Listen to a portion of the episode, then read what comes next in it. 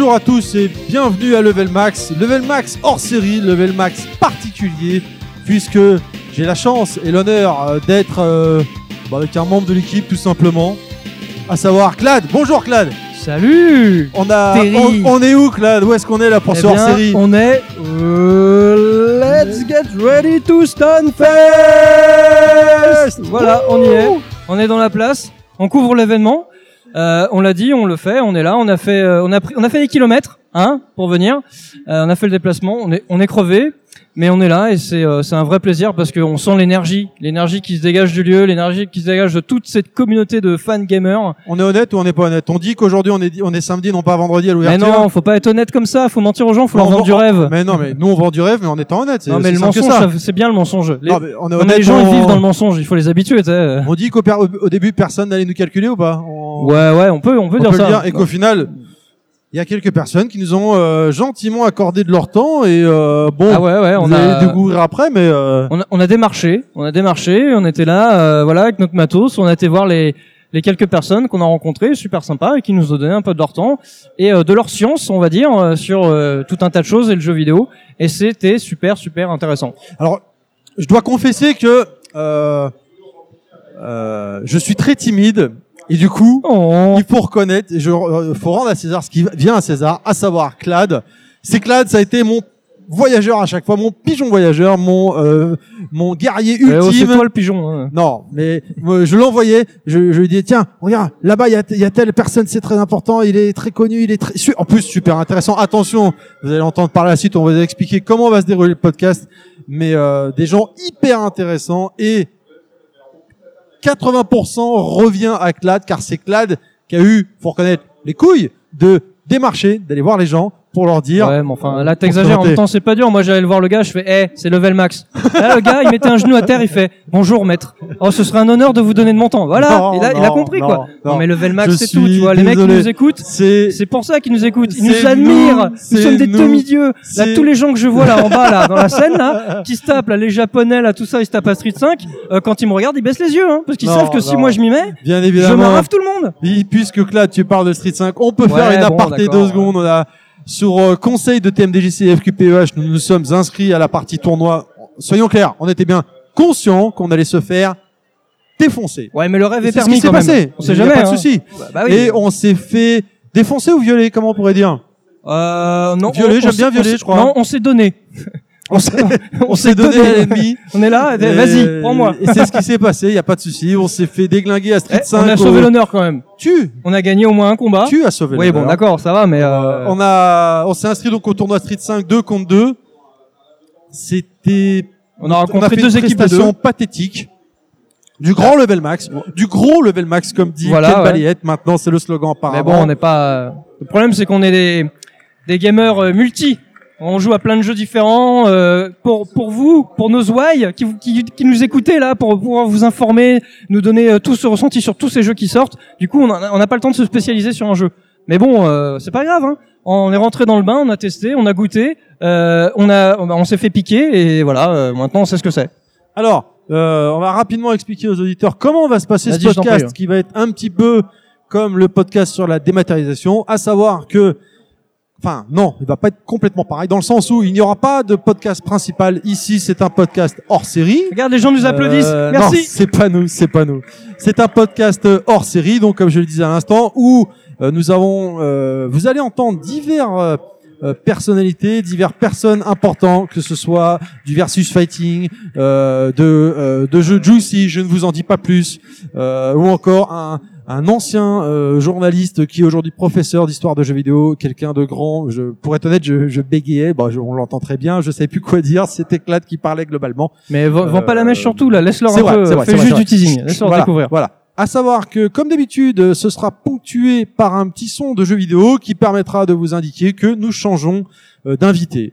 Euh, voilà. Eh bien, écoute, on peut. Euh... Eh bien, enjoy. C'est level max? Voilà, tout à fait. C'est le Stunfest. On est là, 2016, et c'est bien, et on fait les choses bien, et, et c'est pas fini. Et on se revoit à la fin de, Et du voilà, tout à fait, pour on vous euh, dit la conclusion. À tout à l'heure. Et nous voici au Stunfest 2016. Donc euh, Level Max est dans la place. On l'avait dit, on couvre l'événement. C'est un grand mot, mais ouais, bon. on couvre l'ensemble de l'événement. Euh, ça a commencé par un tournoi de folie. On vous racontera ça euh, bientôt. C'est On c'est se fait défoncer, ouais. fort en rebondissement, voilà. Euh, mais là, on est avec un invité euh, prestigieux, on peut le dire, comme tous tous les gens ici. Euh, Frionel, bonjour. Ah, bonjour, bonjour, bonjour Level Max. Euh, bon, voilà, bah, euh, Tu viens présenter quelque chose, Frionel, je crois? Voilà, tout à fait, ce que Tu viens présenter quelque chose, je crois? Euh, à présenter, oui. Enfin, disons que j'ai ramené un petit cadeau avec moi pour euh, bah, pour la communauté King of Fighters, puisqu'on a réussi à avoir en exclusivité européenne King of Fighter 14 dans sa dernière build jouable avec 24 persos et elle est entièrement accessible pour tout le monde au Stunfest. Donc euh, Et ça, c'est bien de la balle, hein, parce que en plus, c'est- c'est pas mal, parce que bon, ça dépend par où on arrive, mais en général, on arrive, c'est l'entrée principale, et le premier truc qu'on voit, c'est KOF 14. Ça fait plaisir, c'est pas mal pour les gamers et qui ont envie de tester, qui sont curieux, parce que beaucoup de gens sont curieux sur l'avenir de KOF, qui passe donc par le prochain opus, le 14, euh, notamment parce qu'il passe à la 3D, etc. Et on a pu tâter un petit peu. On racontera un peu nos impressions dans un prochain euh, dans un prochain level max.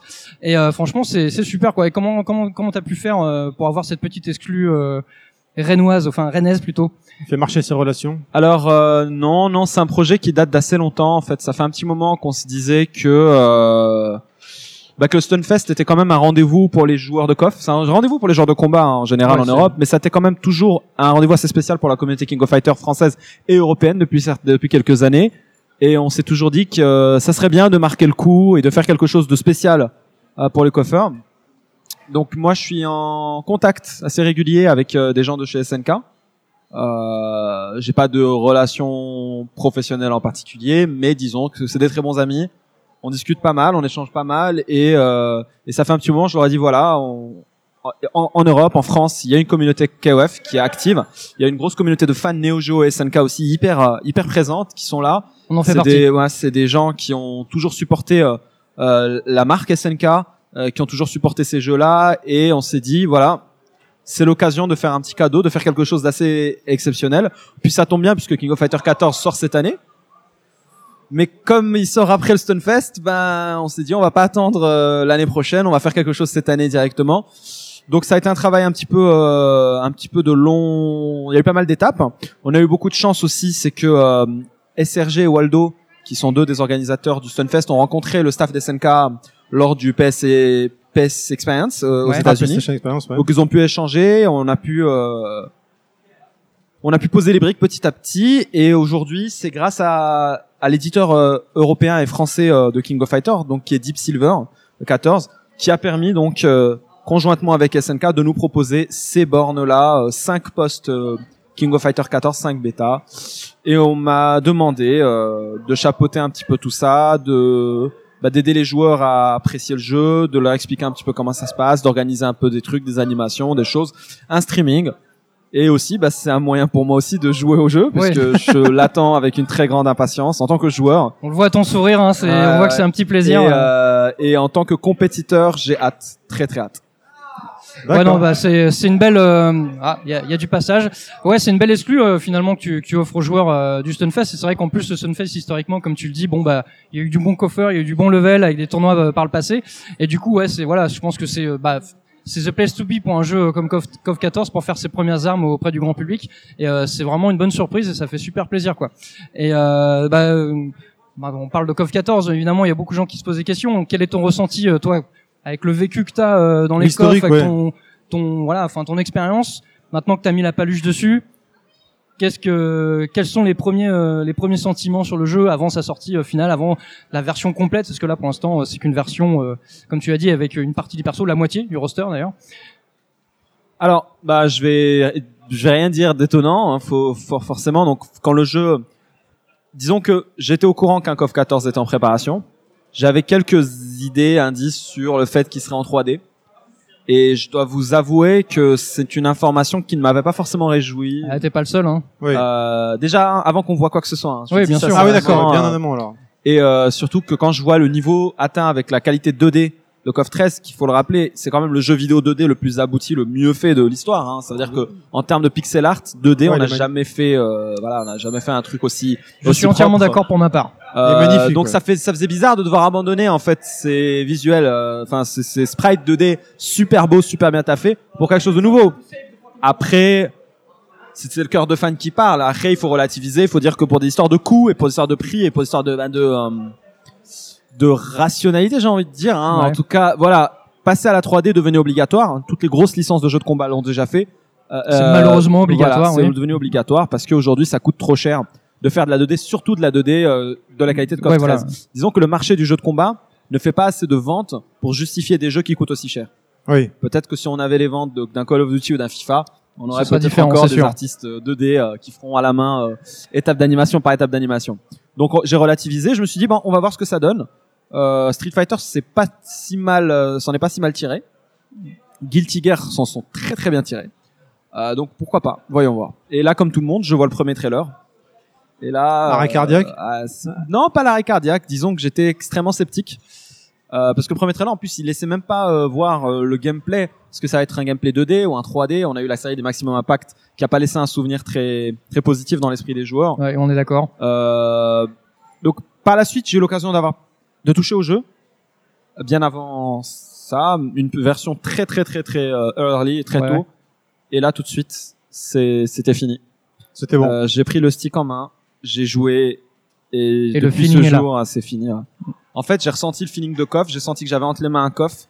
C'est-à-dire que je, je, je voyais même pas ce qui, je voyais même pas que c'était en 3D ou pas 3D. Je jouais à coffre. Ouais, tu jouais à. Fighter. Le le feeling, le ressenti, les techniques, les stratégies, les déplacements, les choses qui sont propres à King of Fighter, bah répondaient en fait. Ouais, c'est ça le plus important Et finalement. quand j'ai senti ça, bah, Le cœur bon, moi, du je suis jeu, il est tombé- là, quoi. Je suis tombé amoureux du jeu. Je me suis dit mais attends, ils ont réussi à passer en 3D et à conserver ça. Mais qu'est-ce qu'ils vont nous faire? Ça va être un truc de dingue parce que si en plus ils utilisent les petits avantages de la 3D avec les les les, les cinématiques, les zooms, les trucs comme ça, je me suis dit ben et là, si en 3D ils peuvent faire plus de persos quand même parce qu'ils ont pas à les dessiner.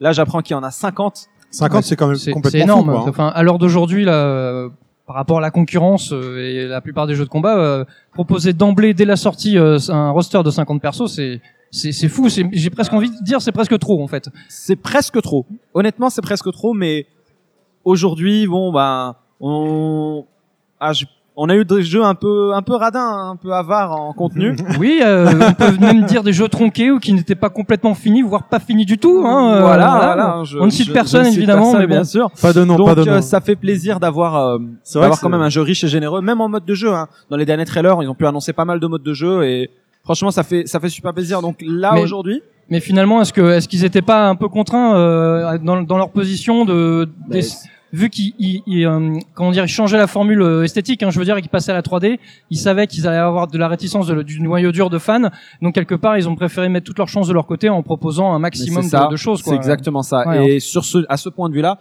ils se sont pas moqués de nous. Oui. Honnêtement, ils se sont pas moqués de nous. Après, il y a pas de surprise. Euh, L'équipe qui est en charge du jeu, c'est pas des nouveaux venus, c'est pas des débutants, c'est le cœur du cœur de l'équipe de développement des SNK des premiers jours, euh, qui euh, après la dissolution des SNK en 2000 a créé sa propre boîte qui s'appelle Dims, qui ont travaillé sur pas mal de jeux, notamment Street Fighter 4. Oui. Et ben, les membres de SNK ont décidé de se regrouper à nouveau chez SNK pour créer un nouveau coffre. Euh, donc, euh, donc on a, donc c'est c'est pas un jeu fait par n'importe qui, c'est fait vraiment par parmi les plus grands experts de création de jeux de combat. Et quand on voit le game system, on voit le gameplay des personnages, on voit ce que le jeu propose, on voit clairement que voilà que Ouais, ça se ressent que c'est un jeu qui a été pensé, fait par des pros, enfin par des, des Par la- spécialistes du genre pour une bonne des partie de la team. SNK quoi tout simplement c'est vrai qu'on y a joué euh, avec Terry euh, ce matin Et effectivement euh, même si bon l'aspect esthétique on peut être plus ou moins réticent parce que par rapport à nos Oui, habitudes En fait, fait moi, je trouve normal. que Mais, ça passe, hein, quand on a- l'aspect esthétique. ouais enfin surtout les décors hein, ils sont vraiment très beaux Ah ouais, Mais ouais. pour en revenir sur le gameplay, effectivement, on sent tout de suite cette patte, euh, même quelque part que qu'on n'a pas aussi profondément dans, dans, dans le coffre 13 ou dans les derniers, parce que on sent la patte qu'on avait dans les dans les premiers coffres en fait, euh, dans vraiment le, le- la, à la source quoi. Alors après bon, euh, on a joué, ouais, on a fait quoi, quelques combats, on n'a pas Oui. assez pour vraiment euh, émettre un avis euh, définitif, mais en tout cas les premières impressions, pas en main, stick en main, c'est euh, c'est vraiment convaincant, c'est vrai.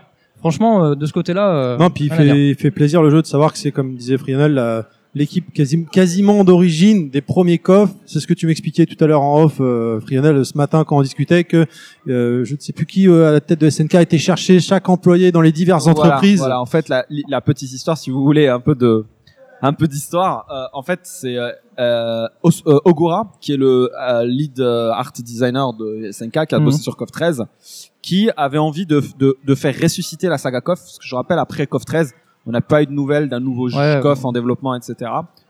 Et euh, il a demandé euh, donc au, au board, aux directions, à la direction, etc. Il a dit voilà, moi je veux ressusciter KOF. Et on lui a dit oui, mais on n'a plus de staff. Les gens compétents pour ce type de jeu ne sont plus là. Ils sont il a dit partis, ouais. moi je vais aller chercher la Dream Team. Et il est parti et il a réuni vraiment une Dream Team sur ce KOF. Alors forcément, la plupart des gens qui travaillent sur le jeu sont sont pas des experts en 3D. De toute façon, on le voit au rendu euh, du jeu.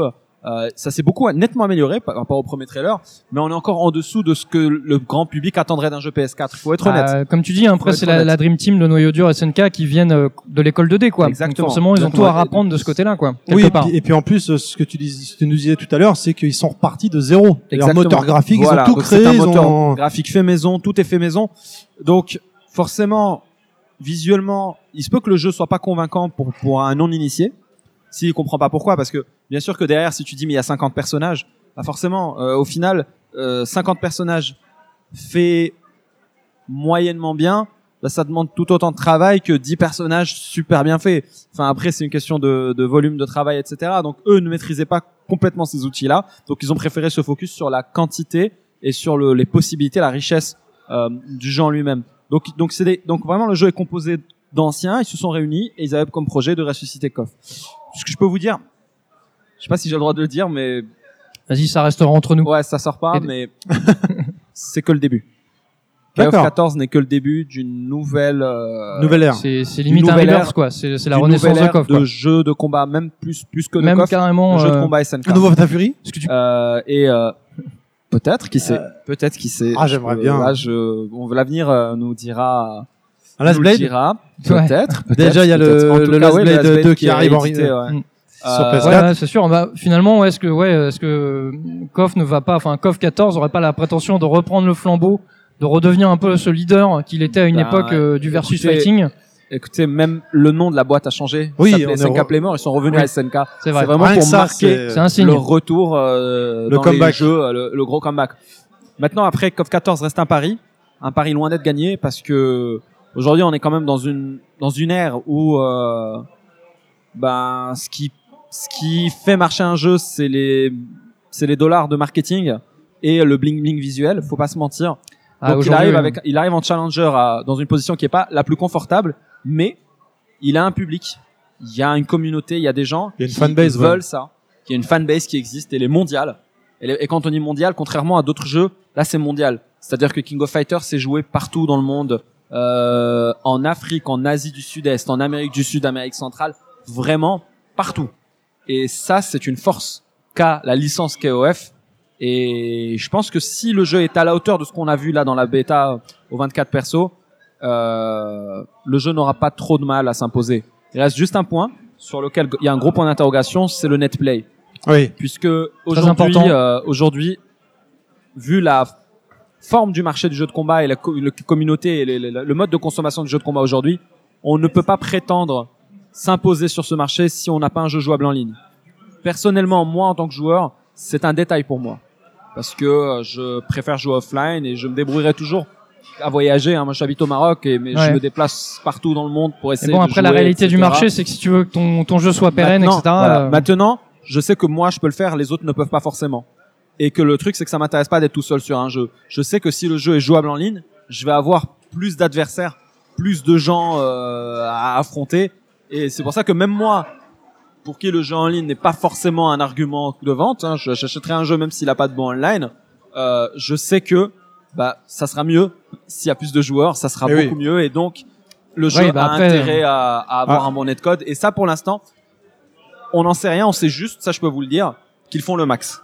Ils sont D'accord. conscients et ils font le max. Ah d'accord, ils sont conscients que euh, À- à tout repose 100%. là-dessus quoi. ils font le level max. C'est ce qui. voilà. bon bah écoute, Super. Bah, on va te remercier de- Ouais. de nous avoir accordé beaucoup, quelques hein. temps sur Bah, vous en temps prie, hein. précieux. merci pour ce petit cadeau à tous les joueurs. Déjà à nous, hein, parce qu'on a pu euh, tester ce matin. c'est- Ça Exactement, fait ouais. bien plaisir, Faut, quoi. faut, faut aussi remercier donc euh, le Stunfest qui a permis ça, Voilà. SNK, Tout à mais fait. aussi Deep Silver, les l'éditeur européen. Donc euh, et un gros coucou aussi à, au Versus Dojo parce Oui. que c'est eux qui m'ont donné un, un énorme coup de main pour la mise en place du stand. Donc euh, un grand grand merci et un coucou à guac.fr et Oroshinagi qui, ont, qui nous aident aussi pour le stream. Donc, Super, euh, ouais, voilà. effectivement, merci à vous tous. Et moi, je voudrais juste rajouter une dernière chose, te remercier, comme j'avais dit en off, euh, j'avais écouté les tout premiers podcasts de Bas Gros Point avec toi, où tu étais euh, présent dedans pour parler de euh, Fatal Fury euh, et tous ces jeux Art of Fighting et tout ça. C'était hyper instructif. Si vous les avez pas entendus, d'ailleurs, je vous invite à aller les écouter. C'est hyper instructif avec Frionel, bien sûr, dedans. Voilà on va pouvoir se quitter. Merci beaucoup, Frianel, pour tout. Merci. Bon salon à toi. Merci de nous avoir présenté euh, COF 14. Et puis, merci, Clad, et à bientôt alors. Merci, Terry. Bah, on se revoit tout à l'heure sur la borne. Hein. Avec, Avec, plaisir. plaisir. Ah, okay. I need more power. On est toujours au Stonefest, donc, avec cette fois euh, un invité de marque, un grand, grand joueur français de Marvel, entre autres, Monsieur White Black. Bonjour White Black. Salut, salut. Comment ça va? Salut. Plutôt bien. Bonjour Ah, d'accord. Excuse-moi, Non, mais c'est pas grave, tu m'ignores, y a pas de problème, Non, ok. je me permettrai, je suis impressionné. C'est est la là, deuxième fois que ça va, je vois. White Black. La première fois, c'était au HDJVR, au Edge euh, Convention, pardon, 2.2, C'était où il avait déglingué tout le monde. euh, normal, j'ai envie de dire, à PS4. Marvel. Ouais, mais euh, c'est parce que c'est parce que j'étais pas là. non, non, non, ça va rien changer, crois-moi, ça n'aurait rien changé. Alors, White Black, comment se, se présente pour toi ce, ce Stunfest? C'est à combien, de- combien de fois euh, que tu, tu viens au Euh, Stunfest? je crois que ça fait 4 ans que j'ai commencé, 4 ou 5 ans même, peut-être plus 5. D'accord On est en 2016 4 Oui, ans. oui, on est en Ouais. 2016, ouais. Ça doit être la quatrième édition, je crois que j'avais commencé en 2012, il me semble, quand c'était encore dans quand c'était en banlieue de, de Rennes et non pas aux Libertés. Au fameux parking Ouais, J'ai entendu parler. Moi, c'est ma première. hein. Nous, c'est notre première. C'est en tant que compétiteur à chaque fois ou euh, en tant début que Ouais, compétiteur à chaque fois. ouais. Moi, j'ai l'habitude de regarder White Black sur, euh, sur Twitch, personnellement, à l'origine, euh, sur, sur les tournois. Donc euh, non, je suis content de voir que c'est encore aux Libertés, euh, bien arrivé. J'ai pas pu faire le team euh, 2vs2 sur euh, Street 5, mais c'est pas grave. Je suis là demain pour euh, le solo principalement Ouais. et Mortal Kombat, Mortal Kombat X, toujours un petit peu. Donc demain, peu euh, demain on te voit sur Street 5 et Mortal Kombat, c'est ça? Euh, Mortal sera dimanche, Ah oui, c'est dimanche. et donc ouais. euh, demain Ouais, c'est Street, les deux Et jeux. alors, tu le sens comment? Euh, Je t'ai vu au pas trop stressé, pas trop stressé, euh, étonnamment pour l'instant. Ah, C'est Euh, parce que t'as- tu commences à avoir l'habitude de venir ici, donc euh, non, en- non, oui tu non, connais les que, lieux, tout ça. euh. D'une manière générale, je suis toujours très stressé dans les events. Ouais, c'est vrai. Euh, oui, énormément. Ouais. J'ai en général, tu- je mange pas. Quand je te regarde, euh, quand, enfin, moi, quand je te regardais sur Twitch, euh, au contraire, je te sentais euh, très carré, très concentré, Ben, euh, un japonais, quoi. Mais il Euh, donne le change, pas- tu vois, c'est pour pas- tromper ses pas adversaires, tu sais. Tu sais, pas un sourire, rien, le visage C'est- fermé. euh, C'est un bon stress, on va dire. Faut prendre le, le positif dans le stress et essayer de pas penser au négatif, comme euh, le ventre qui est noué, euh, pas envie de manger ce genre de choses. Mais ça amène à permettre de mieux se concentrer en ce qui me concerne. Donc euh, ça joue un peu des deux. Mais après, quand t'es plongé dans la compète, finalement, enfin, tu sais, quand t'es dans, Ouais. dans le combat, etc., tu t'es focalisé sur ce que tu fais, quoi. Tu penses plus trop. C'est ça, C'est c'est ça. Surtout avant et après, quoi. Après, je pense, comme euh. euh, n'importe quel joueur, on a tous des moments où on, on reste humain et on peut trembler. Ah bah ou- ouais, c'est voilà. normal. Ouais. On essaye en faire en sorte que ça arrive le moins souvent. Bah nous, pour notre part, on a fait, on a participé au tournoi euh, s'est 2 fait contre 2, tu vois, Street défoncer. 5. On s'est fait Écoute, euh, moi, j'ai défoncer. pas tremblé un seul instant. Bon, je me suis il- fait défoncer quand même. Moi, il y a une flaque Hein sur ma chaise, mais bon, je, je pourquoi. Mais attends, pas de détails euh, intimes, hein, on va éviter.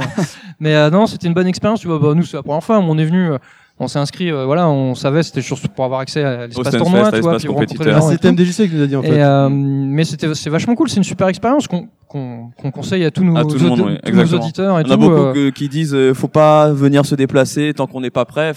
Moi, je, je suis vraiment pas d'accord. On apprend de différentes manières, quels que soient les objectifs des joueurs, que ce soit pour rencontrer, échanger.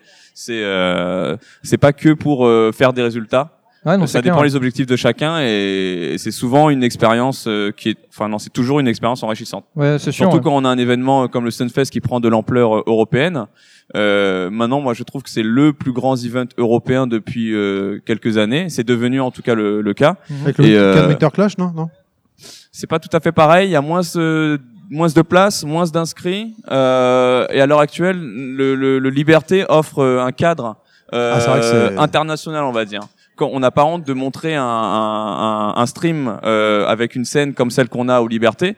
Euh, quand je vois les, les tournois américains, ça fait, enfin, on, a, on peut en être fier. Il n'y a pas à rougir du tout. Ouais, bien sûr. ouais. C'est c'est des tournois de grande ampleur, donc euh, je trouve ça euh, normal de, de devoir faire Rennes chaque année. Et en plus, pour les, les, les- visiteurs et ceux qui regardent, Ouais, des transats. Ouais, il y a du spectacle. transats. Il y a Ouais. des transats. Non, mais il y a du spectacle. ailleurs. Puis c'est vrai que cette année, ils ont, ils ont ouvert, je crois, le. À l'étage, oui. Ouais, Ah non, effectivement. euh, ils ont d'autant plus de mérite qu'on voit d'où ça vient. Enfin, d'où est parti le Stunfest, tu vois. Exactement, Voilà, c'est ça qui est une beau, belle quoi. évolution. hein. Puis même, on peut dire aux gens, effectivement, bon, participer, bon, il y a le déplacement, etc. Mais il n'y a pas que le tournoi. Il y a tout ce qu'il y a autour, quoi. Oui, On- exactement. On, va en parler plus longuement avec Terry euh, en aparté, mais effectivement, euh, on a vu tout un tas de choses dans le salon, Oui. même des avant-premières avec KOF 14 qui est là. Et donc, euh, il y a ça, plus le spectacle, parce que tu vois, bon, bah nous, voilà, on est sorti du tournoi prématurément, trop prématurément. sans Non, logique. Néanmoins- dit juste logique, on est naze, Voilà. c'est logique, c'est tout. Néanmoins, on va prendre du plaisir à regarder. On a déjà regardé Ouais. quelques combats qui étaient vraiment super sympas. là, euh, On a vu Valmaster et leur etc. DVD Voilà, c'était euh, vraiment pas mal. euh, Fudo et, je sais plus qui d'ailleurs. et c'est du, du beau spectacle. C'est du beau spectacle. Et Et alors, euh, tu t'entraînes combien d'heures par jour pour avoir un niveau comme tu as? Ouais, à l'heure actuelle, je, je suis un peu fainéant dans le sens où je passe plus de temps à jouer entre guillemets qu'à m'entraîner.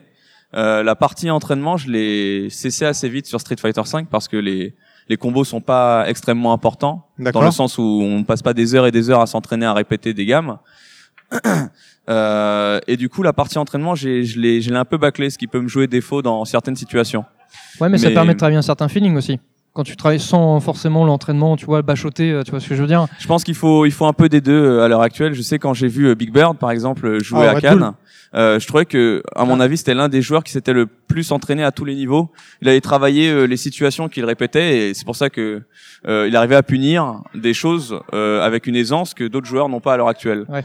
Euh, et c'est ce qui me manquerait à l'heure actuelle, ce qui fait que euh, des vraies heures de training je n'en fais pas. Mais par contre, je passe euh, du temps à jouer. euh, ça dépend des moments. Je joue un peu à tout. Euh, je suis pas spécialement euh, sur Street Fighter 5 tout le temps. Et comme je suis en arrêt en plus, je passe pas mal de temps à jouer. Donc euh, je dirais, agréable. je dirais que je joue à peu près, on va dire, euh, à 2 à 3 heures euh, tous les deux jours. Tous ça les fait deux une jours. heure par jour en D'accord. au C'est bien, minimum sur Street Et 5. alors, tu, je te lance de- dessus, tu disais que tu ne joues pas que à Street, donc un joueur euh, professionnel euh, comme toi de, de jeux de combat, il joue à quoi quand il joue pas à des jeux de combat alors? Oh, je m'amuse avec des potes, euh, euh, énormément sur Smite, un petit MOBA like euh, qui Ouais. se joue à troisième personne. Et euh, après, ça dépend les jeux qui viennent, euh, du Rocket League, Overwatch bientôt. Ah, d'accord. Euh, J'aime beaucoup le FPS, euh, Mortal Kombat 10 pendant un moment. J'ai un peu lâché le jeu ces derniers temps, mais voilà, je- Ok. comme ça vient. Ça reste, ouais, ça reste aussi un peu dans le dans le e-sport hein, avec Overwatch. Euh, On va Ouais. peut-être te voir bientôt truster les, les tournois sur Overwatch ou Qui ce genre de jeu. Hein, qui sait. Et euh, pour en revenir à la partie, euh, bah, la partie on va dire euh, tournoi, compétition, etc. euh, je pense, enfin moi personnellement, euh, c'est ce que je, enfin c'est le, le ressenti au moment que j'ai surtout sur Street 5 quand je regarde des fois sur Twitch ou là avec ce que j'ai vu. T'apprends de tes adversaires quand tu vois euh, certains combats ou certaines routines de, de certains, certains certains compétiteurs. Tu dis ah ouais, euh, il fait ça comme ça, il, a, il utilise tel timing. Enfin il y a des trucs qu'on apprend quand même quand on regarde les autres, Si, non? si, oui, exactement. Bah, par contre, euh, c'est ce que je fais plus que de training. Je passe beaucoup, beaucoup de temps à chercher des vidéos, chercher des, des, des, des situations, des d'autres joueurs de Ken, meilleurs ou pas. À partir du moment où c'est un combat, euh, vu que c'est le perso que j'utilise sur Street 5, un perso, enfin, à partir du moment où je trouve un joueur qui utilise bien Ken, j'essaye de, de, de, de piocher euh, chez lui tout ce Ouais. qui m'intéresse. Et chez Big Bird, justement, pendant euh, le Red Bull Comité, j'ai essayé de, de, de m'inspirer pas mal de ce qu'il faisait. Euh, je voyais qu'il arrivait à très bien punir euh, ses frame trap ou autres. Alors, J'essaie de frame- piquer tout ça. Excuse-nous parce que ceux qui nous écoutent, nous, Frame Trap, savent pas ce que c'est. Qu'est-ce que c'est Frame Trap? C'est, euh, on va dire, c'est un, un décalage qui permet d'ouvrir la garde, où l'adversaire va imaginer qu'il puisse taper derrière, parce que on n'a pas envie de rester toute sa vie à bloquer, donc à un moment donné, on va essayer de taper D'accord. dans les, les, les, les, les, les- dans les, les, les, les trous des coups des adversaires, on va dire. Et certains trous sont malheureusement euh, à ne pas utiliser. Il vaut mieux C'est pas fatal. utiliser. Voilà, c'est ça, c'est fatal. D'accord. Sans protection, c'est fatal. Ah non, Et sûr. du coup, euh, ça amène à des, des, des pièges euh, sur toutes ces, ces, tous ces décalages de, de coups dans la garde où il vaut mieux pas taper. Ok. Et, Et, les euh, joueurs expérimentés, justement, ont de, de très bons euh, décalages, ce qui fait qu'en général, faut bien chercher au- à quels endroits il vaut mieux taper. J'imagine que si tu as une difficulté euh, avec un personnage en particulier, je sais pas, j'ai une connerie genre Dalsim ou machin, tu vas sur le net, tu vas dire ah, comment sort sortent euh, tel ou tel combat de Ken avec euh, tel Dalsim pour pour essayer de t'inspirer, voir ce qu'il trouve comme parade ou autre. Voilà, ça près marche ça. comme ça. T'as des ça. tuyaux à donner à nos auditeurs, ceux qui veulent s'entraîner ou autre euh, sur sur Street 5 pour éventuellement un jour euh, pouvoir Euh, venir. euh, Bah, c'est une base que je reprends de, que je leur conseillerais depuis euh, que j'ai commencé les jeux de combat, à savoir euh, s'ils veulent vraiment s'investir et essayer de performer, pas forcément gagner, mais juste euh, ne pas rougir de leur euh, performance parce que moi quand je je, je, je, je perds des tournois ou quand je perds des matchs c'est surtout le fait d'avoir raté des occasions qui me dérange donc Ouais. s'ils veulent arriver à performer sans forcément gagner il faudra qu'ils aient une certaine rigueur euh, sur euh, euh, les techniques à utiliser donc c'est-à-dire les combos les notions des jeux de combat. Malheureusement il y en a pas mal hein, comme euh, ce que j'ai dit les frame traps Ouais, ouais, les, décalages euh, le spacing c'est-à-dire le fait d'être bien placé par rapport à son adversaire et c'est c'est les coups qu'on peut utiliser. Euh, tous les, les, les, les- les fondamentaux des jeux de combat, faudra les, les potasser. Et en plus de ça, il faudra s'informer énormément sur euh, euh, Internet pour trouver justement euh, les vidéos qui nous intéressent. Il y a énormément de tutos qui, qui tournent à l'heure actuelle. Oui, heureusement, oui. c'est bien, c'est ça qui Heureusement, est bien. c'est ça qui est bien parce Ouais. qu'à l'époque sur Marvel, Internet, même avant, euh, ouais. tu galérais tout seul. C'est vrai que ça se multiplie de plus en plus, un peu, euh, surtout vers la fin de la vie de Vie Street 4, et on en- enfin, avec euh, la, à partir de l'Ultra, je trouve qu'il y en a de plus en Oui, plus. il y a de plus en Et plus. là, avec Street 5, c'est ben là, Ça- c'est la foison. Hein. Ça, franchement, il y en a à tous les niveaux. On sait même pas lesquels choisir des fois. Quoi. Et du Mais c'est vrai coup, que c'est ben, intéressant. passer du temps à, à, à s'informer et travailler chez soi et ne pas hésiter à, à chercher sur euh, les réseaux sociaux euh, les différents groupes qui sont plus ou moins actifs pour euh, chercher des adversaires de leur niveau et ainsi de suite euh, s'améliorer. Tu parlais de Marvel, je sais que tu es, bon, bah, forcément, tu es un gros, gros fan de Marvel. C'est ça. Euh, peut-être es-tu dans le, dans, dans, dans, as-tu des informations, peut-être pour une éventuelle suite, tu sais pas, non? Alors là, Ou du est-ce que tous les jours tu fais une prière, euh, Euh, dans l'espoir peut-être qu'il pas y tous les jours, mais ou un jour sur deux? Il y a une pétition qui est sortie, j'ai essayé de la signer. Ouais. Euh, non, moi je trouve ça vraiment dommage que le jeu se soit à ce point euh, tué aussi vite. Mais il est pas tellement suivi par euh, l'éditeur. euh, mais non, je sais pas, je sais pas. Si ah, j'avais une piste, pensais. j'ai des sources officieuses avec lesquelles j'ai parié Ah, euh, un grec en jeu Ça va. Toi, tu- et c'est elle, était très sereine dans euh, l'avenir d'un Marvel 4 possible en 2017. Ce, ce pour lequel j'étais totalement en désaccord parce que connaissant Disney, je pense qu'ils s'en foutent. Donc euh, voir Marvel ah, 4 avec les sitôt, films et tout, là. voir Marvel, Marvel 4 sitôt, euh, j'y crois pas. Mais la source officieuse aurait peut-être des contacts que je ne connaîtrais pas, ce qui Ah. pou- pourrait amener à un Marvel 4 en 2017. Ce que je D'accord. Et euh, sinon, on parle des crossovers. On va continuer parce qu'on c'est bientôt un sujet pour pour nous là, euh, Level Max. Si, si- si- voilà, t'as un t'as un vœu à faire, c'est ton rêve, on l'exauce. Le, le crossover ultime pour toi, c'est quoi? C'est Marvel Capcom 4 ou c'est ce serait autre chose? Marvel Capcom 4, ça me suffirait pas mal à vrai Ouais, dire. c'est Euh, vraiment le, le truc qui te, qui te botte à fond quoi. Ouais, c'est non, non, non. Je trouve qu'ils ont bien repris euh, ce que j'aime des deux univers. Et à partir du moment où ils avaient mis Dante et Virgile, j'avais plus besoin de rien Ouais, d'autre. J'avoue, euh, j'ai eu la même, la même réflexion quand j'ai vu Dante surtout. euh. Dante et Virgile, franchement, c'est surtout qu'ils ont ils ont réussi à, à respecter les les les, les coups, le le le le le, le style. Ouais, c'est le. On sent que c'est c'est du Capcom et ils font ça très bien. Donc euh, en l'état, je pense qu'il y a énormément de crossovers qui se font déjà à l'heure actuelle. C'est vrai. Je trouve que Marvel réunit euh, ce qui se fait de mieux dans termes de dynamisme. Ouais, c'est la crème de la crème. C'est la crème de la crème. À la rigueur, ce serait plus certains persos des univers Marvel et Capcom que j'aimerais bien qu'ils rajoutent. Même si euh, il y, en, il y en a un que j'aimerais bien voir dans un jeu Marvel vs Capcom, ce serait Bayonetta, mais on sait que c'est pas le même éditeur. Ça Ah va ouais. être dur là. Hein. Mais ça serait tellement Ça, mais ce serait. tellement oui, bien je suis d'accord avec toi. Je, je suis complètement d'accord avec toi. tellement bien placé. Mais non, moi je rêverais plutôt qu'il y ait un jour, au- au- au-delà d'un crossover, ce serait de, de rajouter euh, Violent Ken. Ah oui, de, Ah, de ouais, SNK ouais. vers Capcom Chaos, ouais, qui est, qui est très violent, oui. qui est super violent et qui est, enfin moi je trouve que c'est l'un des persos les plus réussis des jeux de combat euh, Capcom. Et On en sent plus- l'amateur de Ken. Hein. On sent le, le Ouais. mec qui joue Ken. Hein. non, mais j'ai- mais j'ai- non, c'est vrai. J'aime Il- beaucoup les shotos et je trouvais que Ken il réunissait tout, le le shoto, les dragons et surtout l'afro blanche. Ouais. Ouais, il est, il est peut-être, il est peut-être un peu Un peu, abusé. un peu abusé. C'est pour ça qu'on le revoit pas trop, quoi. Tu vois. Donc, à un moment donné, si on le revoit, on le reverra pas sous cette forme-là, parce que Ouais. sur ils Mais pas dire, ce- c'est ce- juste le, le skin. Mais oui, ouais, voilà. C'est vrai que c'est, il était classe. J'avoue. Ouais. Une toute dernière question. Euh, ici au Stunfest, en exclusivité européenne, Frionel a fait ramener euh, KOF 14. euh, KOF 14 avec bien évidemment le, l'aide du Stunfest et plein d'autres personnes, euh, TKO et ainsi de suite, bien sûr, comme il l'a dit tout à l'heure. Euh, tu l'as testé? Du tout. Pas encore? Pas du tout intéressé. T'es pas coff. Non, Bon, en c'est fait, terminé, euh, c'est terminé là, on va s'arrêter là. Merci. oui, oui et non. Euh, le KOF 13 m'intéressait de loin, mais hum, avec Marvel, j'avais beaucoup à taffer déjà. Ouais, ouais, bah. ouais. Et, euh, et le problème, c'est que le online était vraiment dégueulasse, donc ça m'a pas donné envie de, de m'y mettre, même si je trouvais que le, le jeu avait une vraie patte à lui.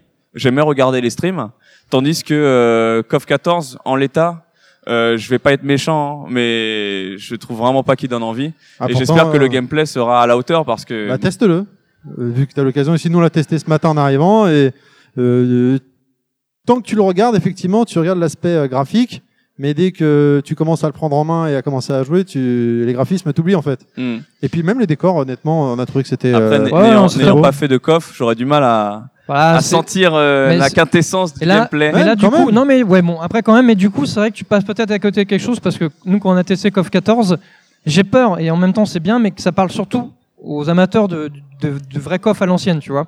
Donc du coup, ça va peut-être laisser sur le carreau certains joueurs. On verra, on verra, l'avenir nous le dira. Bon. Mais bon, voilà. on verra. Je, je jetterai un œil au tournoi en tout cas, Ouais, avec carrément, bien sûr, bien sûr. Eh ben écoute, euh, Avant de le dénigrer sur les réseaux sociaux. Comme tout sac français Non. qui se respecte. eh ben écoute, merci beaucoup. Ouais. White Black. On- Où est-ce qu'on te retrouve sur euh, les réseaux sociaux Quoi, on peut te, suivre sur Euh, Twitter ou... Sur Twitter, oui. White Black, mon pseudo avec un 4 à la place du A. D'accord. Et euh, sur Facebook, à White Black. Eh ben c'est parfait. C'est le mot de la fin. Merci à toi, White Black. Merci Ouais, beaucoup, prie, bonne hein. chance pour demain. Ouais, Merci Claude. Bon. Stunfest à toi, White Black. À bientôt. À bientôt.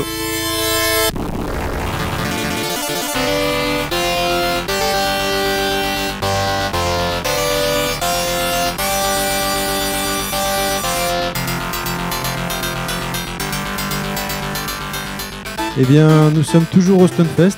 Je suis euh, toujours avec Clad. Ouais, de retour sur cette deuxième journée qui s'annonce riche en émotions. Je dois dire que je bégaye énormément parce que euh, il y a quelqu'un en face de moi que j'ai lu euh, beaucoup d'articles dans ma jeunesse euh, dans les magazines. Monsieur, le grand monsieur Douglas Alves, bonjour. Bonjour. Merci de nous accorder quelques instants parce qu'on sait que tu es très pris ce week-end. Tu vas nous expliquer un peu qu'est-ce que tu fais ici. On t'écoute. Déjà peut-être une présentation de ta part Oh. pour les deux Pour- personnes qui te connaissent pas. Non, mais c'est vrai que euh, vu que ça fait très longtemps que je suis dans le jeu vidéo, c'est euh, c'est vrai que bon, voilà, normalement les gens du jeu vidéo me connaissent et je suis content que bah, tu me connaisses et que euh, Ah oui, t'aies oui. t'aies apprécié. Euh, J'ai adoré le- les podcasts avec MO5 où tu étais dedans pour parler de console plus, par exemple. C'était euh, fantastique, quoi. Je me suis régalé. Ah bah la période Tilt et console plus, voilà, c'est euh, c'est l'un de mes premiers boulots hein, dans le dans le jeu vidéo. Donc j'ai connu la la vieille école et c'était, euh, je pense que c'était une des meilleures ambiances que que j'ai pu avoir euh, au niveau professionnel. euh.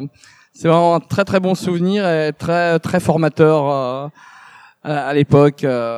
beaucoup de bons souvenirs et puis vraiment les euh, connaître les débuts d'un média comme ça, on, je pense que c'est un privilège. C'est euh, Et puis, euh, ouais, enfin, je, je suis désolé. Non, non, mais ouais, c'est clair, en mais- vrai, je, non, je sais oui. pas quoi dire. Je suis euh, ouais, non, surtout que c'est les, les débuts euh, Tilt, etc. Console plus, enfin, voilà, à l'époque en plus, c'était vraiment, euh, bah, tout était à faire finalement. Euh, vous avez vu, t'as vu un peu l'émergence du du marché vidéoludique parce qu'aujourd'hui c'est devenu une espèce d'industrie euh, phénoménale, quoi. Mais sauf qu'à l'époque c'était beaucoup plus underground. Euh, je pense que tout le monde se connaissait aussi, euh, même vis-à-vis de certains Bah, le développeurs. milieu ça se était trouve, très petit. hein. Là, ouais, là, ouais, aujourd'hui, bah aujourd'hui, là, je suis en train- je m'occupe de la, surtout de, de la scène indé euh, au sein du Stunfest.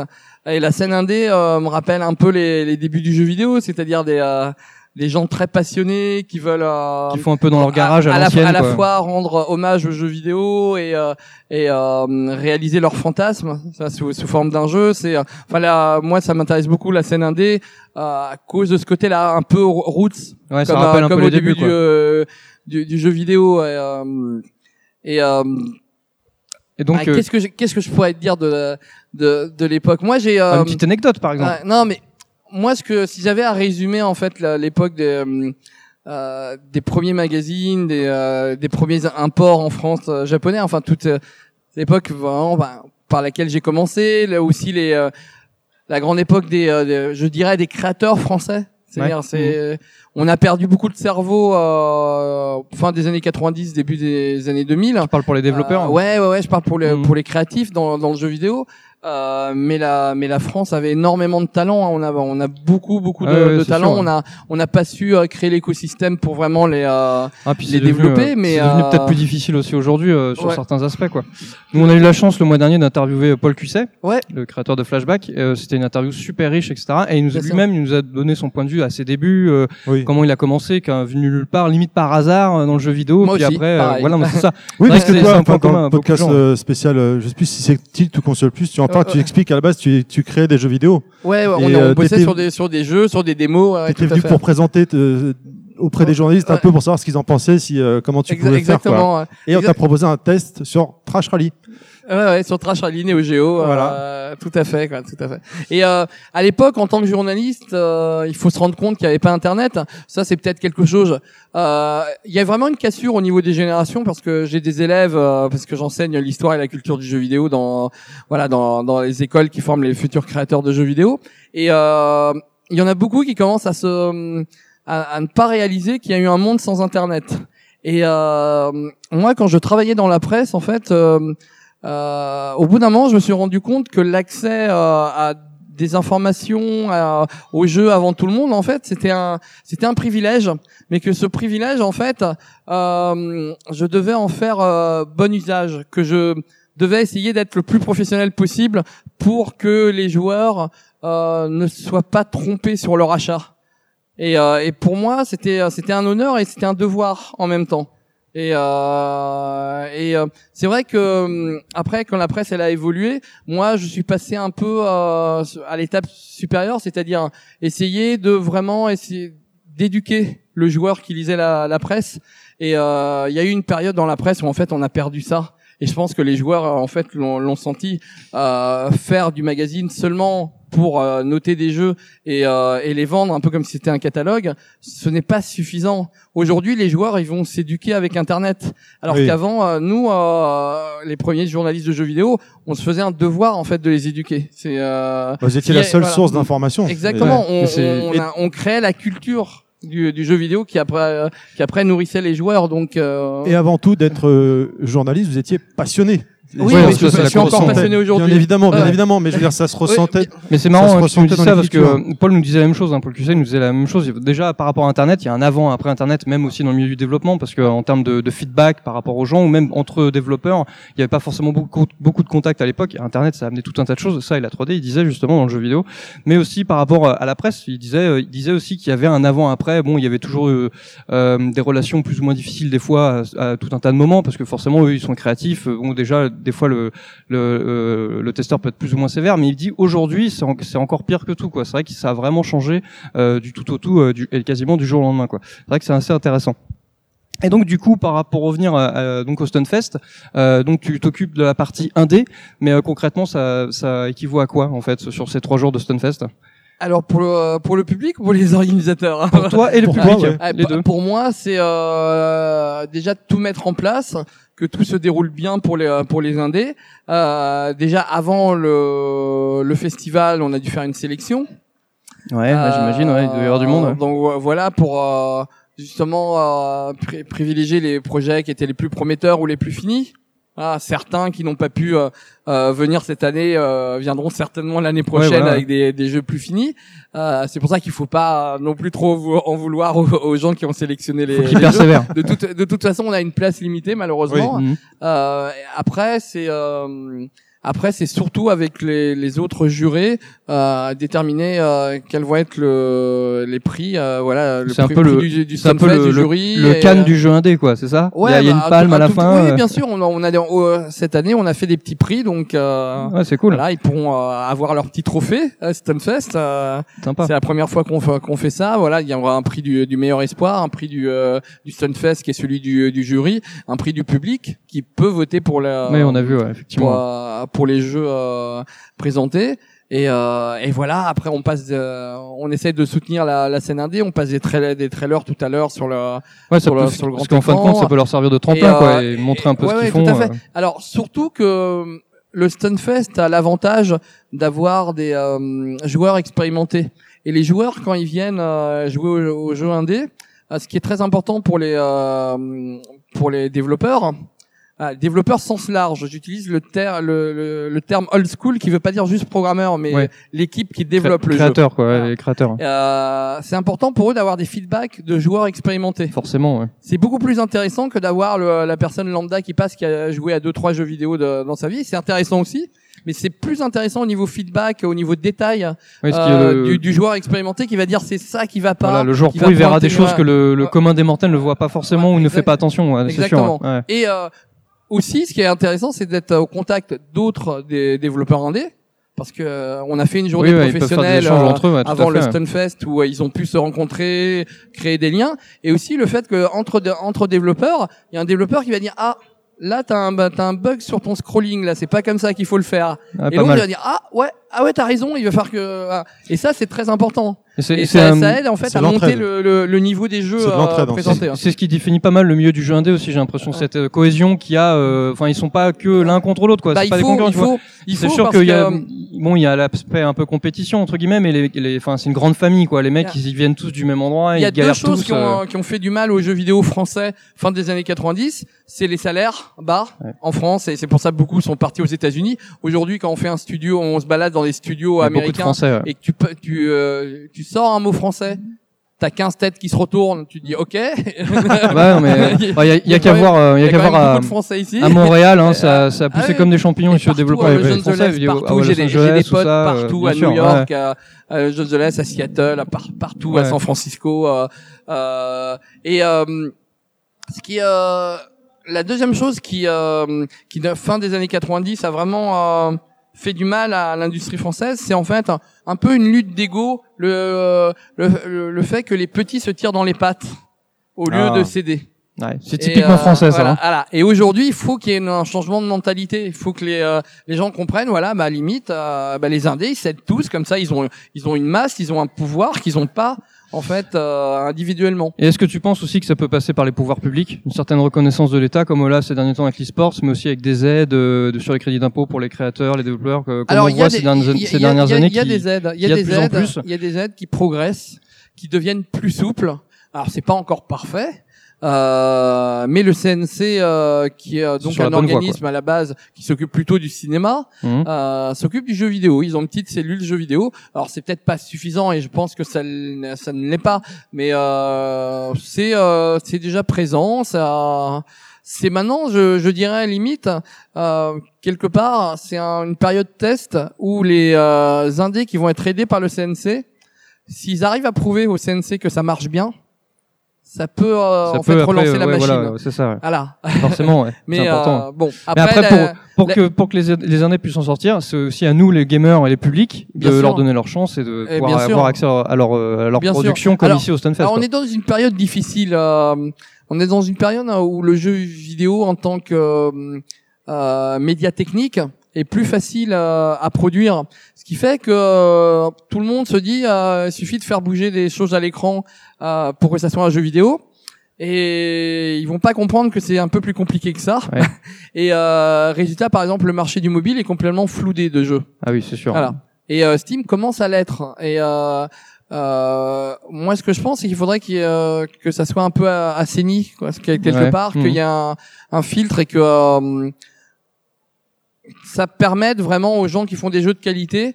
Euh, Oui, ils sont noyés dans la masse, quoi. Voilà, de, de d'être mis en avant parce que il y a rien de plus triste. Hein. Franchement, il y a rien de plus triste de voir, et je pense que vous êtes d'accord voir un excellent jeu qui mériterait d'être connu que personne connaît. Oui, qui passe inaperçu, oui. qui passe inaperçu, qui est noyé dans la masse et des fois au même prix qu'un autre jeu qui est complètement euh, insipide ou comme tu dis, tu vois, qui a été fait à la va-vite, alors qu'ils sont de, au même prix et finalement le consommateur il a du mal à s'y retrouver quoi. C'est vrai que ça c'est dommage. Et on revient sur la presse. C'est dommage que la presse s'intéresse. Moi je sais pas ce que tu en penses, mais je trouve qu'ils s'intéressent peu euh, vraiment aux jeux indés. Alors il y a quelques, il y a quelques Oh, ça sujets, commence, quelques tests, ouais ça commence, mais quand tu vois tout ce qu'il y a, tout ce qui est proposé sur la scène indé, c'est- on, à la limite on devrait avoir euh, peut-être de, enfin des, des sites consacrés que à ça, tu vois, dans la presse etc. pour vraiment parler de ces jeux-là. Mais sauf que bon, comme disait euh, bah, Paul, finalement, euh, bon bah il, il parle beaucoup des Call of Duty, des FIFA, des machins parce que ça rapporte du Alors, clic, etc. Il y a, y y quelques Mais, sites euh, voilà. euh, qui parlent que de, que de l'indé hein, en, en, Fr- en France. Hein, Ouais, mais ça euh. reste assez underground, j'ai l'impression. C'est pas des choses. Eh tu oui, vois, bah, il euh, faut connaître le jeu indé pour. euh, bah, après, quelque part, on, on peut pas faire trop autrement. Après, euh, le jour où euh, euh, un gros site français, euh, oui, c'est c'est vrai qu'effectivement, effectivement, euh, peut-être que ça mériterait de aujourd'hui quand on arrive sur un gros site de jeux vidéo français d'avoir limite une grosse partie indé. Oui, une case. Et puis ouais. euh, quand tu tapes dedans, en fait, t'as la même chose que la partie normale, mais que pour les indés. Voilà. Peut-être que ça serait plus pas mal. clair et. Euh... Mais bon, je pense que c'est une reconnaissance qui, qui passe justement par des événements comme on a au Stunfest. Petit à petit, avec ce genre de, de, de reconnaissance, de, de mise en avant, bah, petit à petit, le, le indé sera de plus, de, mieux- de plus en plus reconnu, quoi. Et c'est grâce à vos, aux gens comme toi, et puis à tous ceux qui sont là et qui présentent leur Après, jeu. je, dis- euh, je dirais, c'est aussi, euh, le, le public, on lui doit quand même quelque chose. Et ça, ça m'a, c'est euh, une des révélations que, que j'ai eu, on va dire au début de la scène indé, on va dire 2004, 2005, peut-être 2006, c'est qu'il y avait une grosse scène rétro gaming qui commençait à, en fait à se créer sur le sur le net et euh, les gros éditeurs euh, nous répétaient depuis 4 ans, 5 ans que la 2D c'était fini, Mm. euh, que l'avenir c'était la 3D, que c'était Pixar et compagnie, voilà. Et, euh, et quand j'ai vu en fait des des jeunes euh, de 16, 17 ans euh, jouer à des jeux à des jeux indés en 2D et même limite maintenant euh, euh, le, que le pixel art est devenu une sorte de mode euh, D'art.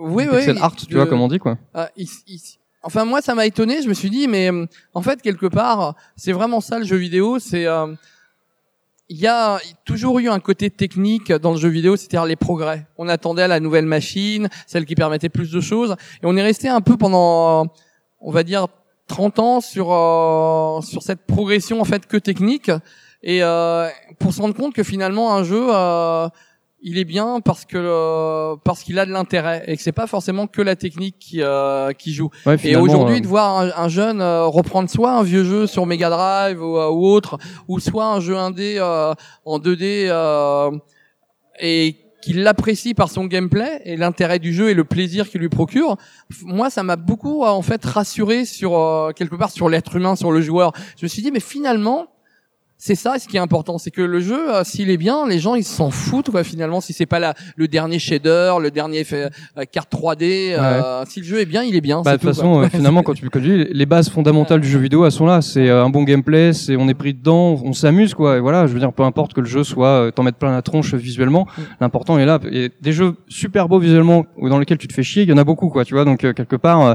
le, fond, le fondement, il est là, quoi. C'est tout- entièrement d'accord avec tout à toi. fait. Euh, dernière question, peut-être. euh, ou- sur le Stonefest. Donc Encore ça fait quelques années, j'imagine maintenant que nous c'est notre première. Euh, Ça fait euh, et on est vraiment. Euh, bah, on- Ah, il y aura un avant et après level max à, au Stunfest. Hein, moi, Oui, je te le dis tout de suite. évident, hein. On, a marqué les esprits, hein, notamment hier. Euh, en tout cas, nos esprits déjà, nous, c'est déjà pas mal. Euh, ça fait des- donc quelques années que tu viens et ton ressenti sur l'évolution. euh, parce que moi, personnellement, je regardais toujours le Stunfest sur Twitch, sur Internet, Ouais, sur, ouais, sur sûr. Dailymotion. Donc toi, qui es inside euh, depuis euh, de nombreuses années, ton, ton avis euh, sur l'évolution du Stunfest, euh, l'explosion que ça a pris, où je sais que ça a démarré euh, dans les, les premières années euh, dans un garage, Ah, pour ouais, maintenant dans carrément. une euh, dans une pièce de MJC, après dans un parking. hein, Voilà, euh, dans un parking, garage, ouais, c'était parking, je veux dire, pardon. Un, un parking souterrain. C'est C'est pas assez loin. underground. Voilà. assez underground et, euh, et limite au début c'est plutôt des bandes de potes qui en fait se retrouvent et, euh, et ramènent les machines et euh, s'organisent des tournois et on se fait un petit concert privé et on se balance sur le vidéo proche euh, quelques démos on se met un petit un petit un petit film enfin c'est vraiment euh, euh, apparu comme ça et euh, moi j'avais trouvé vraiment l'ambiance très très sympa euh, moi j'avais euh, à l'époque, j'étais pas mal pour une, une petite convention euh, parisienne qui s'appelait l'Epitanime, où je, je m'occupais Ouais. un peu du, euh, Oui, bien sûr. oui. donc du, euh, de la section jeux vidéo. Et moi, j'ai toujours aimé en fait euh, amener mes machines, c'est-à-dire les, euh, les choses rares que je que je récupérais pour les faire partager aux gens, pour leur montrer. J'ai toujours eu cette euh, cette habitude-là. faire découvrir. hein. Oui, oui, bah le partage, hein, le euh, par- partage pour moi c'est primordial. Bien et, sûr, ouais. et le Sunfest, en fait, au, au fur et à mesure, en fait, c'est comme la, la, la boule dans Katamari Damashi. On- on- le Sunfest, c'est ça, elle, elle roule. En fait. Les, les petites communautés, en fait, elles viennent, elles se disent ah mais vous êtes sympa vous, mais euh, vous n'êtes pas de la même communauté, mais finalement on se ressemble pas mal. Et pouf, elles arrivent, ça puis ça roule, euh, ça glutine autour et, euh, et on devient de plus en plus gros. Bonne référence vidéoludique. Voilà, il y a eu le rétro gaming qui, s'est- qui, est, qui est venu au au Stunfest. Aujourd'hui, il y a le jeu indé, il y a, y a, le, y a le jeu d'arcade, mais à la base, c'était du VS fighting. Surtout, c'était on prenait un Street, on prenait un, un Fatal Fury et hop, on, on jouait, on prenait un Soul Calibur. Et euh, et euh, comme il y avait des très bons joueurs qui, qui venaient, euh, ça contribuait un peu à, la, à sa renommée. Puis après, on a fait venir des joueurs euh, au niveau international. Euh, et puis voilà, quoi. Après, euh, Ouais, ça prend une super ampleur. la, là. la chiptune, les concerts, euh, les conférences. Enfin voilà, on a on a tellement euh, en fait euh, écouté tous les gens de la de qui venaient au Sunfest sur leurs désirs que ça s'est fait en fait quelque part naturellement de manière euh, très organique. Euh, voilà. Et puis je je, je sais pas, peut-être que Rennes euh, avait une euh, un écosystème de joueurs qui euh, qui était varié et euh, moi je sais que personnellement euh, quelque chose qui m'a le plus marqué dans le Stunfest, euh, et, et je venais déjà au Stunfest à l'époque, c'était un, un, un trailer qu'ils avaient fait pour le Stunfest où il y avait de la musique Atari ST. Et là, ça a été un peu un choc parce que je me suis dit, c'est marrant, euh, même dans, dans leur milieu, ils ne restent pas dans les normes. C'est-à-dire que faire un trailer pour le Stunfest, qui était essentiellement 80% du, du Vest Fighting, euh, on aurait pris une musique d'arcade, musique de street, une musique d'un jeu SNK et tout. Et ce fait, ce fait là d'être vraiment euh, être hétéroclite et de se dire on aime tout ce qui est underground. En fait, je pense qu'au niveau communication, ça a montré aux joueurs mais venez, euh, on vous, euh, on va pas vous empêcher de venir si vous êtes une communauté. Euh, là, il y a la communauté des euh, Mario Kart qui vient, les, euh, les, fans de Super Smash Bros. À côté, il y a, il y a des gens qui jouent à des jeux, des jeux d'arcade super rares. Ouais, c'est très très varié. Enfin hein. voilà, on n'hésite pas à faire du hors-piste ouais, Stunfest. Exactement. Il y a des, il y a des gens qui viennent avec des bornes d'arcade qui, viennent, qui viennent du sud de la France pour les, pour les. Oui, il y a des gens qui viennent de partout du monde entier, quoi. Voilà. Ça qui est bien. Les, euh, les joueurs, les joueurs de Vest Fighting et même des, des, des super players, ils viennent du monde entier. Enfin, maintenant, c'est c'est devenu euh, le Sunfest, il est il est connu bien au-delà de la France. Ouais, et, ouais, c'est ça, c'est énorme. Et, ouais, et ça fait super euh... plaisir pour un, un, un tout petit truc quoi, au départ où euh, on, en fait c'était plus des potes qui se réunissaient. Ouais, c'est ça. Finalement, euh, le l'évolution du Sunfest, elle est un peu à l'image de celle du jeu vidéo. Ça a commencé de façon un peu underground dans les garages, elle est entre potes, et puis ça a augmenté euh, de façon exponentielle. Et, le Stunfest, c'est un peu ça. C'est ce qui est en important, c'est que le Stunfest encore aujourd'hui, alors euh, bien sûr, c'est devenu un peu plus ouvert, un peu plus varié. Euh, on peut pas aujourd'hui euh, parler à tout le monde. Mais il y a encore ce côté-là euh, intimiste. Ouais, c'est très où, accessible euh, encore, ouais, clairement. Où, Oui, les, où les clairement. gens, euh, euh, par exemple, le Stunfest, il y a très peu de vols, par exemple. Euh, Il y a très peu d'ennuis avec le public. Ouais. Le public vient, il est respectueux. Ah, il, il- c'est pas la Paris Games Week, hein, ça, c'est sûr, Euh, hein. il, il sait que les, la plupart des gens ici sont bénévoles et viennent partager leur passion. Enfin voilà, c'est, on est vraiment dans une ambiance euh, très euh, amicale, intimiste. Et Bon ça, enfant, c'est c'est entre gamers, hein. et voilà, entre gens de la même passion, quoi. Ah. Eh ben, on va Une dernière question, juste pour finir. Tu Euh. participes à un tournoi? Non, j'ai pas le temps malheureusement. T'as t'as déjà participé à un tournoi par le passé ici au Stunfest Ah non, non, j'ai juste essa- essayé de jouer à des euh, avec des, des champions de Street Fighter 2 euh, et euh, quand j'ai joué avec eux, j'ai cru que le jeu buguait tellement qu'ils jouaient bien. On en est tous là. Hein. Je, je comprends tout à fait. Je, je comprends. Eh bien, on va. Où est-ce qu'on veut les gens qui souhaiteraient euh, te suivre sur l'internet moderne, sur Twitter ou euh, bah ou- surtout sur Twitter, oui. D'accord. Bah, si vous pouvez, bah, je vous donnerai mon Twitter et puis vous le, Tu vous le mettez, euh, tu vous le peux- mettrez en Voilà, ouais. D'accord. Bah, c'est en fait c'est hein. underscore euh, A D O R U underscore. A Là, D j'ai O tout- ouais, E J'ai tout fait pour que les gens ne me trouvent pas. C'est Non, caché. mais Douglas Alves, à mon avis, vous devriez trouver. euh, Ok, ça On le marche. mettra Voilà, également. Un grand, grand merci de nous Ouais, avoir accordé quelques beaucoup. minutes. Merci beaucoup. Vraiment, quand puis, tu euh, parles, euh, bonne continuation. Hein. quand tu parles, la passion déborde de, de toi. C'est, incroyable, quoi. Vraiment, merci, merci beaucoup de nous avoir accordé quelques Bonne minutes. journée. Merci. Beaucoup. Bon Ciao. salon. Au revoir.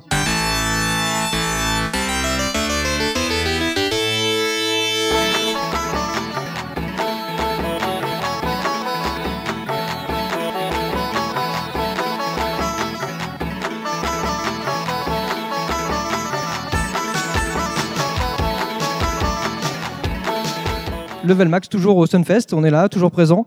Et euh, effectivement, euh, bah, pour ceux qui nous suivent depuis un petit moment, euh, il y a une petite arlésienne, un, truc, un jeu récurrent dont on parle assez souvent euh, donc dans le podcast de Level Max. Un jeu juicy. Un jeu de Juxi, tout à fait, euh, donc spécial dédicace à Karim qui n'est pas là, qui aurait aimé là, je n'en doute pas. Et ce jeu, c'est Windjammer, et donc on se devait d'inviter euh, avec nous, d'avoir euh, l'honneur d'interviewer un grand joueur de Windjammer. Un grand joueur français, ouais. Voilà, tout en plus, Cocorico quoi, j'ai nommé Walmart. Bonjour. Bonjour, à tous. Bonjour. Alors, donc euh, bah, le Sunfest est bien lancé, on est en plein milieu. Donc euh, comment ça se passe pour toi de, de ton Bah, côté euh c'est nickel. Moi, j'étais pas venu en fait depuis que c'était aux Libertés. Euh, j'étais venu euh, sur les années d'avant, puis j'ai laissé en fait quelques années parce que bon, euh, la vie, tout ça quoi. Ah, t'es- Donc t'es passé d'un extrême à un autre quasiment. Voilà, quoi. c'est un peu ça, le- quoi. Bon, T'as vu je reviens- d'un coup quoi. Bim. Voilà, je reviens là et c'est vrai que c'est, enfin, l'organisation est vraiment géniale. hein. Enfin, c'est, c'est, c'est énorme. Ouais, c'est ce que Euh, tout le monde nous dit. hein. ouais, Nous, franchement, c'est, c'est, euh. c'est, voilà, c'est juste dingue quoi. Mais euh, bon, mis à part ça, si je puis dire, hein, euh, là, ben, au niveau de Windjammers, euh, propre, à proprement parler, alors Windjammers, c'est un jeu auquel j'ai beaucoup joué, euh, foi- je sais pas depuis euh, toujours quoi en fait, jusqu'à il y a à peu près euh, ben, deux trois ans, juste au moment si tu veux où la communauté française a commencé à se monter, qui a fait Windjammers France en fait si tu veux. Ouais. Et euh, là, en fait, les gars, ils ont commencé à, à envoyer la salle, la salle du temps. Quoi. Ils sont vraiment, ils sont entraînés comme des gros porcs. Donc en fait, ils ont un niveau de gros malades. Et il y a Ouais. vraiment une communauté française juste, enfin, euh, ahurissante. Et, Et tu la bah- situes comment par rapport à la communauté interna- internationale si Bah, en fait, c'est la première, hein, c'est euh, sûr. C'est indiscutable, oui, oui, parce Ouais, qu'en fait, si tu veux, les Japonais, euh, on a déjà des euh, comment des, des, euh, des archives, voilà, je- qui, qui montrent quoi, qu'en fait le niveau n'est pas génial au Japon. Il y a une communauté, euh, ouais, il y a une communauté euh, américaine qui euh, est basée à Cincinnati pour l'anecdote et qui Ouais. est euh, vraiment, enfin, ils sont très bons les mecs, mais ils sont pas nombreux quoi. Franchement, je sais pas, ils sont maxi. euh, 8-10 quoi à jouer alors que là dans la communauté je sais pas enfin t'as au moins je sais pas, je vais pas dire de conneries, mais 40 gars, quoi, tu vois, ce qui est quand même énorme pour un jeu comme ça aussi vieux. Ouais, quoi, finalement, c'est un jeu qui était un, un peu délaissé au Il niveau était euh, complètement par rapport mort. à, à- et à en fait, moi, je trouvais ça nous, dommage euh, parce que, enfin, euh, je trouvais qu'il avait plein de possibilités compétitives, etc. Mais euh, et du coup, ben, enfin, c'est en fait un mec qui s'appelle euh, Dan qui euh, qui a lancé euh, Dan de Bagro. Enfin, c'est un mec qui est proche de Bagro Point, quoi. Ah, bah, Voilà. point. Et du coup, ben, ce type a lancé un forum qui s'appelle Windjammers, euh, Windjammers France. Et euh, du coup, voilà, après, euh, il y a une communauté qui s'est agrégée là-dessus. ouais, tout Et le monde s'est aujourd'hui, en fait, si tu veux, le jeu, enfin, c'est c'est taré les, les mecs où ils en sont, quoi. Bon, moi, ça fait un petit moment que j'ai pas dosé le jeu parce que je sentais bien que déjà il fallait s'investir à mort. Et déjà que je suis sur 2x, je voulais pas encore me. comme tous les jeux. hein. Ouais, voilà. Euh, mais euh, en fait, maintenant, je me prends des, des grosses piquettes, quoi. Enfin, je peux, si tu veux, voilà, enfin, euh, les tenir un petit peu, quand même, avoir une résistance et tout. Mais euh, bon, c'est sûr qu'avant j'avais euh, le meilleur niveau, mais c'était pas très glorieux parce qu'en fait, mais personne jouait quoi, en gros. Euh, Enfin, ou peu de monde, quoi, juste, en fait, Voilà, en c'est ça. C'était juste vraiment sur le ressenti quoi que les gens jouaient, mais moi aussi quoi finalement. Là, les mecs, ils ont presque développé les technologies quoi. Enfin, c'est-à-dire ils ont fait vraiment comme on fait avec un autre jeu quoi. C'est-à-dire vraiment pousser le jeu au maximum. Et du coup, il y a un niveau de, de, de malade mental quoi. Ouais, avec on voit, des, on euh, voit euh, des réflexes. On a vu quelques quelques parties hier là. On regardait ouais, de c'est- temps temps, les mecs. euh, ouais, c'est hallucinant. C'est des Vraiment. machines quoi. Ah ouais non mais complètement déjà enfin à l'époque déjà moi je jouais à un mec qui s'appelle Birdie qui est arrivé loin là et euh, enfin c'était déjà euh, un très très gros niveau quoi je pense qu'on est encore une petite marche au-dessus quoi et euh, ça veut enfin ça veut tout dire quoi c'est vraiment vraiment monstrueux quoi D'accord. Et donc là, euh, tu fais uniquement le tournoi euh, Windjammer, pardon, durant le Stunfest ou tu non je fais participes aussi également 2x ouais. 2x, Bah, d'accord. en fait ouais je fais 2x à la base. Je fais 2x en donc en solo et en euh, 3 versus 3 en team Ouais. quoi.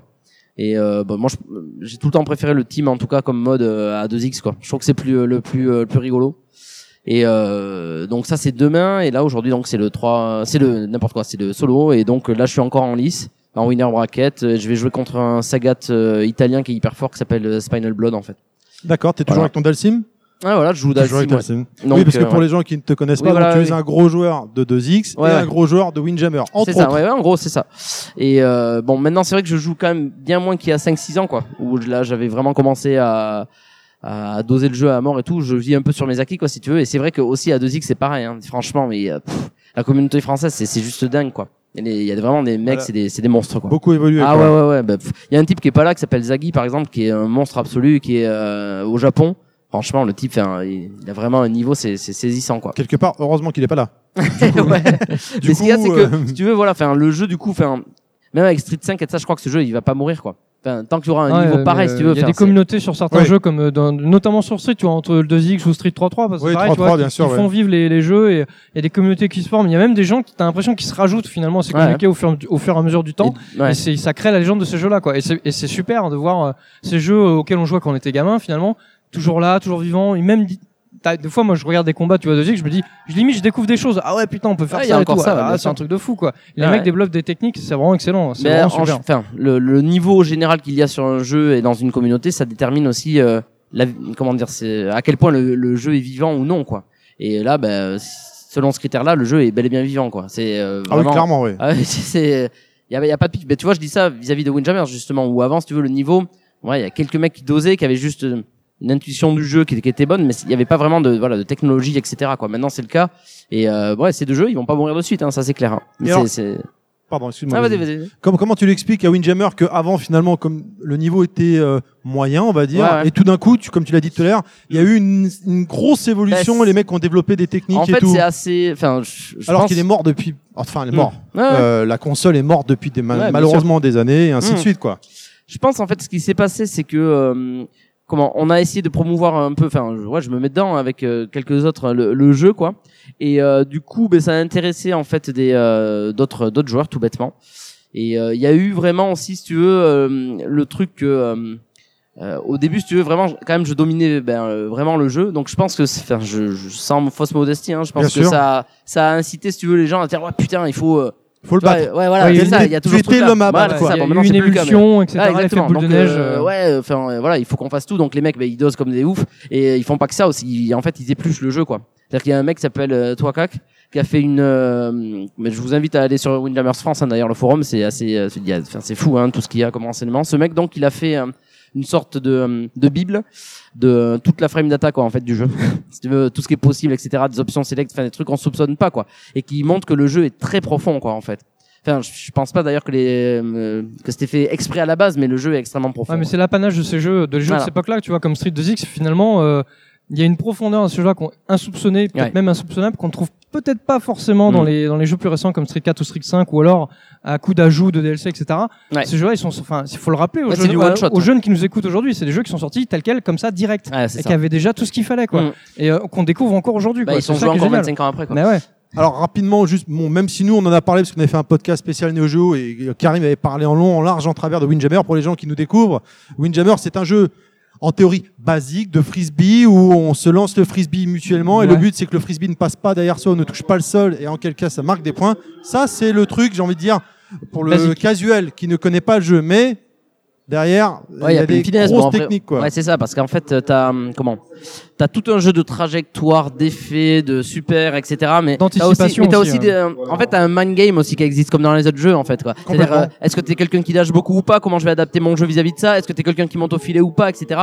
Et en fait, il y a un, un jeu de, une sorte de jeu de questions-réponses, quoi, comme dans un two mind game, quoi, et qui Ouais. fait que, en fait, ben, le jeu a un, un vrai intérêt, quoi, parce que tu modifies tout le temps ta position par rapport à l'autre et en fait il y a voilà enfin il y a vraiment un, un intérêt très fort quoi euh, au niveau de de c'est- t'as tout le temps un enjeu en fait dans le dans le dans le truc quoi t'es t'es jamais à te à t'embêter à te dire que c'est c'est répétitif alors que ça pourrait le paraître quoi en fait donc c'est juste des mecs qui se balancent un frisbee quoi mais voilà il y a une une finesse qui est énorme quoi On peut même dire que c'est un jeu de combat de frisbee, quoi. C'est Ouais, c'est tellement c'est tellement c'est assez violent même dans Ouais, certaines ouais. attaques. C'est c'est super. D'ailleurs, j'invite tous nos auditeurs qui honte, honte sur eux pour toutes les fois on en a parlé, mais qui ne connaissent pas encore Windjammer, d'aller sur YouTube, d'aller sur le net, d'aller voir ce que c'est. Ouais. Et sur Et- Windjammer France et voilà, bien sur sûr. Windjammer Windjammer France, bien sûr, pour qui est la voir Bible et vraiment des vraies joutes. Ouais, et voir à quoi ça ressemble et voir que c'est vraiment nerveux. Et, Enfin, et voilà, c'est et super. Cocorico, c'est vraiment ça. C'est-à-dire que, honnêtement, je pense, euh, c'est certain que la, la, la communauté française, en fait, est la première. euh, Enfin, c'est le meilleur niveau qui existe au niveau mondial, quoi. Et je pense que ça pourra drainer peut-être des, euh, des vocations. C'est-à-dire que peut-être que les Ah ouais. Américains vont voir ça, ils vont se dire, mais attends, euh, c'est pas possible qu'on laisse tomber le jeu. Il y a des mecs qui sont monstrueux en France, etc. Enfin, tu, tu vois, c'est toujours pareil quand tu commences un truc comme ça, il peut y avoir un cercle vertueux, quoi. Donc euh, j'espère qu'il arrivera, mais. En fait, il manque un remake de Windjammer finalement sur les consoles actuelles avec le mode online. Ouais, Ouais, mais est-ce qu'il a besoin d'un remake? Bah, il y a un mode vois, online, euh, en fait. Voilà. Ah, il y a ah, Ouais, j'ai un mode GPO, online. non Ouais, un Bah, peu, ouais, c'est euh, ça, ouais. ouais. C'est Fightcade, qui s'appelle. D'accord. Sur Fightcade, en fait, il y a le jeu et donc il y a tout le- toute la communauté. Et il y a des Espagnols qui sont hyper bons aussi. Très très bons. Il y en a pas un là, mais euh, la communauté espagnole commence à grossir et euh, c'est significatif quoi. C'est quand même étonnant que euh, il est sorti en quelle année? 94, 95 ce jeu, je crois? Pardon? Il est sorti en quelle année ce Euh, je jeu? crois que c'est 94. Voilà, hein, 94. Et donc euh, que- 20 ans après, Ouais, euh, le va. jeu, Ouais. euh, tout d'un coup, les, En fait, les- ça fait ça fait ça partie de ces jeux-là qui étaient un peu mésestimés, un peu sous-estimés, tu Ouais. vois? Surtout que quand, il, quand ce jeu est sorti, à côté, t'avais les cadors, t'avais KOF, t'avais tout ça. Enfin, Ah oui. vu, vu ce que coûtait un jeu Néo Geo, le mec, euh, voilà, Oui, se dire, fait choisir, tu vois. C'était tellement un âge d'or en fait. Mais ouais, c'est ça. Il y avait fois, trop ben, de jeux finalement. pouvais tu vois. passer à côté de, de perles. Exactement. Mais du coup, ça ressort quelques années plus tard, et finalement, on redécouvre le truc. Et puis, au-delà de l'aspect technique, graphique qui date de- des années 90, le jeu, quand on y touche, et j'invite tous les joueurs à ce qui s'intéressent à y toucher, à essayer au moins une fois, c'est instinctif, c'est Bah, immédiat, un peu, c'est génial, c'est vraiment juicy, comme disait Karim. Je, le comparerais un peu à, si tu veux, ce qui se passe en musique dans les années 60-70 euh, ou même 90 où tu as une effervescence de malade et tu redécouvres tout le temps des groupes qui ont été en fait euh, mésestimés à une époque. Mais là, c'est pareil, mais pour les jeux, quoi. C'est-à-dire qu'il y a eu un âge d'or, quoi. Et pareil, tu vois, Magical Drop 3 aussi, c'est un jeu qui est incroyablement profond et monstrueux, quoi. Tu doses aussi ce jeu? Euh, ouais, j'ai, savais pas que- j'ai euh, dans le passé, ouais. Ah, d'accord. Mais en fait, euh, là-dessus, enfin, euh, le, le meilleur joueur que je connais, c'est Lola Bunny. C'est un américain. Bon, c'est c'est c'est c'est un jeu aussi de fou. Hein. C'est un jeu en fait une sorte de Columns, quoi, si tu veux, de- entre Tetris et D'accord, Columns. voilà, oui, Enfin, intéressant de le dire T'as aussi euh, Neo Turf Master qui est un jeu de golf. Un jeu de et golf. un jeu aussi pareil, Un hyper gros fin. jeu Neo Geo d'ailleurs. Ouais, hein, Ouais, et un jeu pareil où, enfin, franchement, si t'as envie de le pousser à fond, euh, tu peux vraiment y aller, quoi. Et là, là-dessus aussi, il y avait un Français qui était super bon, mais tu vois, c'était à coup de. Moi, je connais ces mecs-là, parce que je me suis intéressé à ces euh, à ces jeux-là, mais c'est c'est c'est euh, très épars, quoi, parce qu'il n'y a pas de communauté en réalité sur ces jeux-là, mais ça ça mériterait, quoi. Ça mériterait, oui, d'accord. Voilà. Voilà. Superbe. Et sinon, euh, le Stunfest, là, euh, bah là, euh, tu nous disais que finalement tu reviens pour la première fois depuis longtemps là cette année là. Tu, tu le sens comment en termes d'ambiance et après en termes côté compète euh, par rapport à ce que les gens que tu vois passer quoi? Alors au niveau des compètes, ben, c'est ce que je disais à 2x, euh, je suis assuré de rien du tout, hein, parce qu'il y a vraiment un niveau euh, énorme, quoi. Donc, euh, mais c'est aussi, c'est c'est génial aussi de voir que le jeu vit comme ça, quoi. C'est ça Donc, qui est super. Pour, voilà. une, pour une compète française, enfin tu vois, pour un événement français qui part de rien, voir toutes ces têtes d'affiche là, et voir tous ces gens qui se réunissent, c'est super quoi. Donc voilà à ce niveau-là, et puis ensuite au niveau du Stunfest en général, ben, comme je l'ai au début, quoi. hein, C'est-à-dire, je trouve que ben, j'arrive presque même pas à comprendre comment logistiquement on organise un truc pareil, quoi. C'est vrai que c'est. C'est vraiment c'est- juste. C'est violent, quoi. C'est n'importe quoi. inouïe. Enfin, quoi. on prend ça comme acquis et comme euh, ouais voilà il y a des écrans partout des bandes partout et tout ça c'est cool quoi mais quand tu penses à vraiment tous les mecs de l'ombre qui doivent euh, faire tout quoi enfin, Ouais, et en, et direct quoi. sur Twitch en même temps, enfin c'est. à c'est génial, l'inauguration hier, le, je crois que c'est pas le président, mais l'ancien président, je sais plus comment il s'appelle, qui avait les cheveux longs. euh, maintenant, il a les cheveux non. courts. Euh, on l'avait vu dans euh, Pixel Com euh, euh, dans le, le, le, le- le reportage là de jeu de combat à la main, euh, Pixel Combat, je crois, de je ne sais plus, je suis désolé. Bref, il en parlait, il disait qu'il y a environ 300 personnes bénévoles dans l'ombre, comme tu le disais à l'instant, qui travaillent euh, pour euh, ce- ce- ces trois jours Ah, fantastiques. c'est du hein. lourd, hein, c'est du lourd, c'est clair. Ouais. C'est pour ça que, franchement, moi, pour moi, tout le mérite revient à eux. hein. C'est cool, hein, tous les joueurs d'Aigo et de ça, machin. C'est ça aussi qui fait vivre les ventes, c'est certain. Mais eux aussi, ils le font vivre, quoi. Parce que sinon, ça existerait pas, quoi. Donc, euh, voilà. Ok, et donc euh, sur euh, pour Windjammer, on va te voir sur scène là tout à l'heure ou pas Pas du tout, non, parce que j'ai perdu, moi. Ah, j'ai perdu, j'ai gagné, j'ai, euh, ouais, j'ai gagné, je sais pas, quelques tours. Après, j'ai perdu contre un mec qui, qui avait gagné le 3 on 3 hier, qui s'appelle Vibro Master. Et j'ai perdu contre un autre gars qui jouait Costa, mais je- bon, c'était pas honteux non plus, quoi. J'ai fait 2-1, si tu veux. C'était relativement serré, quoi. Donc, si tu veux, j'ai vu que, bon, même en dosant pas, il faudrait que je redose, en fait, comme un gros porc. Ah, c'est ça, il y a pouvoir pas de mystère. hein. niveau. C'est comme le sport au final. hein. Ouais, faut, c'est ça, exactement. faut quoi. Bon, et- régulièrement, dès que tu lâches, sinon tu perds tout coûteux, quoi. C'est hyper coûteux parce que Ah moi ouais. j'aime jouer juste comme ça euh, parce que c'est il est super cool ce jeu. Je, je me sens pas si tu veux de, de, de, de me refoutre toute la pression parce que c'est un jeu en plus qui demande une concentration mais juste dantesque Ah, à faut haut être niveau, super quoi. Donc, attentif, hein, ça, c'est ouais, clair. ouais, c'est c'est c'est c'est malade quoi. Donc voilà. Pour les gens qui souhaitent te suivre, où est-ce qu'on peut te retrouver sur les réseaux sociaux ou Twitter, je ne sais pas. Alors nulle part parce qu'en fait euh, je euh, je je suis un espèce, un espèce de euh, D'ermite Ouais, voilà, on va dire ça quoi. Alors pour la petite anecdote, je gère le Unul officiel de Twitter, euh, le Unul officiel. Alors c'est avec Usul, tu sais, Usul Oui, Master. oui, oui. Bah, en fait, euh, on avait créé ce perso en déconnant euh, sur Skype une fois. Et du coup, il l'avait mis dans les 3615 et après j'ai géré en fait un truc Twitter pour le fun et donc euh, le seul truc où on me voit sur les réseaux sociaux, c'est là-dessus. J'ai pas de Facebook, j'ai pas de Twitter, j'ai pas de Instagram ou je sais pas quoi. Ou Windjammer, Et voilà. France. Ouais, ouais, ouais, enfin même pas trop quoi. Bon, Euh, bah, ouais. si vous cherchez Volmar, vous ne le Euh, trouverez voilà, pas. c'est ça en gros. euh, Bah, voilà, vous écoutez Level Max et voilà, Voilà, vous aurez des c'est nouvelles cool. de lui, hein, c'est tout. On a eu la chance de l'avoir. Ah, Voilà. pour pour l'anecdote, donc, euh, comme je le disais en off tout à l'heure, ça fait deux jours qu'on te traque Ouais, dans le salon c'est cool. pour te trouver, pour espérer euh, te, te, te grappiller cinq minutes d'interview. Bah, Un c'est grand cool. merci à toi, Ben, de rien, euh, écoute, hein, merci à Volmar, vous, de, hein. de nous avoir c'est accordé vous le temps. aussi qui faites vite ce, ce genre d'évente en faisant ce genre de reportage, etc. Enfin, moi j'ai Voilà, beaucoup on- de gratitude pour ce. On fait notre possible. Bah, merci beaucoup, Et merci puis on, Claude. on essaye de, de redistribuer du bonheur sur Windjammer, de faire comprendre aux gens Bah qu'il oui, faut jouer. c'est euh, qui voilà. est cool, bien sûr. Et puis on a notre petit niveau, hein, on a mis euh, l'atto la Game Co la dernière fois. voilà. Ouais, Petite ouais. dédicace à Game Co. Voilà, allez, allez, d'accord. Level Max est dans la place. Bon Voilà. festival à toi et à bientôt, Volmar. Merci à vous. Ouais, merci encore. Ciao. Ciao. Ciao. Yoga Fire! Hello again. To reiterate, previous one, stop it. What are you doing?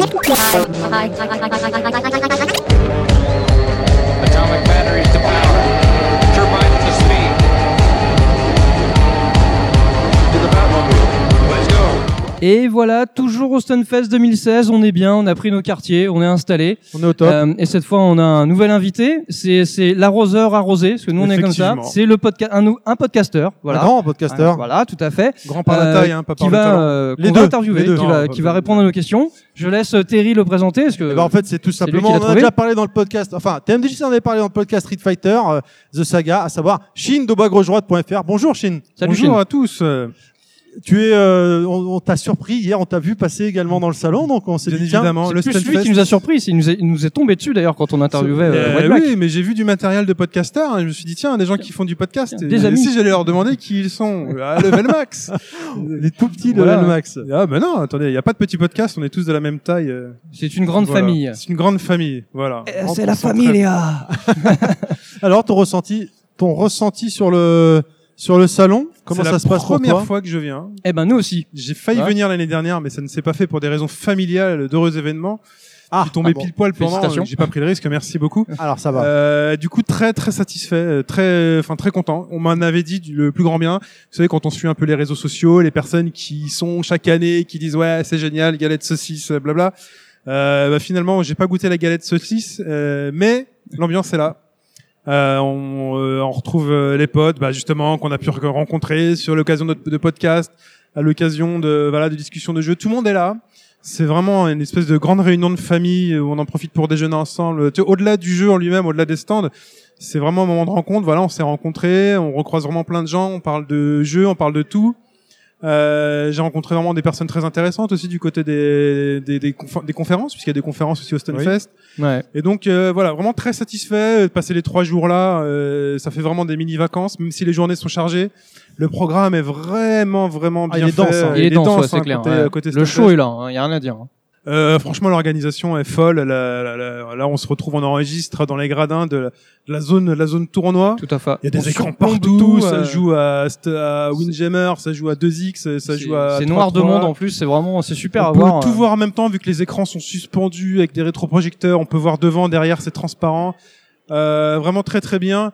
Euh, quoi dire d'autre euh, sur le Stunfest? Vraiment, les stands, euh, alors les associations qui sont là ont ramené beaucoup de matos. Euh, je pense à Hyper Free Spin, euh, je pense à Retro Game Connection, je pense à, je, je sais plus, il y a CoV 14 qui est là. Ouais, Avec. Lionel, on l'a eu hier, voilà. il y a jeux, il y a les jeux indés qui sont euh, dans le coin. On en a parlé aussi, ouais, avec, avec Douglas. Alves, ouais. Douglas Alves. Donc franchement, si vous venez au Stunfest l'année prochaine, ou enfin, euh, enfin voilà quoi, on peut passer sa journée à, jouer, on peut passer sa journée à discuter avec des passionnés. euh, en plus, tout le monde est ouvert puisque tout le monde parle de la même chose.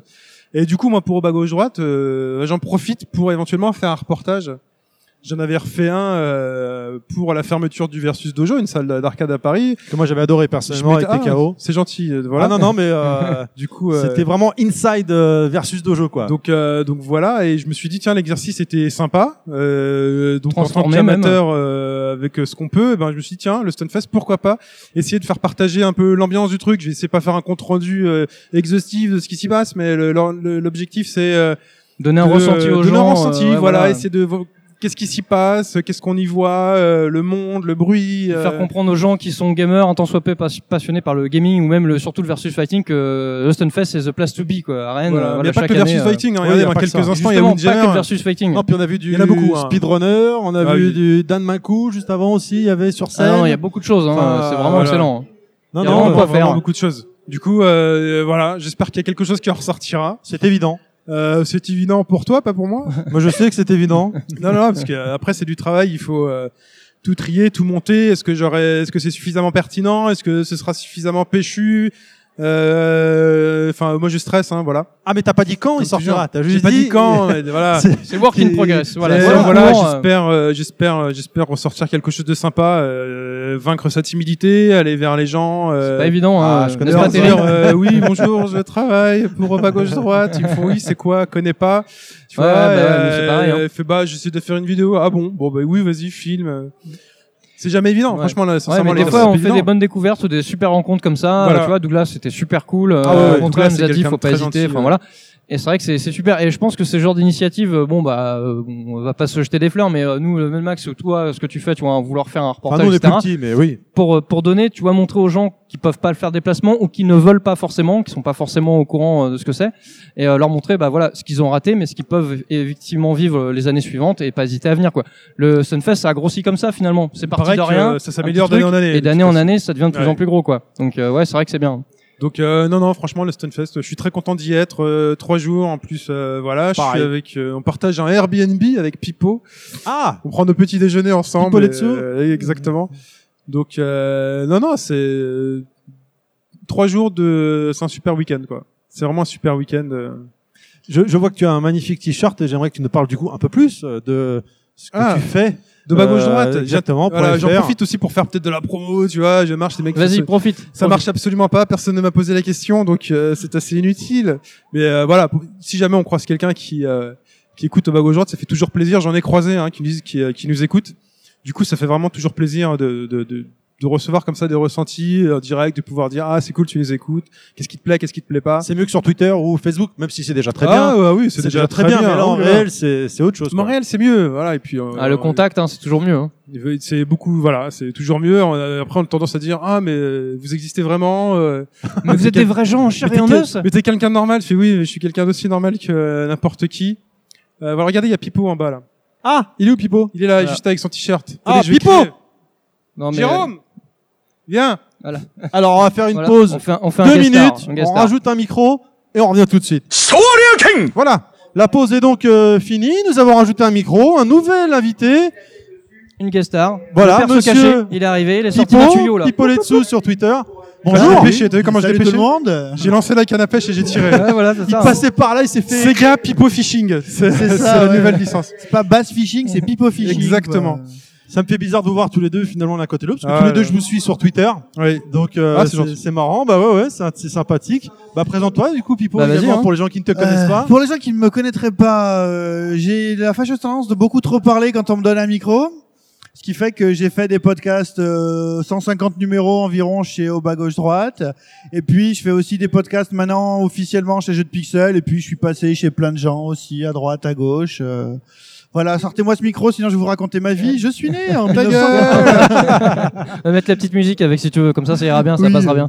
Voilà. Ok, c'est cool. Et donc euh, le Stunfest, c'est ta première fois toi aussi ou t'es déjà C'est mon premier Stunfest. Ouais, Ouais, ok. ouais. L'année dernière, j'avais tellement les boules de voir les gens sur euh, sur Twitter. Ouais, qui mais nous étaient c'est pareil. À, fond, quoi. ouais. Je me suis dit, enfin, de toute façon, ça fait un an que je que je travaille au, au corps ma chère et tendre épouse en lui disant dernière semaine de mai.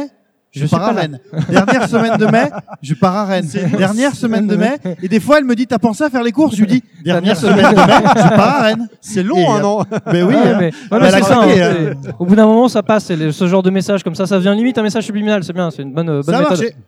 Bah ouais, bravo. Et donc, ton, je suis là. ton ressenti alors euh, T'es Bah arrivé écoute, euh, euh, c'est c'est très c'est hier donc on se baladait puis le vendredi il y a moins de monde. Ouais, ouais, c'est clair. Euh, tu croises des gens, c'est plutôt sympa. Tu peux t'arrêter au stand rétro, essayer des jeux, discuter. Le samedi, tu sens que c'est un truc public. Ah, tu moi, sens que c'est plus lourd là, hein, c'est clair. Je, je, je souffre un petit peu de d'agoraphobie et de trucs comme ça. donc euh, quand j'ai vu les photos des queues ce matin, je me suis dit bon bah je vais aller faire une conf. hein, Il y aura moins de monde. Taper ta femme, tu fais bon, finalement je fais les courses, c'est ça? C'est ça, un peu ça, ouais. Et là, cet après-midi, j'ai passé euh, pratiquement trois heures dans l'espace euh, tournoi. Et là, c'est encore une autre ambiance, quoi. Ouais. Et puis, c'est surtout de, de voir ces gens qui réfléchissent à la vitesse de la lumière, euh, à Ouais. ce qu'ils vont sortir dans 2X. Et tu dis, ouais, mais j'ai clairement pas le niveau. Ah ouais, Oui, j'ai vu sur Nous- Twitter que tu senti, euh, Wellcook. Wellcook, bien Ouais. sûr. J'étais le, je voulais faire une magnifique tweet story sur euh, l'ascension de Wellcook en loser bracket, mais euh, Un beau pas parcours. compter sur lui, Un quoi. très beau parcours Un pour parcours point. quand même. Ouais, c'est vrai. Oh là là. Ah, nous, l'espace tournoi, on, on l'a vécu, on s'est inscrit. Hier. Voilà, c'est. Oui. Ah, vous avez joué à quoi? On Euh, s'est fait violer. 5. Ah, Là, on a, on a brillé, c'était magnifique. On a fait illusion, l'espace d'un combat, mais après, ça, ça a pas, ça a pas duré. hein, euh, J'aurais dit un round, mais bon, pourquoi pas un combat si tu veux. Mais, Mais c'était bien, c'était vous êtes bien. tombé contre Luffy et Bonchan, vous pouvez le dire maintenant. Ouais, ouais, bon, non, mais- Non, non, non, non, même Ouais, ils pas. ont eu un peu peur, on les a laissés gagner, sinon on allait ternir leur réputation, on pouvait pas Bah faire voilà, ça. C'est normal, vois, on est bien élevé tout le monde et on s'est fait déglinguer contre Mais non, c'est cool, c'est une bonne expérience quand même, c'était sympa Ah quoi. oui, oui, non, mais co- co- comme, dit Pipo, effectivement, c'est c'est un autre encore une une autre facette du Stunfest d'être dans le dans dans la fosse, hein, dans le le, le, stand tournoi, le coin tournoi. C'était MDLC qui nous avait conseillé de malgré tout nous inscrire. Et euh, Voilà. on s'est inscrit, on, on savait ce qui allait arriver, c'est arrivé. On, est venu, on a vu et on est reparti. Voilà, Bah, on est reparti. en canard, quoi. Ah, Dites-vous que Luffy et Bunchan sont champions parce qu'ils vous ont battu. Ils ont Ah, battu. euh, C'est ça, c'est ça qu'il faut Bah, ils étaient obligés de vous battre pour avoir le titre. C'est le comme ça. message, merci. Et en voilà. parlant de tournoi, vous, est-ce que vous êtes inscrit à quelque chose? Rien du tout. Non. Non, rien du tout, non, toi, moi, j'ai pas non le temps. Non. Non, mais comme je disais, moi j'essaie de filmer tout ça. Et puis j'ai mon ego qui est déjà tellement petit, alors c'est pas pour le ratatiner un peu plus. Donc euh, Euh, Pareil pour moi. voilà, Mais bon, peut-être ouais, que l'année pro- l'année prochaine, si je taffe bien ma Hermika, euh, on essaiera de faire un duo. On, on en avait parlé avec Mehdi de, de G Game moi non plus. Puis bon, quand on joue Mika tous les deux et que Là, tu double Mika. peut-être pour l'année prochaine, avec un an dans les pattes de plus, euh, on verra. On Ouais, verra faut- il faut, il faut, il faut, il faut essayer. C'est une bonne expérience en tout cas. hein. Moi, je te le conseille. Oui. D'autres questions, euh, Claude? Hein? Une autre question? Non, Quelque non. chose? Voilà, on a, on a fait le tour, c'est bien. Bah, euh, enfin, si, peut-être, euh, t'es venu en tant, juste en tant que spectateur, cool, Pivot, ou tu. Euh, je suis non, je suis profites, venu. euh, euh, je suis venu. Bah, je, je pense que je vais. J'ai pris quelques photos, puis surtout, euh, je me suis amusé à raconter des tweet stories. C'était marrant pour jeu de pixels. Ouais. Je pense que je vais faire quand même un, un petit compte rendu parce que euh, mais un truc un peu euh, journalisme Gonzo euh, version euh, Las Vegas Parano Ouais. mais avec moins de drogue et de courses de moto par Ouais. exemple. Ouais, ouais. Et euh, ouais, mais voilà, c'est surtout pour pour commencer à m'imprégner du de l'ambiance et puis Ouais. voir ce que j'avais lu l'année dernière, est-ce que c'était vrai? Et oui, c'est vrai, le Stunfest, c'est vraiment cool.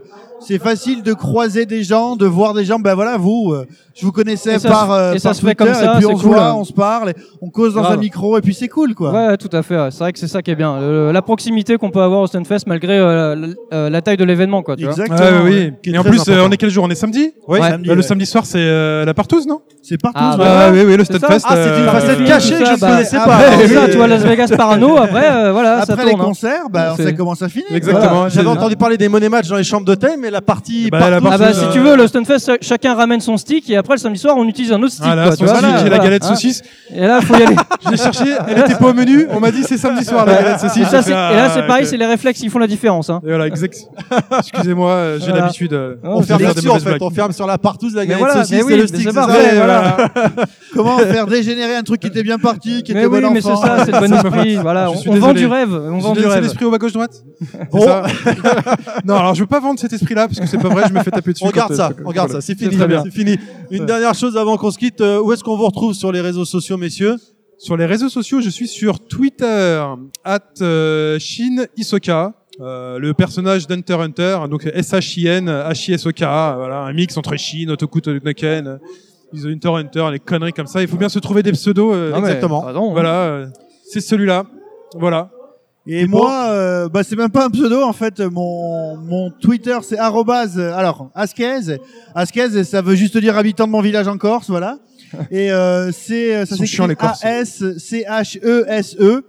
Et puis je réponds au doux nom de Pipo Letsu euh, avec deux P, pas Pipo Mantis, avec un P. À ne pas confondre avec le mot pipe. Vraiment, on garde de belles fins ici. hein. Non, mais c'est Ah, Merci à vous, peux- messieurs, de nous avoir Ouais, accordé merci les gars, minutes. Bah, super merci cool. à vous. Et à bientôt et bon festival à vous. Merci le Merci tout le monde. Merci.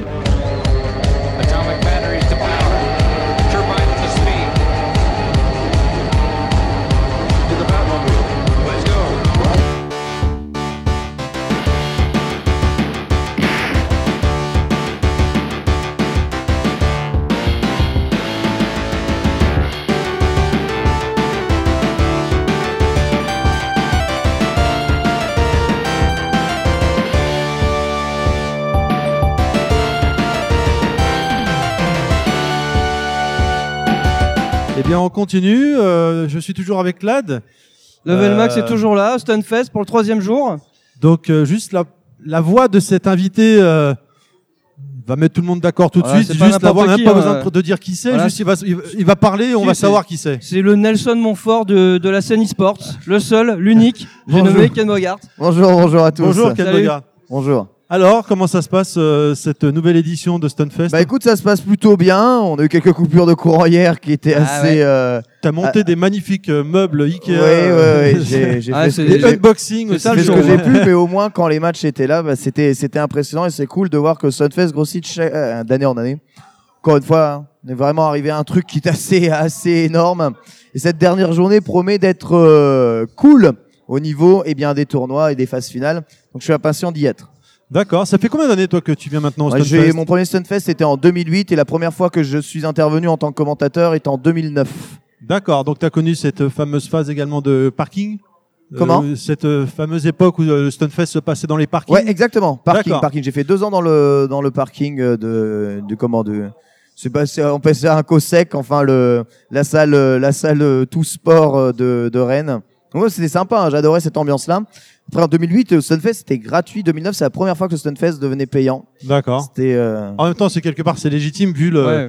L'organisation, euh, tout ce Ah qui oui, non, tout mais ce bien que sûr, ça évidemment. non, propose. ce que je veux dire, c'est pour vous montrer le, à Ah, quel point l'évolution, ça ouais. grossit Ouais, euh, ça de, a évolué, de plus ouais. en plus, quoi. Mais euh, c'est bien, effectivement, de toute façon, tous les intervenants qu'on a eu la chance de rencontrer, nous, et qui ont participé à d'autres Sunfest avant, nous disaient la même chose. Voilà, c'est parti de rien, euh, c'est vraiment de façon limite underground, et puis c'est devenu un truc super énorme, et euh, c'est vraiment, c'est super. On a même des gens qui viennent de, de partout, enfin, du Japon, euh, des États-Unis, etc., Oui. différents pays pour, les- pour les, les tournois.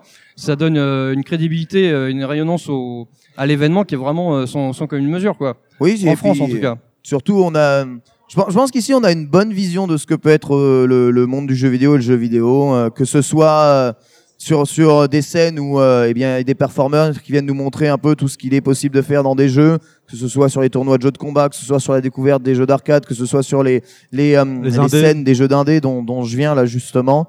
Euh, où les, les, les gens vont présenter et viennent présenter leur jeu. Qu'on a, euh, enfin c'est franchement si vous voulez venir ici au Stunfest euh, pour eh bien voir ce qu'est aussi un peu le monde du jeu vidéo, c'est un très très bon festival pour ça parce que c'est pas c'est pas agressif Non. et euh, c'est rempli de, de savoir et de connaissances euh, et de Et de rencontres à passionnés. faire. Ouais. Exactement. Nous, c'est notre première année personnellement Bah, et et c'est vrai d'ailleurs, qu'on en euh, a plein les yeux, quoi. Ouais, cette première année, effectivement, euh, c'est ça qui est bien, c'est parce que ça, ça a gardé un côté vraiment euh, centré sur le jeu vidéo et le, et le gaming. Ouais. Euh, alors que comparé à d'autres salons, il n'y a pas le, pas le le côté super commercial, tu vois. euh, J'avais peur de voir trop de boutiques, tu vois, à droite à gauche, comme tu vois dans certains Non, salons, non, etc. c'est un- festival, Et, donc euh, il a pas- voilà, il c'est un il vrai festival, et c'est ça qui est bien, Il y a quelques cette, boutiques, cette mais c'est des boutiques pour vous aider. C'est-à-dire, si vous avez besoin de, de trucs qui sont utiles au Stunfest, il y a quelques boutiques qui est là, il y, a, il y a de la nourriture, il y a des stands pour modder vos consoles, par exemple. Ouais, tu vois, il y a des trucs comme ça, mais c'est Non, ça reste vraiment centré sur le gaming, et c'est ça très qui est bien. Mm. Le, but, c'est de, le but, c'est que les gens viennent ici s'amuser, viennent découvrir, pas qu'ils viennent consommer, consommer. Et euh, bah, disons, tu, par rapport, euh, bah, pour rapport à Street 5, le, Ah bah. le niveau là cette année, euh, que vu que t'étais en première loge, Voilà, Street 5, le jeu est jeune, mais le niveau est déjà très très élevé. Là, on a un top 8 euh, rempli de, de joueurs asiatiques, donc c'est euh, à la fois cool parce que ça veut dire qu'il y a beaucoup de joueurs internationaux qui viennent au Stunfest aujourd'hui. Ouais, ouais. À la fois décevant parce qu'on aurait aimé avoir une plus grande représentant, représentation pardon, européenne euh, en phase finale, mais sur un tournoi de 512 joueurs, c'est très difficile d'arriver dans les phases finales. c'est ça. Et il faut être solide. Bah, les poules étaient déjà assez violentes. Hein, euh. Ouais, ouais. En fait, les poules, c'est euh, 8 tournois de 64 joueurs déjà. Ah ouais, c'est ça. Hein. C'est déjà beaucoup plus que n'importe où euh, en France. Donc c'est ouais, là on a le plus gros tournoi de Street Fighter jamais organisé en France, je pense. Et qu'est-ce que tu penses donc de Street Fighter 5, de l'évolution qu'il est en train de qu'il a euh, par rapport aux précédentes édi- éditions du jeu du jeu, euh, par rapport au fait qu'il y ait euh, un personnage par mois ou le gameplay? Que comment tu, tu est-ce que tu penses que Street Fighter 5 va continuer sur la lancée de Street Fighter 4 ou ça va se stagner? Qu'est-ce que tu penses du jeu en somme finalement? Le, jeu, je l'ai- je l'aime beaucoup. J'aime beaucoup ce qu'ils ont voulu faire du jeu et le, système de jeu.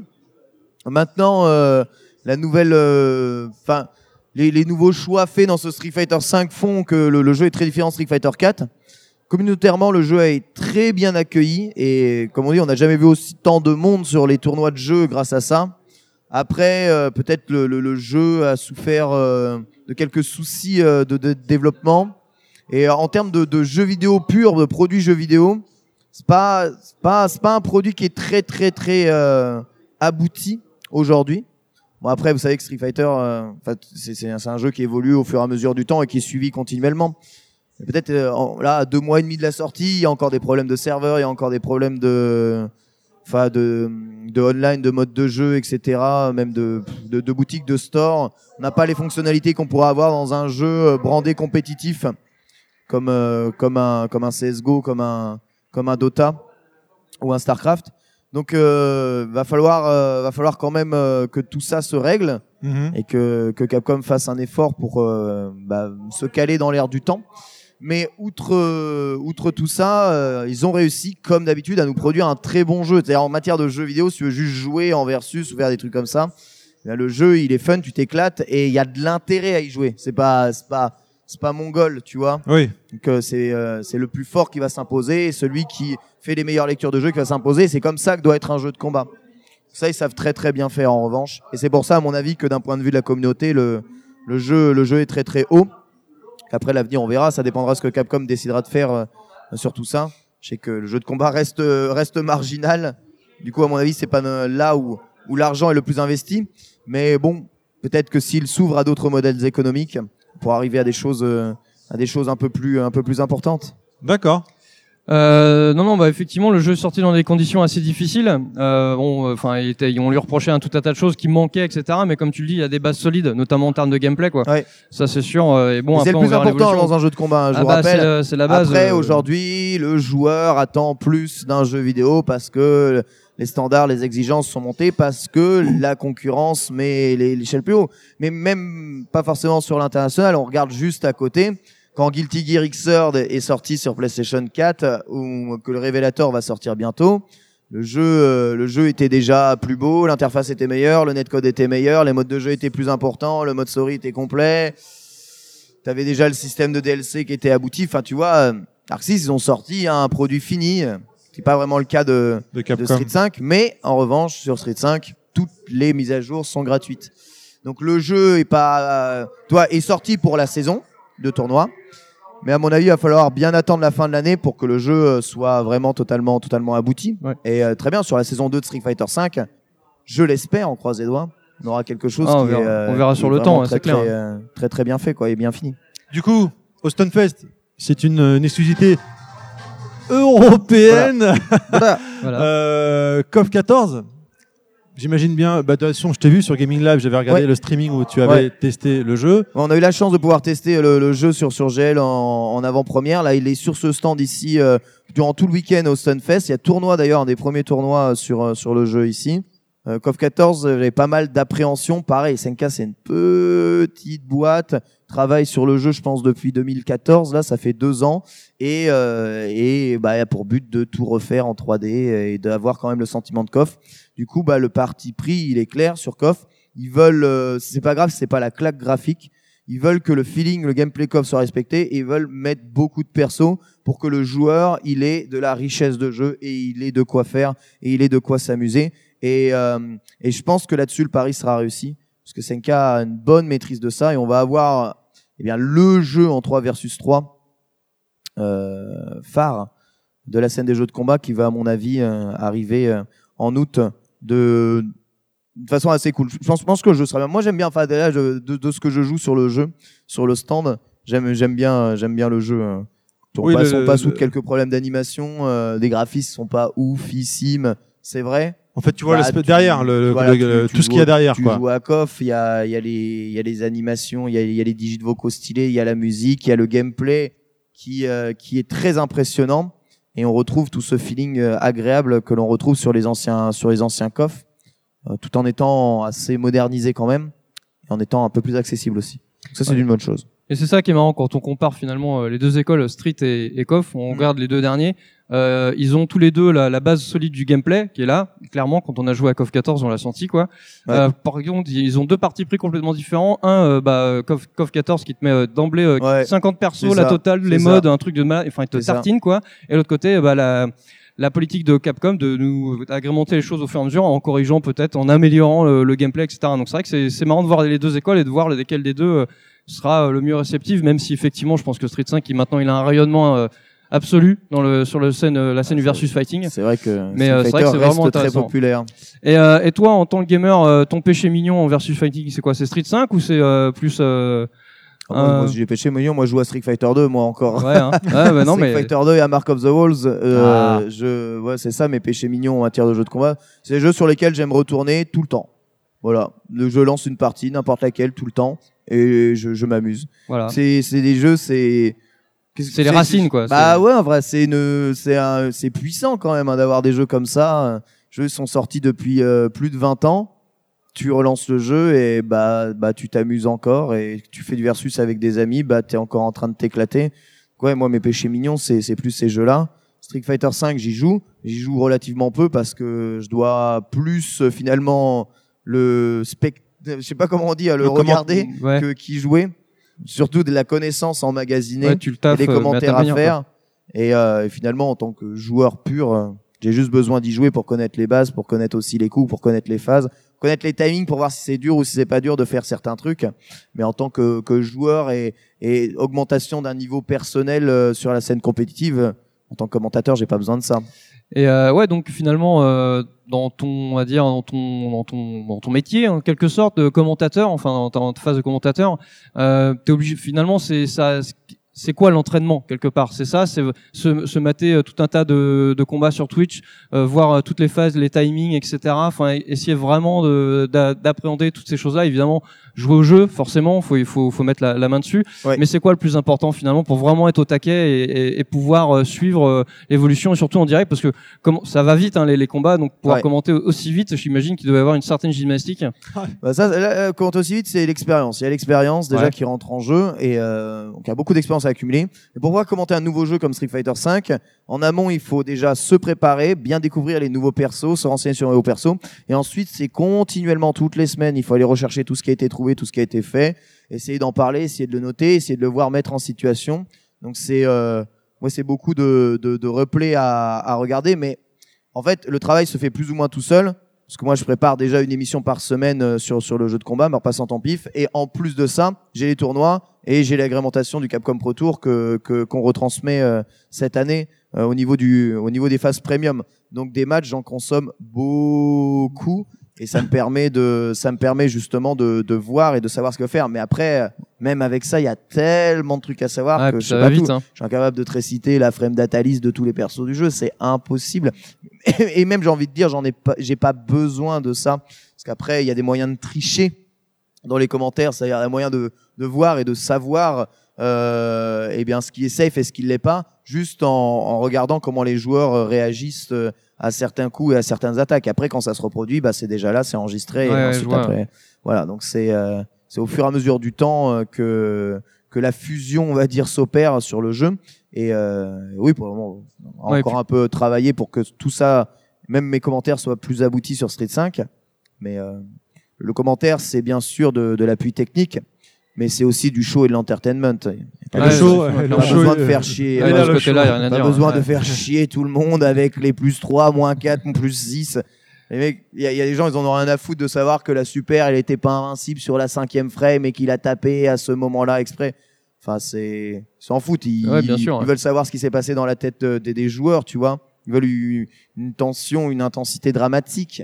Et, les jeux de combat se prêtent super bien à ça, euh, de manière générale, parce que c'est du 1 versus 1. Donc il faut, euh, faut aussi appuyer là-dessus. En attendant, je trouve que euh, depuis, bon, comme beaucoup de gens, moi je t'ai découvert, j'allais sur ton site kenbogard.fr à l'époque, où tu parlais de Garo Markozov tout à l'heure, et Ah bah oui, j'aimais bien regarder les vidéos de Total Eclipse de- Ah, de- que tu commentais. gros tournoi. Et j'étais toujours étonné, bon déjà d'une part, où est-ce que tu arrivais à l'époque à choper tes vidéos? Faut, Parce qu'à l'époque c'était quand même assez nouveau, tu chopais des combats à chaque fois de fou. Ouais, j'allais sur les Euh, sur le la plateforme YouTube euh, japonaise Nico Nico. Et, euh, et en plus, tu parlais tout à l'heure de- de- de- d'entraînement, de, de- du moins d'expérience à, à être capable de commenter comme tu le fais aujourd'hui. Mais à l'époque déjà, tu étais une vraie Kalachnikov. Tu, tu parlais à fond, à fond, à fond, à fond. Enfin, c'était. euh, et puis, bon, bah, comme moi, comme beaucoup de gens, j'ai appris plein, plein de choses en regardant tes vidéos et tes commentaires, tes commentaires. Et euh, bah, tu expliques. Et c'est vrai que tout doucement, on a appris. Euh, moi, vraiment, pour moi, il y a eu un avant et un après euh, euh, Street 4, mais surtout euh, en regardant tes vidéos parce que j'ai appris euh, en, en t'écoutant, tu détaillais, t'expliquais, tu parlais. Je trouvais ce que j'aime beaucoup, c'est que tu parles euh, aux novices comme moi et aux experts euh, comme d'autres qui sont expérimentés et qui ont appris autant avec toi, quoi. C'est le but. hein, le, but avant tout, euh, quand j'ai commencé ça, c'était d'élargir aussi la communauté, faire découvrir les jeux de combat aux gens, leur montrer à quel point ça peut être intéressant de jouer à certains types de jeux vidéo de manière compétitive, parce qu'il y a des jeux vidéo qui sont intéressants et que et que lorsque tu fais de la compète là-dessus, il y a un véritable challenge. C'est pas facile. C'est pas facile dans plusieurs sens. Déjà, le jeu- le jeu de combat, c'est probablement une discipline extrêmement difficile. Elle, est à la fois mathématique, elle appuie sur les réflexes, faut être rigoureux, il faut avoir un mental très très fort.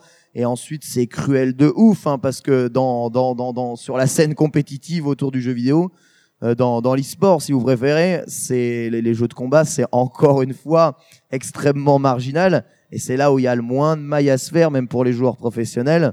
Et c'est là où il y a le plus de temps d'investissement. Donc c'est investissement maximal et, euh, et cruauté, euh, cruauté en retour. hein. C'est très comparable au sport de combat hein, de manière générale. Hein, que tu cours un peu moins. Et, Ouais. euh, et justement, là, par rapport à la scène e-sport, etc., qu'est-ce qui se passe en ce moment et la reconnaissance de l'État là, euh, Mhm. sur l'e-sport, donc, ce qui est en train de se mettre en place avec cette reconnaissance et finalement cette officialisation, on va dire, entre guillemets, de la scène e-sport, t'en penses quoi? Tu vois ça d'un bon oeil ou que, tu- ou ça te fait peur euh, que ça tourne que autour de l'argent, On que ça pourrisse le truc? la- on m'a posé beaucoup la question au Sunfest. Euh, Moi, personnellement, j'ai tendance à en avoir un peu rien à faire, étant donné que ça fait hum, depuis 1994, je crois, hein, que je fais des tournois de, de jeux de combat. Que la scène compétitive autour du jeu vidéo, elle existe depuis euh, très longtemps avec les premières compétitions euh, scoring sur les jeux d'arcade d'anthologie et que la scène compétitive en versus, en opposition, elle existe depuis Street Fighter 2 et 1991. Donc, euh, on en a vu de l'eau couler sous les ponts. euh, les choses se sont développées avec les associations, le travail des passionnés et, et l'appui des éditeurs aujourd'hui. Savoir que le, le jeu vidéo c'est pas c'est pas du sport dans, dans, lequel on l'entend parce que Enfin, c'est pas, il y a pas de fédération qui en- qui entoure tout ça. C'est c'est d'abord une communauté et un éditeur. Et les jeux vidéo, ils appartiennent à des entreprises qui veulent vendre leurs jeux vidéo. Donc c'est c'est c'est c'est un appui différent que le sport qui appartient à personne, tu vois. Mhm. Football, ça appartient à personne. Enfin, euh, il y a la fédération, mais en gros, ça appartient à personne. Et euh, bah, cette vision est très différente. Donc, euh, faire des lois, légiférer, moi, moi, je, si c'est bien fait, je vois ça d'un bon œil parce que je suis plutôt un mec qui aime rentrer dans, dans les clous. Et ça pouvait euh, juste éviter certaines dérives du système au niveau des paiements, au niveau de, de l'argent qui transite, même si l'État va sucrer dessus forcément, c'est c'est pour moi plutôt une bonne chose. Maintenant, euh, je suis assez cynique peut-être. Ouais, ouais, c'est les tôt, élections, mais- les élections approchent bientôt. Ouais. Vous voyez le monde qu'il y a là, c'est autant d'électeurs à toucher et à Ah, c'est pas anodin, à- sûr. voilà, à brosser dans le sens du poil. Tout ça n'est pas. Et en Ouais. plus, ces électeurs qui, euh, la, la plupart du temps, ont peut-être déserté un peu les, les bureaux de vote. Mhm, Donc, euh, c'est, tu vois, C'est une façon comme une autre de sensibiliser une certaine communauté, quoi. Exactement. Mais la politique a toujours fonctionné comme ça. Ah Finalement, et ça fait des choses de bien Après, après. ouais, hein. après, pas que ça fait des choses de mal. Hein. Non, c'est sûr. Après, il ça faut- fait des choses de bien après. tôt, Donc, euh, faut juste se méfier. J'espère que ce sera. Faut que c'est bien mené. Voilà. Comme disait. On euh, verra sur le long terme, quoi. Ouais. On verra sur le long terme exactement, mais ça, ça peut être évidemment euh, qu'une bonne chose. Après, si c'est fait en France et que c'est pas fait ailleurs, on va encore subir des contraintes en France sur les teams et les, les joueurs professionnels qu'ailleurs ils ont pas. Mm. Et du coup, bah, les joueurs, ils vont rejoindre des teams étrangères plutôt que des teams françaises. Donc, vous dites, il faut vraiment que ce soit bien géré. Ouais, c'est clair. Euh, pour finir, peut-être pour conclure et, en rev- et revenir au Stunfest, ton pronostic pour ce soir euh, sur le, le Capcom Pro Tour au Street 5 euh, Partagé ou tu sens euh, un feeling peut-être? L'année dernière, Momochi était en finale sur Street Fighter 4. Là, aujourd'hui, il est en winner bracket. Euh, je pense peut-être que c'est celui qui a le plus de chances de s'imposer. Maintenant, Tokido est là aussi. Il va affronter Shaoai, il me semble, qui lui non plus n'a pas perdu. Je vois bien, je vois bien Tokido et Momochi en finale, mais bon, bah, avant ça, il va falloir, il va falloir battre quand même beaucoup de joueurs. Est-ce que Daigo est capable de revenir? Je ne sais pas. Est-ce qu'il est capable de refaire la grande finale de l'année dernière Daigo Mochi Mm. Je sais pas et je crois que j'en suis pas sûr. Ouais, moi, je mets une pièce sur Momochi, même si euh, peut-être que c'est. Fudo est encore dans la course, non Il me semble. Ouais, ouais, il me semble aussi. Avec ouais. Hermika. Peut-être qu'Hermika peut tout, euh, peut tout chambouler, j'en sais rien. Moi, je dirais Momochi. Ok. Bon après c'est ça la magie de la compétition, tout est possible. Et, euh, Ah oui, hein, surtout sur des compétitions comme ça. C'est clair. Mais t'es bien mieux installé en winner bracket qu'en loser. C'est pas faux. Eh ben écoute, pour terminer, où est-ce qu'on te retrouve euh, sur l'internet moderne, sur les réseaux sociaux et Alors bon, on autres peut me retrouver sur jeuxvideo.com euh, et la web TV de jeuxvideo.com, Gaming Live, euh, Sur quasiment tous tous les jours, euh, voilà, euh, de de la de la semaine pour différentes émissions. Et si vous vous intéressez aux jeux de combat, ben, l'émission à suivre, c'est Meurt passant en pif. C'est le mercredi de 19h à 21h sur Gaming Live TV1. Vous pourrez retrouver aussi euh, sur sur Twitch. Émission édito et d'actualité autour du jeu de combat. On retrace évidemment l'actu et on présente de nouveaux jeux. On reçoit des invités, interviews. Donc c'est très euh, c'est très euh, édito jeu de combat et ça fait euh, c'est la sixième saison. Ça fait depuis 2011 que l'émission dure. C'est une des plus vieilles émissions euh, euh, sur le hum, enfin sur le ouais, e-sportive D'accord. sur, sur une scène e-sportive française. Je suis très content de, de ça d'ailleurs. J'espère qu'on fera encore encore plus et encore mieux dans, dans les prochaines dans les prochaines années dans les prochains mois. D'accord, sur Twitter? Sur Twitter, at Ken Bogard, tout, simplement. tout attaché, voilà. on et sur Facebook également. et sur Facebook, si vous tapez Ken Bogard, vous allez tomber sur la page fan, je pense, euh, oui, qui euh, relaie plus Twitter qu'autre chose. Mais euh, oui, vous pouvez me retrouver là-dessus. Très actif sur Twitter en tout cas. Très bien, un grand merci à toi Ken Bogard de nous avoir Ouais, accordé quelques merci. minutes. Bah, merci à vous de m'avoir accueilli ici. Bon festival et euh, on va pas bouger de là pour apprécier le show euh, toute la journée euh, et ta présence sur scène également. Eh bien, très très bon show, très très Ouais. bon show et très très bon Sunfest. à Merci. tous. Merci à toi. Ciao. Ciao.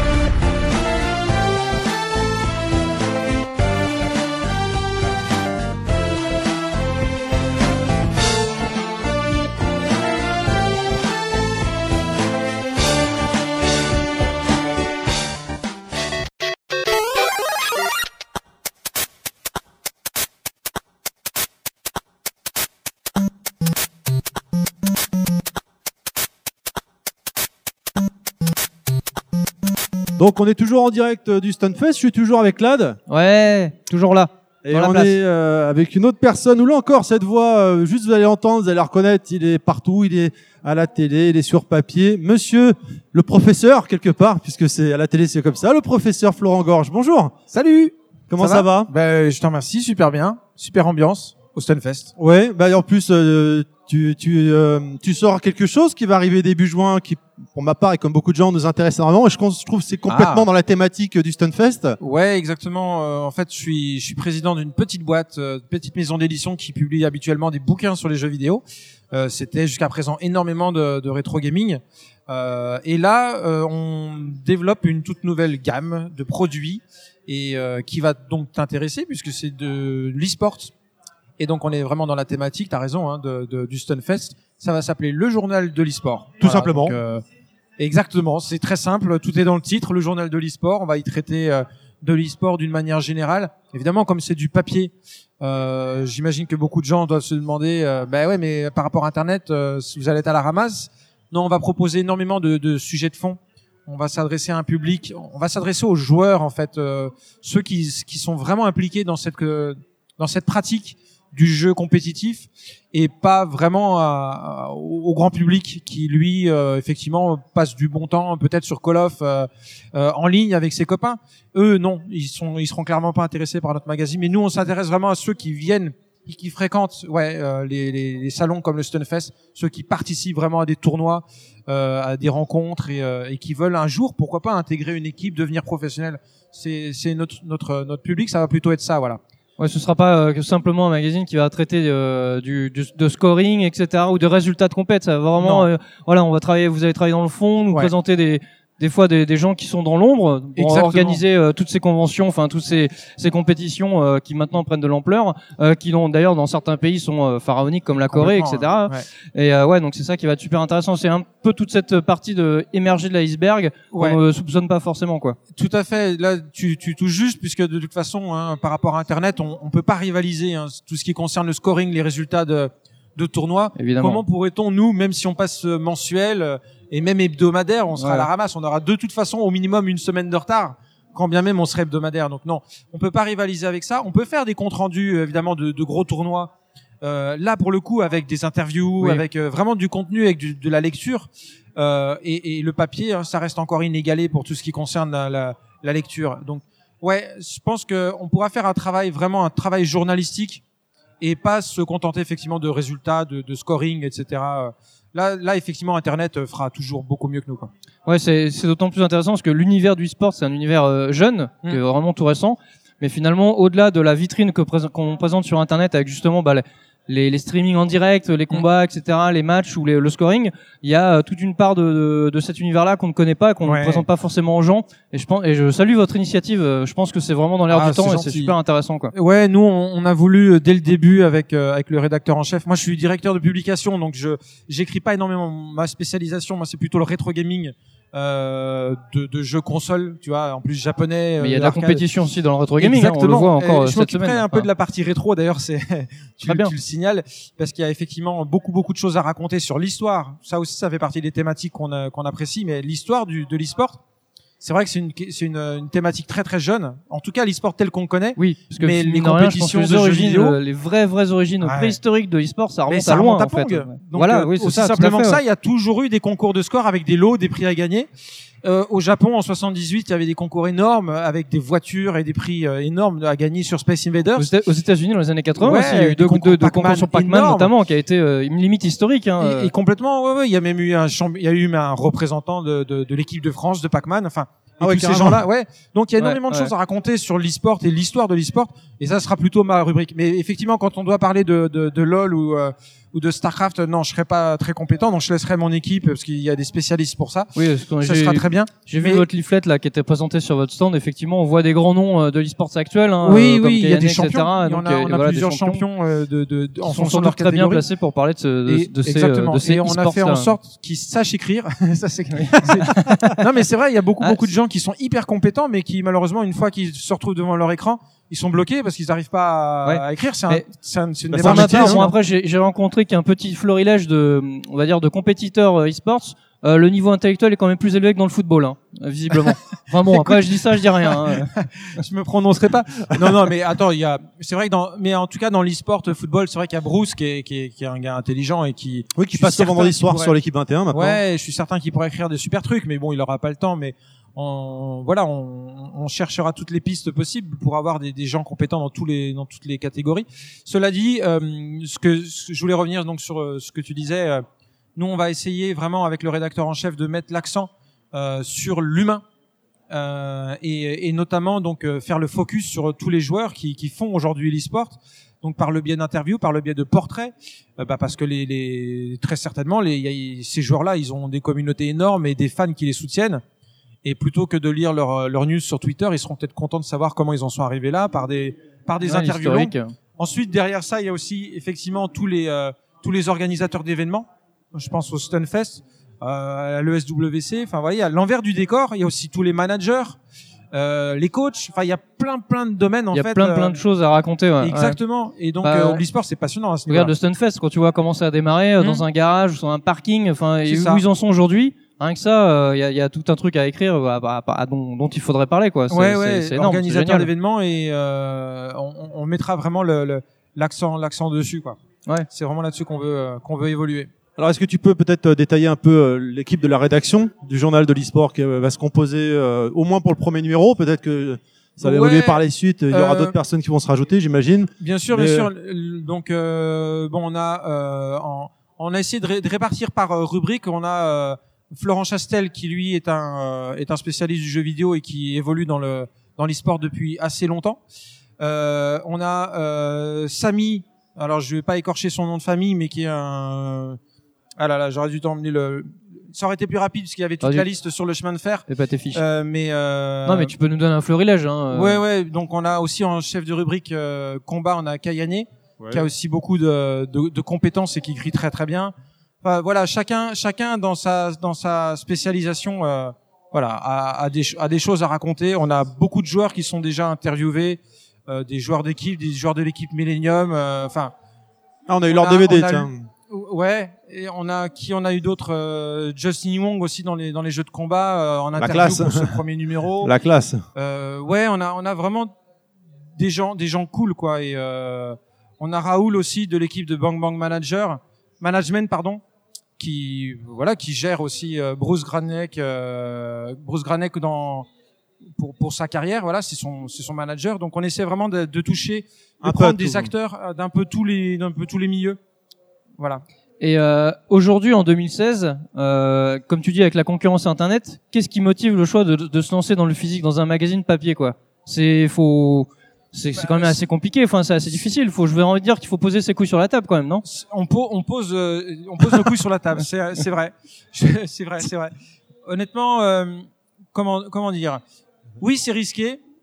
Euh, ensuite le potentiel de lecteur est forcément beaucoup moins important parce qu'il sera limité au nombre de, au tirage qu'on fera évidemment. Mais il y a une réalité économique derrière qui est euh, qui est importante à savoir. C'est-à-dire que un magazine papier euh, on le vend euh, la news sur internet tu ne la vends pas euh, et euh, finalement, les sites internet sont tributaires des annonceurs. Or, on sait très bien que la net économie aujourd'hui n'est pas viable. C'est c'est vrai pour tout le monde. C'est pour ça que de plus en plus de sites lancent des, des formules premium où ils font payer des accès à des, arti à des articles euh, en particulier. Parce que euh, pour arriver à payer un salaire, il il faut des millions de vues. Et quand on est une équipe rédactionnelle à gérer, il faut il faudrait euh, 10 millions de vues par mois, On- 20 millions de vues, c'est ingérable quoi.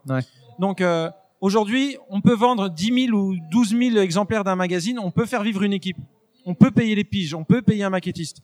Mais on fera 12 millions de vues sur Internet, on, on, on fera pas la même euh, la même chose. Donc nous, ce qu'on veut, c'est vraiment proposer un travail euh, qui soit pas forcément lu par euh, 3 millions de personnes, mais qui soit lu par les gens les plus passionnés, les plus influents, les plus les plus inf- enfin voilà, les, les gens qui sont à plus le plus dans dans cet univers. Les gens qui sont vraiment intéressés, de toute façon, ils n'hésiteront pas à acheter le magazine, euh, privilégier la qualité à la quantité, quoi. Et ce qui est louable. Exactement. Et comme on veut nous rémunérer nos pigistes et pas leur demander d'écrire des articles comme c'est le cas sur Internet, il y a pas, y a, faut pas se le cacher. Ils sont payés au lance-pierre. euh. Voire ils sont pas payés, ils font ça par passion, comme tous les gens qui font des sites, euh, des sites amateurs et Il y a peu peu de, de, de sites qui euh, qui arrivent à vivre. En tout cas, nous on peut pas faire de streaming. Enfin, on pourrait, mais c'est une infrastructure qui serait compliquée. Mais ils vivent du streaming, ils vivent de, de ces choses-là, mais pas d'articles. Ouais. Un travail de, de, de, de recherche, etc., qui va demander euh, trois jours de boulot à un journaliste, faut le payer. Et, euh, et donc, on trouve très peu d'articles de fond sur Internet sur l'e-sport. Bah, pour cette raison, c'est parce que les, les articles sont, sont pas rentables. Mhm. C'est Ouais, très difficile. Donc, il vaut mieux effectivement se concentrer sur euh, peut-être 10 000 personnes qui vont qui seront d'accord pour payer pour avoir un, un magazine papier que de viser peut-être euh, 15 millions de personnes qui sont assez euh, volatiles, Ouais, qui très finalement n'iront ouais, pas voilà. forcément. Et au final, on n'aura pas, euh, on aura, on n'est vraiment pas garanti de, de, de retomber sur nos pattes pour payer les gens, quoi. Ok. Voilà. Ah ouais, Donc le bien. magazine papier, ça offre aussi le confort de, de lecture, indéniable, euh, à des articles de, de, de fond. Euh, on est vraiment mieux en fait dans son dans son canapé ou même dans ses toilettes, hein, pour parler de façon très terre à terre. Dans le train, peu importe, mais un magazine, ça reste toujours super agréable à lire, quoi. C'est un bel objet que tu gardes après, que tu conserves. Et puis, mine de rien, il y a aussi un avantage qu'on qu'on oublie de, de, de, de raconter. C'est un petit peu l'avantage de la télé par rapport à l'Internet. C'est que aujourd'hui, sur Internet, la plupart du temps, tu regardes les articles, tu regardes les news, et tu cliques sur uniquement ce qui t'intéresse. S'il y a un truc que tu connais pas, en général, tu cliques pas. Ouais. Alors que des fois, tu pourras apprendre des choses et découvrir Exactement. des choses. Or, un magazine, c'est un peu comme un magazine euh, télé. On va te proposer plein de petits sujets. S'il y a un sujet qui t'intéresse, tu vas te taper tous ceux d'avant. Et puis tu te dis, ah bah tiens, c'est quoi après? Et puis, il y a des choses, en fait, que Ouais, tu vas en- découvrir. ouais, En feuilletant, tu peux tomber sur des choses et Ouais. ouais, Et, ça, et je vois c'est ce que tu veux dire. l'avantage- C'est l'avantage de la télé et de la presse par rapport à Internet. Ça va peut-être faire rigoler les gens, mais c'est vrai. Psychologiquement parlant, ça joue. C'est-à-dire que les gens, quand ils achètent notre magazine, il y a peut-être des thématiques qui vont pas sur Internet, ils auraient jamais euh, cliqué sur une news, euh, etc. Mais ils vont voir des screenshots parce qu'on va leur imposer quelque part quand ils vont, euh, comment on appelle ça, euh, quand, quand ils vont zapper les pages, ils vont tourner les pages. Et ben ils vont peut-être tomber sur un truc qui va dire ah tiens c'est quoi Euh, ah il y a une interview et puis il y a un gros titre qui marque un truc intéressant enfin et là, ils vont peut-être s'intéresser à d'autres domaines. Donc ça, on n'a pas vraiment ça sur Internet. Et c'est aussi un peu l'avantage du magazine papier, c'est qu'on peut permettre, on peut peut-être fédérer parfois un peu plus facilement. Parfois un peu plus facilement. Ouais, non, c'est vrai. Euh, bah voilà, très intéressant. On va, on va, on va revenir à quelque chose de plus actuel, le Stunfest euh, 2016. Donc euh, là, on, est, on arrive au bout des trois jours. Euh, bah, ton ressenti, euh, est-ce que c'est est-ce que c'est la première fois que tu viens ou est-ce que tu es déjà venu plusieurs fois par le passé euh... Ah, ça fait ça fait euh, plus de dix ans que effectivement par le biais des magazines dans lesquels je pige, j'entends parler du Stunfest parce que voilà c'est un c'est c'est à la base une petite convention euh, hardcore et euh, et moi c'est vrai je me définis aussi comme hardcore mais c'est la première fois très étrangement que que enfin euh, je, je viens. C'est aussi Voilà. votre première Ah, fois. c'est- C'est la, la- c'est l'année des grands hommes euh, Stunfest en 2016. c'est- le Velmax est là, Florent Gorge est là. Voilà, c'est tu C'est vois. l'année des grands Hein, hommes. tu vois. c'est ça. Ouais, sur- mais je suis impressionné par l'infrastructure, même si c'est pas si c'est pas visiblement le cas tous les ans. C'est la première fois, je crois, qu'ils viennent dans un endroit aussi. euh, Non, l'année c'est dernière, là, l'année hein, dernière, c'est- ils étaient là déjà. C'est une salle, euh, c'est une salle de spectacle incroyable. Et qui est super bien organisée. Ah, hein. Ils sont, plus, ils font un travail de malade les mecs. Hein. Donc très clairement, on n'est plus dans la convention là, on est vraiment dans le dans le salon. euh, Dans le festival. euh, festival. Et Ouais. euh, je sais pas comment c'était les années d'avant. C'était certainement très très bien. C'est d'ailleurs pour ça que c'est devenu si Ah bah bien sont, ils aujourd'hui. sont vraiment partis. euh, Enfin, les intervenants qu'on a eu, parce qu'on a eu la chance d'interviewer quelques personnes qu'on connues depuis, euh, quasiment depuis le début, nous disaient bah c'est mis dans une chambre, après c'est dans un garage, après dans un parking. Enfin Ouais, voilà, ouais. c'est vraiment ils sont partis de, de nulle part quoi. Bah, c'est top. Les gens sont sympas là. C'est très convivial. Euh, honnêtement, il n'y a rien à redire. C'est chapeau. Bravo aux organisateurs pour ce pour ce magnifique événement et et c'est très bien que ce soit pas à Paris. À Paris, ils auraient peut-être fait dix fois plus de monde, j'en sais rien, mais en tout cas, euh, c'est très bien que ce soit pas à Paris. Enfin là, il y avait, euh, il y a quand Il y a même du monde quand même. hein. pas mal de monde hier. On est sorti dans la journée, on nous demandait sortie définitive ou pas. Ah non, on revient. Pourquoi? Et il y avait la file d'attente qui pouvait plus rentrer parce que le, ils avaient estimé que c'était complet, de chez ouais. complet. Ouais. Ils attendaient que les gens sortent définitivement pour faire rentrer l'équivalent. Non mais c'est. Mais le jour où ils font un Stunfest Paris, ça, à mon avis, ça a tout déchiré.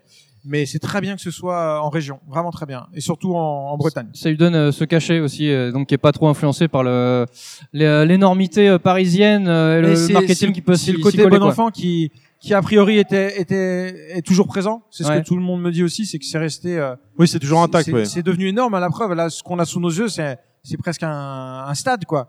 Et euh, C'est le Zénith de Rennes. Ça fait plaisir à voir. Rennes, Ouais. Et ben, c'est, c'est top. Voilà. Alors pour, pour terminer rapidement, outre le, le journal de l'e-sport, donc qui va paraître début juin, est-ce que euh, sur quel livre, euh, quel ouvrage tu es en train de travailler actuellement euh, euh, Ouais. Euh, bah, alors déjà très récemment, je, on vient, je viens d'acheter en fait euh, avec Komaki Books la- les licences Uncharted, Uncharted, 4 ouais. et, euh, Et, The Last of Us. The Last of Us, j'ai vu, ouais. Deux titres majeurs chez Naughty Dog. Et donc, Omake Books a eu le plaisir d'éditer euh, trois livres. Donc, euh, un comics, le comics officiel en version française, bien entendu, de The Last of Us, plus l'artbook, qui était inédit en France. Que j'ai eu la chance de feuilleter tout à l'heure, que c'est vraiment très quali. Hein. Très Ah, très merci, c'est gentil. On a, Non, vraiment. on a gardé la, la qualité d'origine avec euh, une belle couverture euh, Quand, cartonnée. quand on est fan, c'est un beau produit, hein, vraiment. euh, ouais. vraiment de qualité, ouais. Donc euh, effectivement, c'est pas des prix, c'est pas les premiers prix, hein, c'est des artbooks, donc c'est assez cher. Les licences sont chères aussi, donc malheureusement, c'est pas forcément à la portée de toutes les bourses, mais bon. Mais quand C'est on de aime, on compte pas. Pardon? Quand on aime, on compte pas. Euh, Ouais, ouais. Bon, quand on aime, des fois, on est obligé de compter malheureusement. c'est vrai. Même quand on aime, mais euh, donc ça, c'est les trois. Et puis le book, l'artbook officiel d'Uncharted 4, je suis très très content pour une petite boîte comme la mienne de pouvoir sortir un bouquin officiel en même temps que que bah, qu'un jeu comme Uncharted 4. C'est pour moi, c'est un peu une consécration, donc tant mieux. Et puis, ben euh, très prochainement, on a euh, Joueur du Grenier, la saison 3, qui est très attendue et qui va qui va sortir bientôt. Et je suis très content.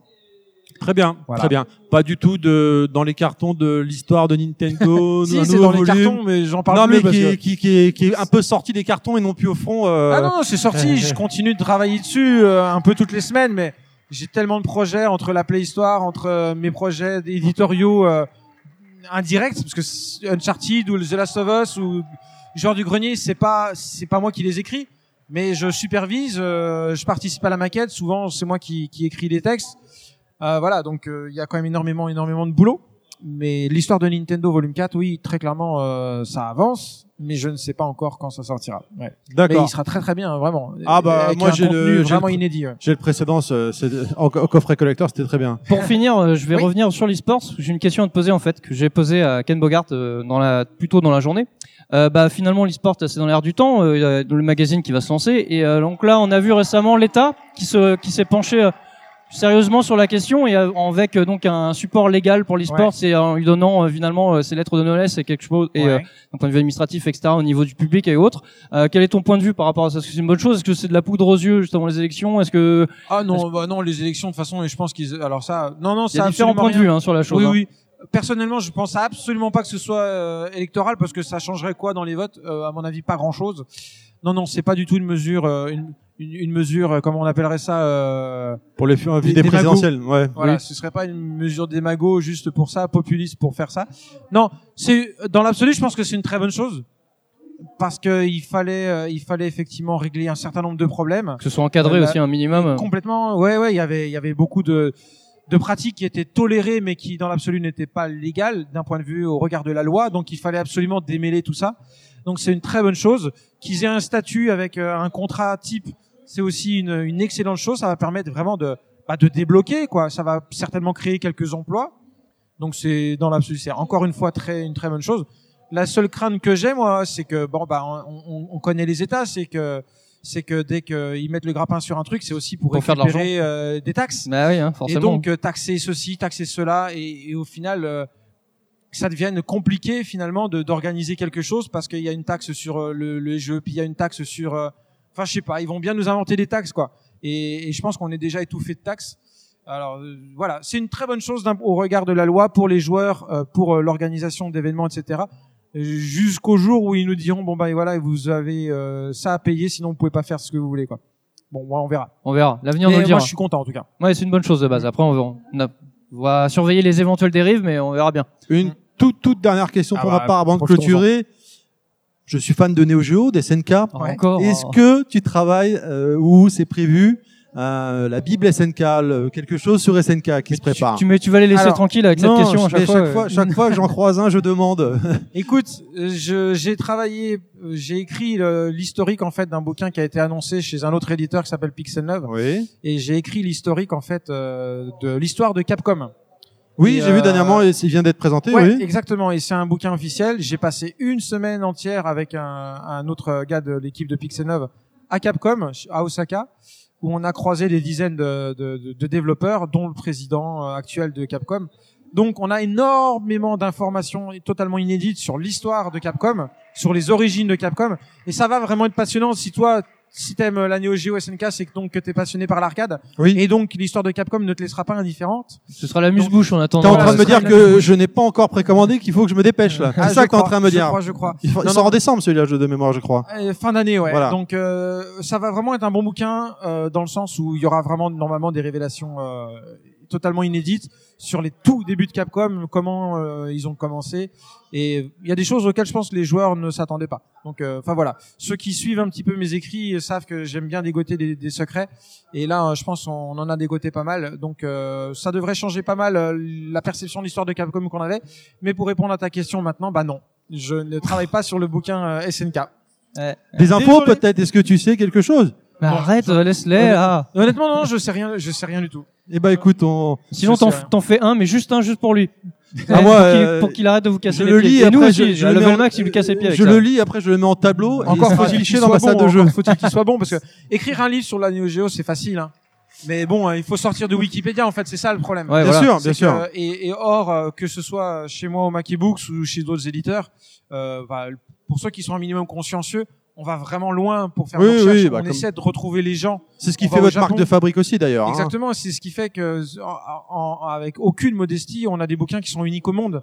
Et euh, parce que vraiment, on, on sort de chez nous pour aller voir les gens, euh, les rencontrer directement, obtenir des infos qu'on n'aurait jamais eu au- autrement.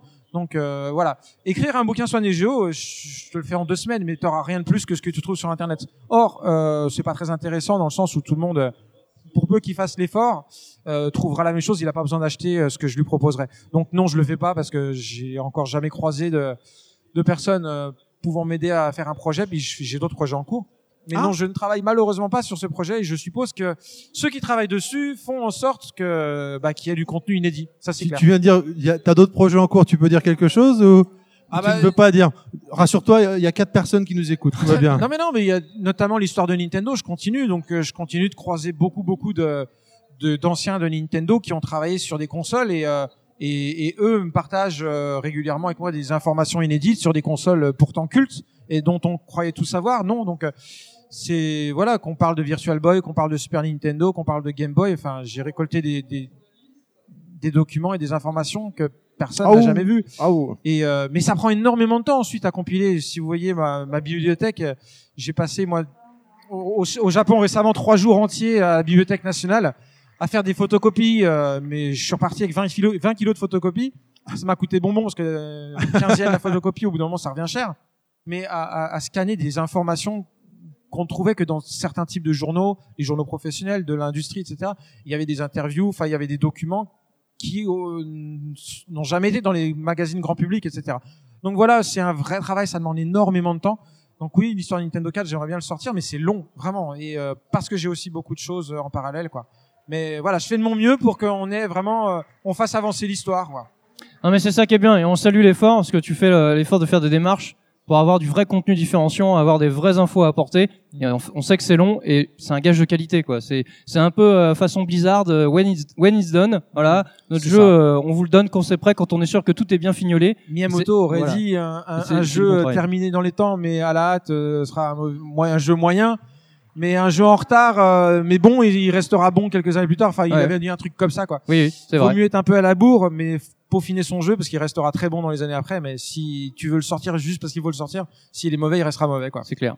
Voilà. Voilà, où est-ce qu'on te retrouve sur l'internet moderne si on veut te suivre sur les réseaux sociaux ou Eh autre bien, que ce soit le, le vieil internet ou le nouveau, c'est euh, omakebooks.com. Omake, euh, c'est O-M-A-K-E, puis books comme en anglais, quoi. Très bien. Et puis bah, très très bientôt, donc dans euh, le journal de l'e-sport, le 2 juin, euh, pour 4,99€, préparez vos centimes, euh, dans les kiosques. Sur Twitter, sur Facebook, Oui, sur. Twitter, Florent Gorge FR, voilà. tout simplement. Et également sur nos lives. Et puis, sur- oh là là, ça devient compliqué, je ne me retrouve plus moi non plus. Oui, sur nos lives, les oubliés de la Playhistoire, c'est une petite émission euh, rétro, euh, euh, très sympa, je pense. On apprend plein de choses à chaque fois, oui. Moi, j'aime bien. ah, on, on s'amuse bien en tout cas. Merci beaucoup de nous avoir accordé moi. quelques minutes, Florent. Merci, les gars. À très bientôt et bon, bon festival à toi. Merci vous aussi.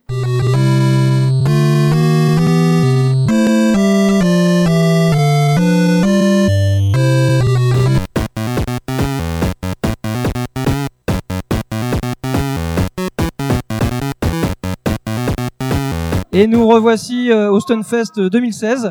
Euh, le Stunfest, euh, bah, c'est pas que de la testostérone et de la violence, c'est aussi euh, du charme et de la féminité. Et donc voilà, on a un intervenant pour donner le change après tous ces euh, intervenants masculins qu'on a eu. Azura, bonjour. Bonjour. Terry, bonjour. Ah merci, ouais, non mais bon, va. euh, je- dès qu'il y a une femme, ça y est, c'est Ouais, fini, mais je te, je te rends euh, la.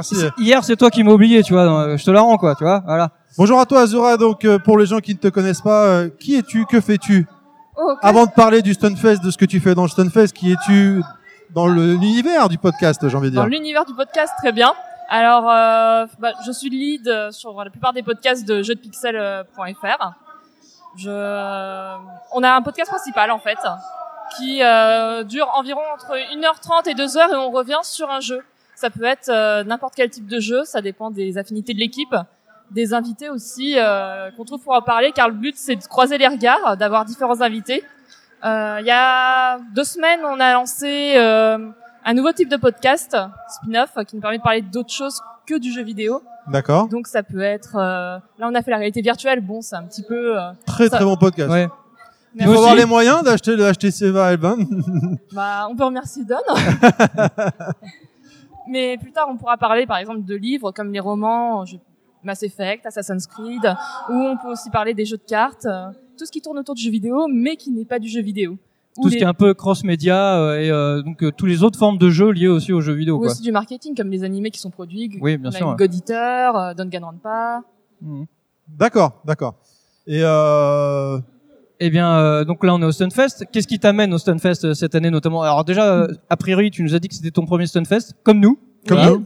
Alors là, c'est Sauf c'est que une toi, grande première pour tout le monde. Nous, on est là en visiteur, toi, t'es pas là en visiteuse. Voilà, a priori, qu'est-ce que tu tu fais fais, plein de euh, choses ici.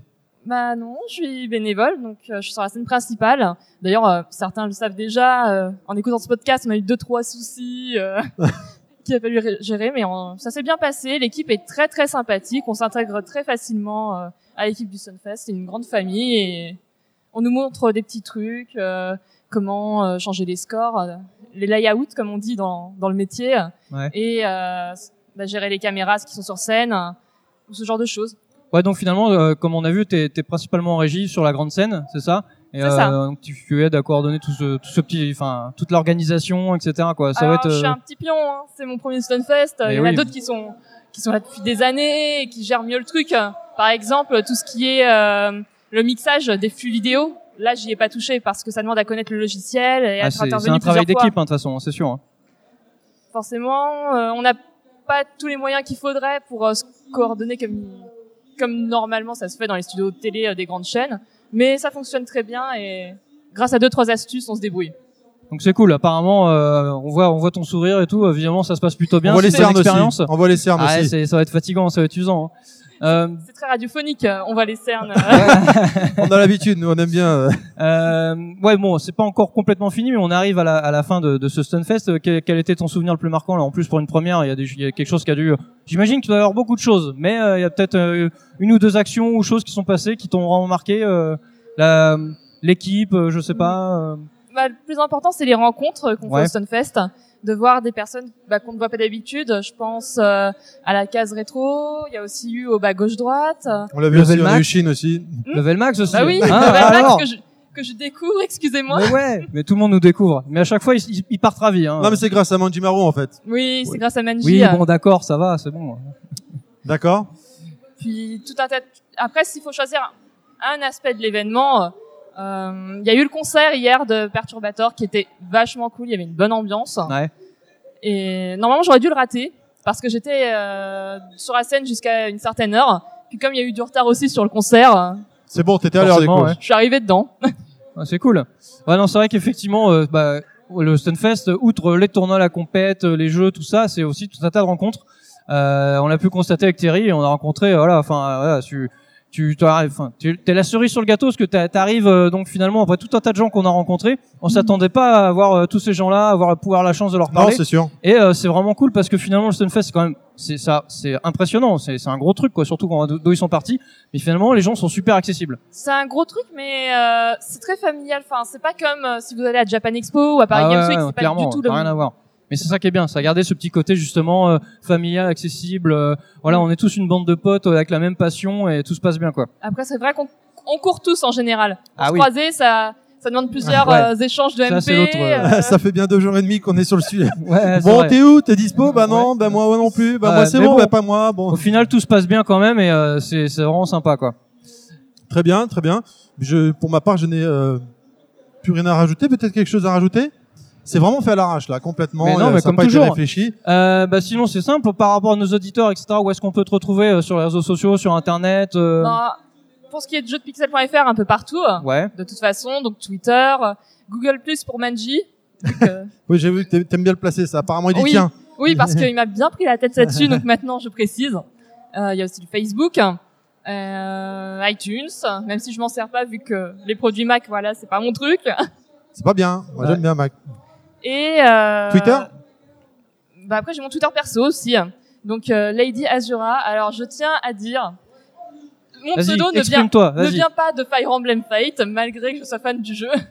C'est euh, Fire voilà. Emblem Fate qui est venu à moi en fait. Moi quand j'ai vu Azura, j'ai fait j'espère qu'elle est pas aussi vénère que dans le jeu Azura's Wrath hein, parce que dis donc, euh, Avant c'était ça, maintenant ça va être Fire Emblem. Bon, ouais. ça change. Ok. Bah écoute, moi si j'ai finalement Ah, j'ai une question qui me vient en fait. Parce que donc t'es bénévole là pour le Stunfest, mais comment t'es arrivé là-dedans en fait? Alors, euh, Qu'est-ce qui s'est passé? Ce qui s'est passé, c'est que il y a un ami à moi, on a fait le même BTS euh, métier de l'audiovisuel, option monta- Ok. montage et post-production, et euh, il me disait que euh, lui il fait ses études dans la région en fait, dans, en. Bretagne, et il, il a rencontré quelqu'un du Stunfest, et comme ça de fil en aiguille, il m'a dit ah ben on cherche encore des gens pour la vidéo au Stunfest, est-ce que ça t'intéresse? Et puis Cool. voilà, de fil en aiguille, un mail envoyé. Euh, deux trois explications sur ce qu'il faut faire, est-ce que j'en étais capable ou pas Ouais, Étant ouais, que je suis plus monteuse que régisseuse. Ok, ok. Et puis voilà. plus une corde à ton arc. C'est tout. Et euh, dans, par rapport aux gens qui sont bénévoles, qui organisent c'est- ils sont tous de la région ou il y a vraiment des gens qui viennent de partout de France? Non, Parce que pour pour les- nos auditeurs, tu viens de la région parisienne, hein, pour rien. euh, et on a, j'ai croisé quelques gens qui viennent de Marseille, etc. Mais euh, c'est vraiment, euh, voilà, c'est vraiment corporate. Il y a des gens qui viennent de toute la France ou c'est vraiment euh, Dans l'équipe euh, vidéo, oui, en tout cas. Euh, Il y a, j'ai croisé trois personnes de la région parisienne. Ouais. hein. Euh, y a- Ça, ça a vraiment une portée euh, nationale et peut-être bon, même internationale au niveau des compétiteurs, mais au niveau Oui, de on- l'organisation, c'est vraiment national, quoi. C'est, Mm, mm. c'est bien, c'est Même au niveau quoi. des jeux indés, euh, il en parlait tout à l'heure, euh, Douglas Alves, euh, Oui. que peut-être d'ici quelques années, on aurait des jeux indés qui viendraient euh, d'extérieur de l'Europe. Ah ouais, Ça mais moi, ça, me- ça me, enfin, honnêtement, avec tout ce qu'on a vu là euh, sur les trois jours, Oui, clairement, ça me ouais. surprendrait pas du tout, quoi. Ce serait même logique, quoi, j'ai envie de dire. Donc, euh, Parce que le Stunfest, c'est pas que de la compétition. Et non. Ouais, c'est si ça. majoritairement ça, il y a beaucoup de jeux indés. Et cette année, c'était très très très intéressant. Le niveau très bien fourni, ouais. Et je suis assez étonnée. Moi, je pensais que la scène indé française était euh, assez morne, assez triste, surtout avec euh, tout ce qu'on entend au niveau des aides aux jeux vidéo, euh, la facilité de créer des boîtes, euh, enfin tout l'administratif qu'on a en France. Et au final, les studios se portent, on va dire bien, ils survivent. Bah, disons que c'est difficile, mais euh, même si l'écosystème est difficile, la créativité, elle est là. Et c'est vrai qu'en France, on a des gens qui ont du talent. Peut-être qu'on les entend pas, qu'on les voit pas parce qu'ils ont pas forcément les armes pour, mais justement, un événement comme le Stunfest, leur permet de, de se mettre en avant, quoi. Et puis c'est les joueurs qui mettent en avant les jeux aussi. Et également les médias. Bon, bah les gros médias, souvent, ils passent à côté des jeux indés, c'est dommage. Ouais. Parce que ça rapporte moins, c'est moins de clics. Et bon, c'est à nous, bah, peut-être les petits, de, Clairement. de les montrer, euh, de faire des critiques et euh, si possible de les pousser vers le haut pour ceux qui ont un bon gameplay et qui le méritent. Ouais, tout à fait. Ça passe par vous, chers auditeurs. Vous savez Bah ce qu'il vous reste à faire. On va pouvoir se quitter comme ça. Merci beaucoup Azura de nous avoir accordé quelques minutes. Bah, merci à sur vous. ton temps beaucoup, précieux, avec les cris de Mister Karaté derrière sur COF 14 sur la scène principale. Claude, merci. Merci Terry. Et puis à bientôt alors. Mais oui, bien sûr. à merci bientôt. encore Azura. Au revoir.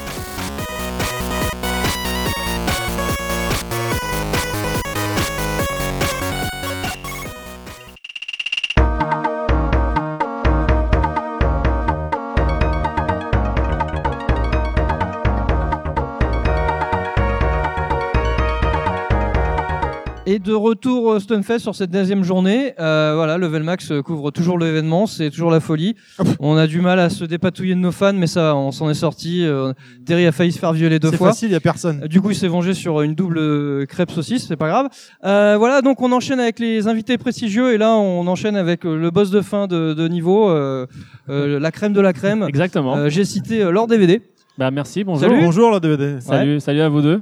Merci de, de nous accorder quelques temps parce que tu es toujours euh, dans le tournoi aujourd'hui euh, Bah, 1 versus 1 Street J'ai 5. fait euh, deux matchs et ça s'est bien passé. Bah, je t'ai vu euh, Un- sur le premier sur un Zangief, j'étais en hauteur, Et je là, t'ai j'ai affronté un, un joueur de Vega Voilà. Et euh, qui était vraiment pas mal. Hein. Igor, enfin, comme quoi les pseudos, euh, Ouais. je connais absolument pas ce joueur et il est vraiment très balèze quoi. Je m'en sors, je m'en sors bien de justesse, mais je m'en sors. Avant Voilà. de rentrer euh, sur ce, tu parlais Street 5, parce qu'en plus je trouve que tu joues un personnage assez étonnant. Enfin, de, à ma connaissance, euh, je crois que tu es l'un des seuls à le jouer. Le, le perso Euh, à, à haut niveau. Euh, Peut-être euh, pourrais-tu te présenter pour les gens, euh, ceux qui nous écoutent, qui ne te connaissent pas forcément? Donc je m'appelle David, je suis donc bon pseudo c'est leur DVD. Je, on va dire pour faire un petit historiquement, j'ai intégré l'univers e-sport, si je peux ainsi dire, hein, chez les AA il y a maintenant euh, presque 6 ans à peu près. D'accord. Euh, je suis rentré en même temps que Kayane, on va dire, et d'autres joueurs euh, de Street. Euh, ensuite, je suis resté deux ans chez les AA et je suis rentré chez Millennium. Là, chez Millennium, bah, aujourd'hui, j'y suis toujours. Hein, Oui. et, et donc, ça se passe très très bien. Ben, euh, en gros, euh, voilà. euh, ben, en gros, je joue depuis euh, depuis très longtemps. Jeu de combat, je suis un peu un touche à tout. J'aime bien, j'aime bien les FPS, j'aime bien tout ça. Bon, c'est vrai que vous connaissez plus ce jeu de combat. Un gamer guillemets. quand même. Voilà, mais voilà, je veux dire, Street prend beaucoup de temps. Mais à côté de ça, euh, par exemple, là, si je devais parler de ce que j'ai joué dernièrement, que j'ai vraiment accroché, c'est Dying Light. Moi, je t'ai vu, ouais, je Ah. t'ai été de voir Bon, sur ton Twitch. Par contre, ça fait très longtemps qu'il est sorti ce jeu-là, mais t'as qu'à voir. Hein, Ouais, pour te dire, euh, je, je m'y suis voilà, mis. euh, j'ai toujours d'actualité, quoi. Donc Dying Light, j'ai vraiment kiffé. Euh, je joue un petit peu aussi à Clash Royale sur les tablettes. Tu joues à tout, c'est bien, touche à E-sport, tout. E-sport. Non, non, voilà. Si là, on se base de jeu de combat, ouais. Là, je suis beaucoup sur Street 5. Et euh, je vais voir sur KOF 14. J'ai pu jeter un petit coup d'œil tout à l'heure. il Tu était l'as testé sympa. déjà? Euh, Pas trop. Bah, il m'a. J'ai trouvé. euh, alors, je trouve. Enfin, autant être franc avec vous, je trouve pas super beau. Oui, mais c'est comme tout le monde. Ouais, en fait. d'accord. C'est le- Quand la j'ai vu- première impression sur KOF 14, elle est mitigée quand tu vois euh, d'aspect, quoi. Surtout, Voilà. euh, surtout de, de- quand tu vois d'où ils viennent, quoi. Tu vois. Oui, voilà, c'est l'historique, tu vois, je me rappelle encore de KOF 94. euh, Ah, mais les KOF etc., 94, 95, 98. Et, euh, bah, ça- pour moi, le ça m'a 98 marqué, avec, quoi, avec Krauser et tout ça, c'était magnifique. Ah Quoi. bah ouais, c'était le summum. Donc, euh, même en 96, pardon, avec la musique de, de Oui, Mozart et tout 96 ça, Ah, j'ai grave kiffé. Et, et oui, quand on voit KOF 14, alors graphiquement, il je trouve qu'il est plus beau que sur les trailers. Bah, il a une évolution de toute façon pour donner un petit début plus, hein, mais Surtout après, les, les euh, décors, hein, les décors sont Ouais. vraiment bien. On a eu la chance Ouais. de recevoir Frionel hier, qui nous a expliqué un peu. euh, Ah, il est à fond dessus, euh. Ouais, ouais, mais c'est justifié. C'est vrai que c'était hyper intéressant. Il racontait un peu l'historique euh, bah, que l'un des membres de chez SNK qui a été récupéré personne par personne qui travaillent, un- qui ont explosé, Ouais, qui à divers, dans diverses entreprises. retour aux sources, quoi, Un retour vois. aux sources. C'est euh, vrai que ça. Enfin, tu, bah, tu nous, ça- c'est dommage que tu l'aies pas encore testé. Ça aurait été intéressant d'avoir ton retour aussi. Au niveau design, j'aurais vraiment kiffé qu'il reste dans l'ambiance KOF. C'est-à-dire 80, 96, 98. euh, Style un peu, un peu, à la fois manga, enfin manga, à la fois dessin animé sérieux, quoi. Tu vois, tu prenais Clark, qui, voilà, il avait du style, quoi. Iori, il avait super, beaucoup de style. Iori, là, il, enfin là, je parle vraiment euh, visuellement, il est pas très beau, quoi. Mm. Euh, Ah non, il y, a un- mouvement, il y a un manque euh, de charisme un petit peu. Ouais, Voilà, c'est ça, Il y a euh, beaucoup de personnages qui se ressemblent, je trouve, enfin dans leur corpora- corporali- corporalité, pardon. Et euh, du coup, ouais, c'est, enfin, t'as du mal à vraiment euh, distinguer un perso plus Bah, qu'un autre, quoi. Moi, le perso que je kiffe dans King of Fighters, c'est, c'est Chang. Enfin, Ouais. Le gros avec son boulet. genre, ouais. Et quand je vois euh, Chang 97, 96, tout ça, et que je le vois maintenant, et je sais pas, il, bon, il est bon a priori. J'ai vu quelques petits matchs tout à l'heure, euh, enfin hier plutôt. Bah, le Mais, gameplay, euh, il est là, le gameplay. Hein, Ouais, le gameplay là. hein. Alors, Ouais. je juge pas, hein, je juge juste graphiquement. Mais après, et pour donner un bon point, on prend un jeu comme Soul Calibur, qui est très très beau, Oui. que je n'aime pas du tout. D'accord? Donc, c'est pas forcément euh, la Faut beauté qui fait qu'on qu'on Non, aime. ouais, d'accord? c'est- ce qu'on disait juste avant, ouais. Si Koff est, il est peut-être pas très beau, mais ça se trouve il va être très profond. Ah oui, Moi, oui. ce que j'ai un peu peur, si tu veux, je peux donner un peu mon avis au niveau euh, expérience de jeu. Déjà, ils sortent un jeu avec pratiquement 50 persos. Donc il est Ouais. C'est rare, ça. Il n'y a Ouais, pas eu de bêta, il n'y a rien trop, eu. quoi, c'est presque ça trop, sent quoi. déjà les. Il y aura des mythos. Hein. euh, À part s'ils sont réactifs pour patcher ça, mais j'ai peur qu'il y ait des. J'espère me tromper, hein, mais en général, il y a toujours le cas des bugs ou des, euh, des choses qu'ils n'ont pas vues. C'est sûr et certain d'ailleurs, même peut-être même carrément des enchaînements infinis. hein. Un petit peu à l'ancienne, comme dans KOF 96 où, où sais, faisait shop, gros point, shop, un truc tout bidon quoi. Tu faisais gros point, tu faisais la shop spé, dash avance, temps de gros point, shop spé, dash avance, temps de gros point, c'était un combo infini minable, mais c'était en arcade et c'était fini quoi. Iori c'était vraiment le top tier à cause de ça. Il te chopait une fois, t'avais perdu. Voilà, je parle de ça en Je 96. savais même pas. Pourtant, je l'ai eu à l'époque. Non, mais. Et, euh, Bah, et donc voilà, mais après, après pour le reste, il y a aussi un autre truc, c'est le online. Espérons qu'il va Ah ouais, ça, ça va être la grosse C'est interrogation. deux points les ouais. plus importants. Mais si l'équipe derrière suit, patch les conneries et combos en tout genre, ah, je pense que oui, si Koff il tient la route. euh, bah après, je pense que tu sais, encore une fois, on parle au niveau national. Euh, je pense que c'est à des personnalités en fait de faire vivre ça. La communauté. Par exemple, je dis, voilà, je prends, euh, prends Ken Bogart, par exemple, s'il fait des lives récurrents dessus, ou même par exemple moi, j'en fais de temps en temps. ou, euh, Enfin, je dis pas qu'on est les seuls, hein, loin de là, mais si les gens se Non, mais mettent à... un peu les, vous êtes un peu les personnes emblématiques quoi de de, de Voilà, si, si- si euh, les Gaming Live ils en font euh, tous les ah bah jours, oui, oui. bon bah il y aura une possibilité euh, que le jeu tourne parce que les gens vont dire ah, il, il est pas mal et tout ça. Mais après bon. Oui, Voilà. si si s'il euh, s'il est pas porté finalement Ouais. par les personnes. euh, Voilà, parce qu'en France, ça euh, marche comme ça, hein. Reconnu Donc, quoi. Bon, on verra bien, l'avenir nous dira. Et on verra bien, oui. Ouais. Sinon, revenons au présent et euh, au Stunfest et euh, bah, Street 5. Euh, t'as déjà donc participé hier au 2 contre 2. 2v2, ouais. Bon, t'as eu de la chance, t'es pas tombé sur nous, hein, évidemment. Évidemment, Sinon, bah, en fait, euh, c'est nous qui avons eu de la chance. Je pense c'est nous qui avons eu de la chance. Ils ont tout ça, Valentin, en il l'avait dit, hein, Valmaster, il a dit attention, c'est chaud. Si on tombe sur eux, on est mort. Voilà. Euh, tu vois, voilà, on a une réputation, Non, mais les gens, ils m'ont vu arriver. Non, ils auraient pu tenter des trucs, jouer les yeux bandés pour. Ouais, ouais, non, mais bon. Voilà. euh, Euh, et On donc se ouais, respecte le- quand même. donc là t'es en plein dans le vif euh, du, tou- du tournoi euh, solo. Donc c'est ça qui est bien level max, tu vois, c'est de la fraîcheur. hein. On, La est, on est fraîcheur, vraiment dedans, quoi, tu vois. Comme une fleur. Euh, donc par bah, quel est ton ressenti là depuis hier là sur déjà le Stunfest en général et sur par rapport au, bah, au tournoi Street 5 Bah donc hier, oui, en 2v2, on a fini cinquième. Ouais, on a vu. Et ouais. euh, beaucoup de beaucoup de joueurs Jap. Et, bah, moi, ce que je vois en premier lieu, c'est que il y a beaucoup de, de il y a beaucoup de niveaux. Il y a beaucoup de joueurs très forts. Ça a l'air. On hein. fait le déplacement et ça fait plaisir. Ça veut dire que déjà la France euh, se situe maintenant dans un pays où euh, bah, il n'y a pas que les veaux en fait. hein. Oui. Il y a Cannes, il y a le Sunfest qui deviennent des rendez-vous incontournables. Ouais, c'est bien ça. Et là aujourd'hui, c'est vraiment monstrueux. hein. J'ai l'impression vraiment que c'est même l'un des plus gros tournois qu'il y a eu euh, en termes de pour- level depuis le début de, de Street 5. on peut le- dire à nos le- le auditeurs Red Bull, non 512 euh, inscrits pour le tournoi solo hein, quand même. hein. Oui, c'est un C'est- gros tournoi. c'est- Mais le c'est Red Bull énorme. Comité, non, c'était pas assez euh, Si, si, mais costaud aussi. C'était très violent. Je, ouais, je dis ça. Bon, au niveau level, c'est vrai que les deux étaient violents. Mais là, il y a vraiment, vraiment tout le monde, même plus que tout le monde. Ouais. Les poules sont, tu vois, si je prends ma poule, t'as Luffy, t'as Problem X, t'as euh, deux, trois joueurs étrangers. Ouais. Il y en a que deux qui passent. c'est- La poule, en fait, c'est c'est pire qu'un tournoi, quoi. Donc, euh, on va Oui, voir. c'est ce que. C'est la bah, J'ai vu un Twitter de White Black tout à l'heure, puis c'est ce qu'il nous disait hier également en interview que euh, déjà dans les poules d'entrée, c'est déjà hardcore quoi. Déjà chaque- réussir à sortir des poules, c'est déjà un. Chaque match, en, en fait, c'est c'est presque. un- faut prendre ça comme une finale, quoi. Ouais, ouais, ouais. Le premier Ah non, jour c'est contre Zangief impressionnant. que j'ai affronté, il était, euh, il était pas mauvais, mais on voyait qu'il avait quelques lacunes. Le second que j'ai affronté là, un joueur de Vega, il était déjà bien confirmé. Puis bon, voilà, j'ai un peu travaillé Franck, je connais un peu Vega. Oui, parce que donc tu joues Fang pour ceux qui ne le savent Voilà, pas. c'est ça. Euh, L'homme au chapeau. toi, t'aimes bien les persos à charge, parce que euh, avant sur Street 4, t'étais sur euh, Honda. N'est-ce Alors- pas? Donc j'ima- je suppose que tu es un J'aime perso à beaucoup, charge. j'aime beaucoup, ouais. Bah Fang, j'ai jeté mon dévolu sur lui, mais euh, pas, pas, pas forcément par rapport aux charges. Pour son charisme J'ai, voilà, je... voilà, Fang, c'est un perso qui est inédit. Oui, à c'est vrai, en plus. 100%. Oui, complètement. clairement. Euh, le perso qui empoisonne, euh, le perso qui, qui est un peu farfelu. Alors beaucoup n'aiment pas son charisme, moi je l'adore. Moi, il me fait L'homme marrer, avec ouais. ses- sa, sa robe, euh, son chapeau violet et tout. euh. C'est vrai que c'est le c'est le perso inédit Sa euh, petite de Street 5, mais c'est même un perso vraiment inédit pour l'univers Street Fighter. Hein, Ah mais par tout, rapport à- euh, c'est je vraiment. pense qu'ils ont euh, ils ont c'est ils ont nouveau, pris quoi. un mixte. Je, enfin, Ouais. je, je dis ça au pif quoi, mais je pense que Capcom ils ont dit tiens on va prendre un mix de tout. On va prendre un truc qui n'a jamais été fait dans Street Fighter. On va mettre Fang. Un perso qui lance des boules, qui empoisonne, qui peut gratter, qui peut Ah, machin. même euh, d'a- d'apparence, moi je trouve qu'il a un petit côté coff euh, dans, dans, dans son Il design moi, je trouve un peu. qu'il est euh, bien fait. Ouais. Dalsim ouais, et lui sont vraiment très bien faits. avec les lunettes et tout, ça fait penser à certains persos quoi. Mais euh, ouais, c'est vrai que c'est ce qui permet. En plus, c'est ça aussi que je, je remarquais là dans ce que je regarde sur Twitch, dans les tournois, etc. euh, sur Street 5, c'est vachement varié quoi. Euh, je regardais les, enfin quand on prend les derniers tournois euh, sur euh, Street Fighter 4 par exemple, on voyait souvent les mêmes persos tourner. C'était pas souvent toujours que les mêmes.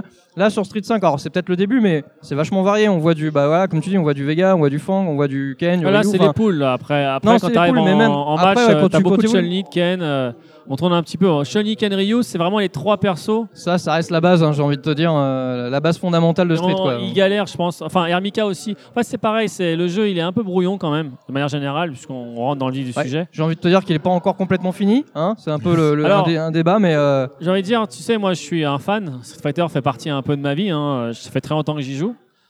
Je suis à la fois client, euh, joueur, acheteur, voilà, fan, etc. Je trouve que sur les trois points, ça a été un peu euh, chaud. Tu vois, le jeu est sorti. Bon, moi, j'ai payé 60, enfin, j'ai payé le, le prix euh, fort parce que je l'ai acheté en- comme tout le monde, Ouais, 70 Day One. euros sur Ouais. console. Euh, j'ai pris le DLC, Pareil. le saison passe.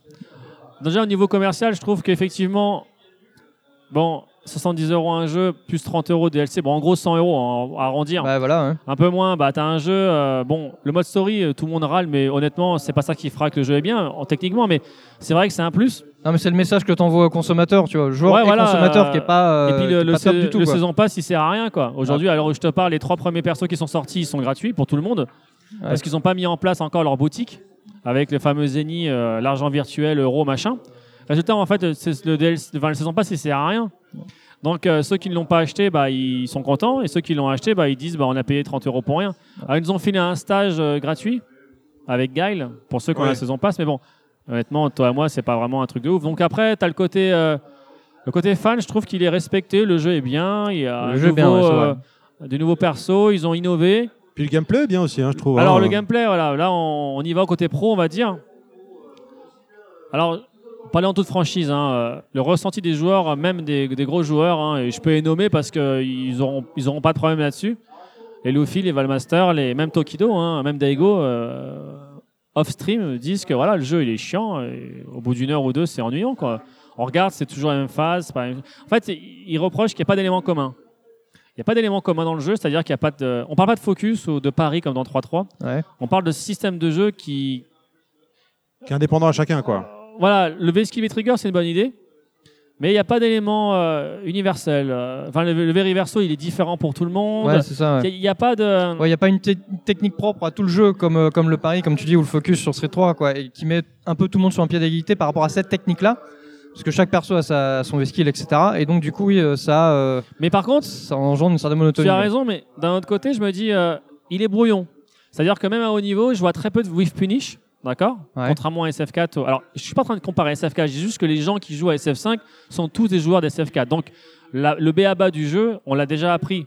Quand un joueur spam euh, balayette et que tu peux punir, euh, euh, on va prendre l'exemple de Valmaster contre moi, tiens, quand on jouait souvent ensemble, quand il faisait balayette avec Chun-Li, la balayette s'arrêtait juste devant moi, ben, je pouvais whiff punish avec le gros pied de Honda, c'est le, le gros coup de jambon qu'il mettait là.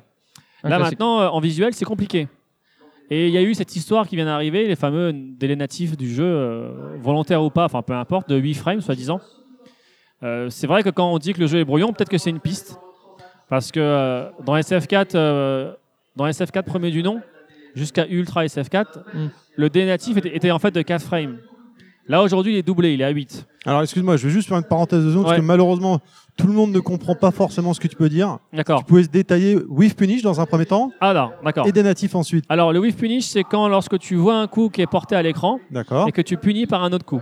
D'accord. Donc là, euh, si le coup est en garde, bah, c'est facile de whiff punish parce que tu as le temps, voilà, le coup est en garde, tu, tu, tu vois la balayette. Par exemple, si on prend la balayette de Ryu, pour parler simplement, si Ryu te met une balayette sur la garde, qu'il soit, euh, qu'il soit collé au corps à corps au maximum de distance, eh bien tu peux le punir par une autre Ouais, balayette voilà. ou un coup. Donc c'est pas safe, d'accord? C'est pas. D'accord. Voilà.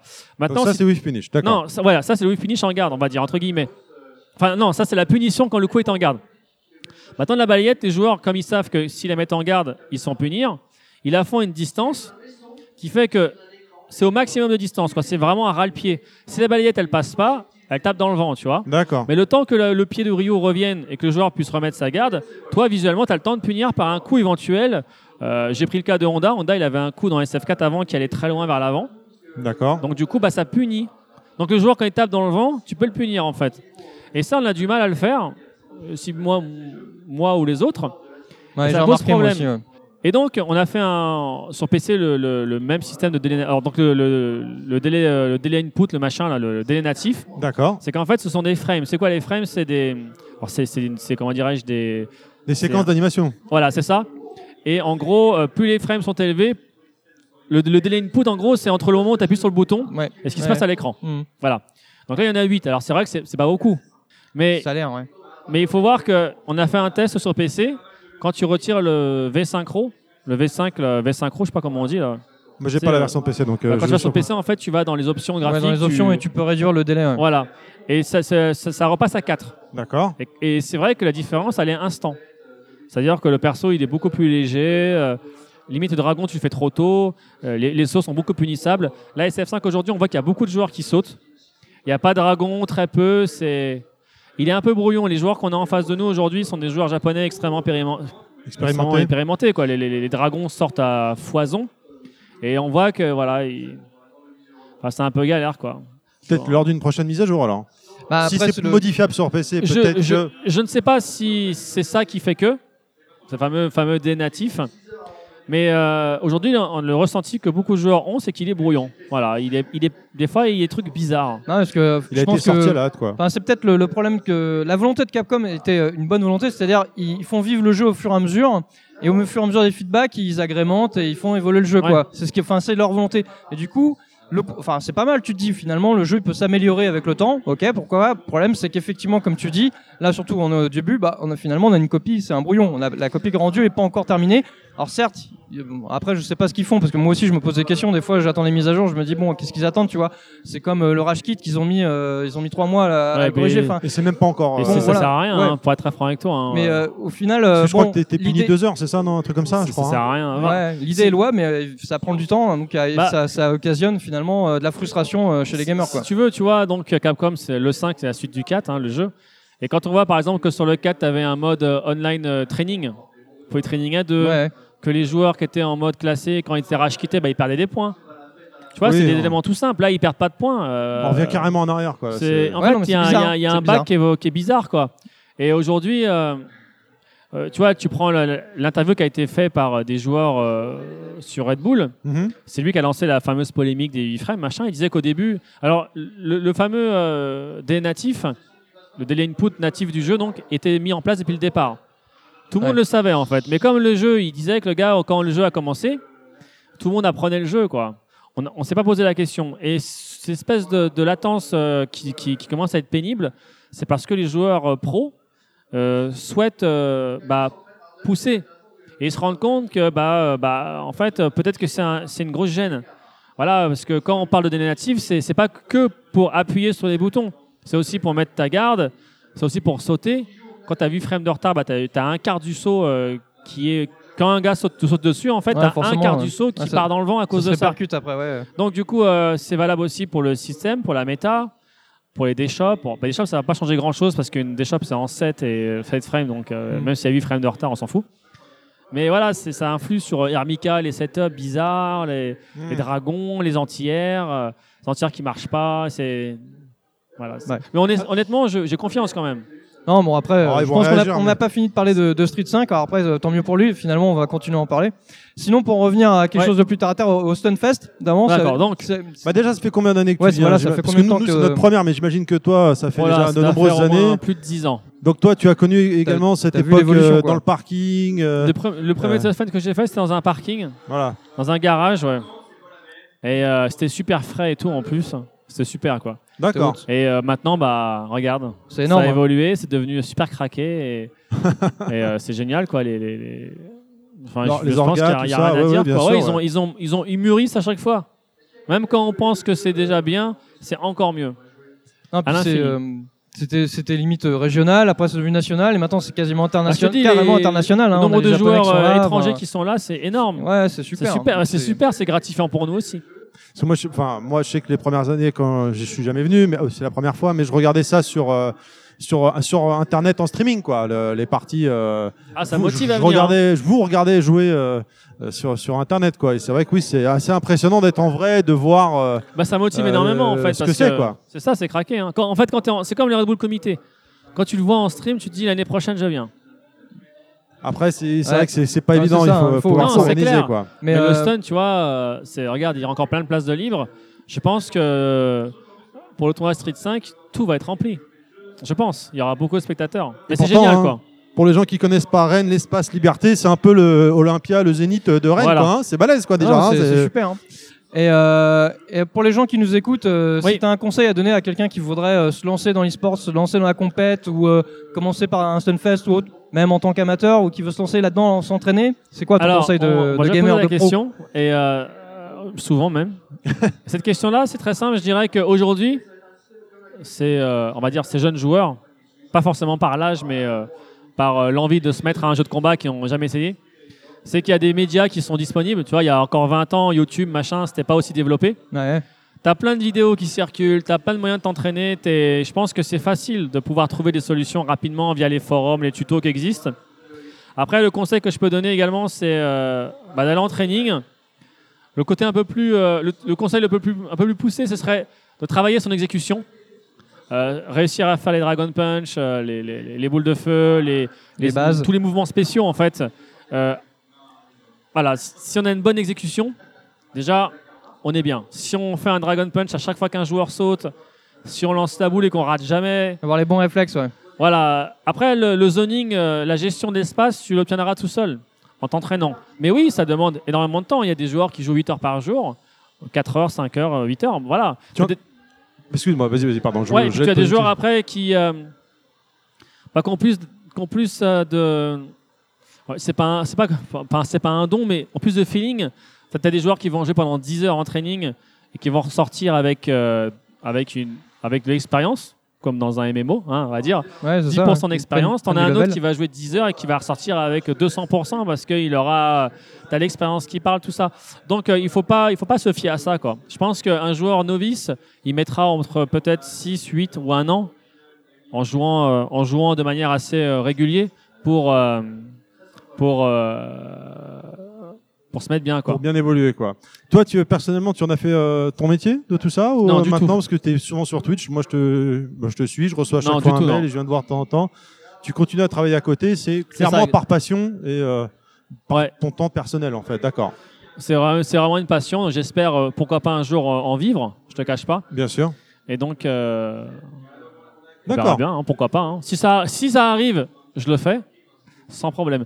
Voilà, pour l'instant, c'est vrai que chez Millennium avec Webedia, tout ça, ça se passe très bien, donc on verra, hein, pourquoi pas. D'accord. Voilà. Bon, une dernière chose, où est-ce qu'on peut te retrouver pour les gens qui veulent te suivre, que ce soit sur Twitch, sur les réseaux Bah, sociaux sur Twitch, euh, Lord DVD. Tout simplement. Mon pseudo.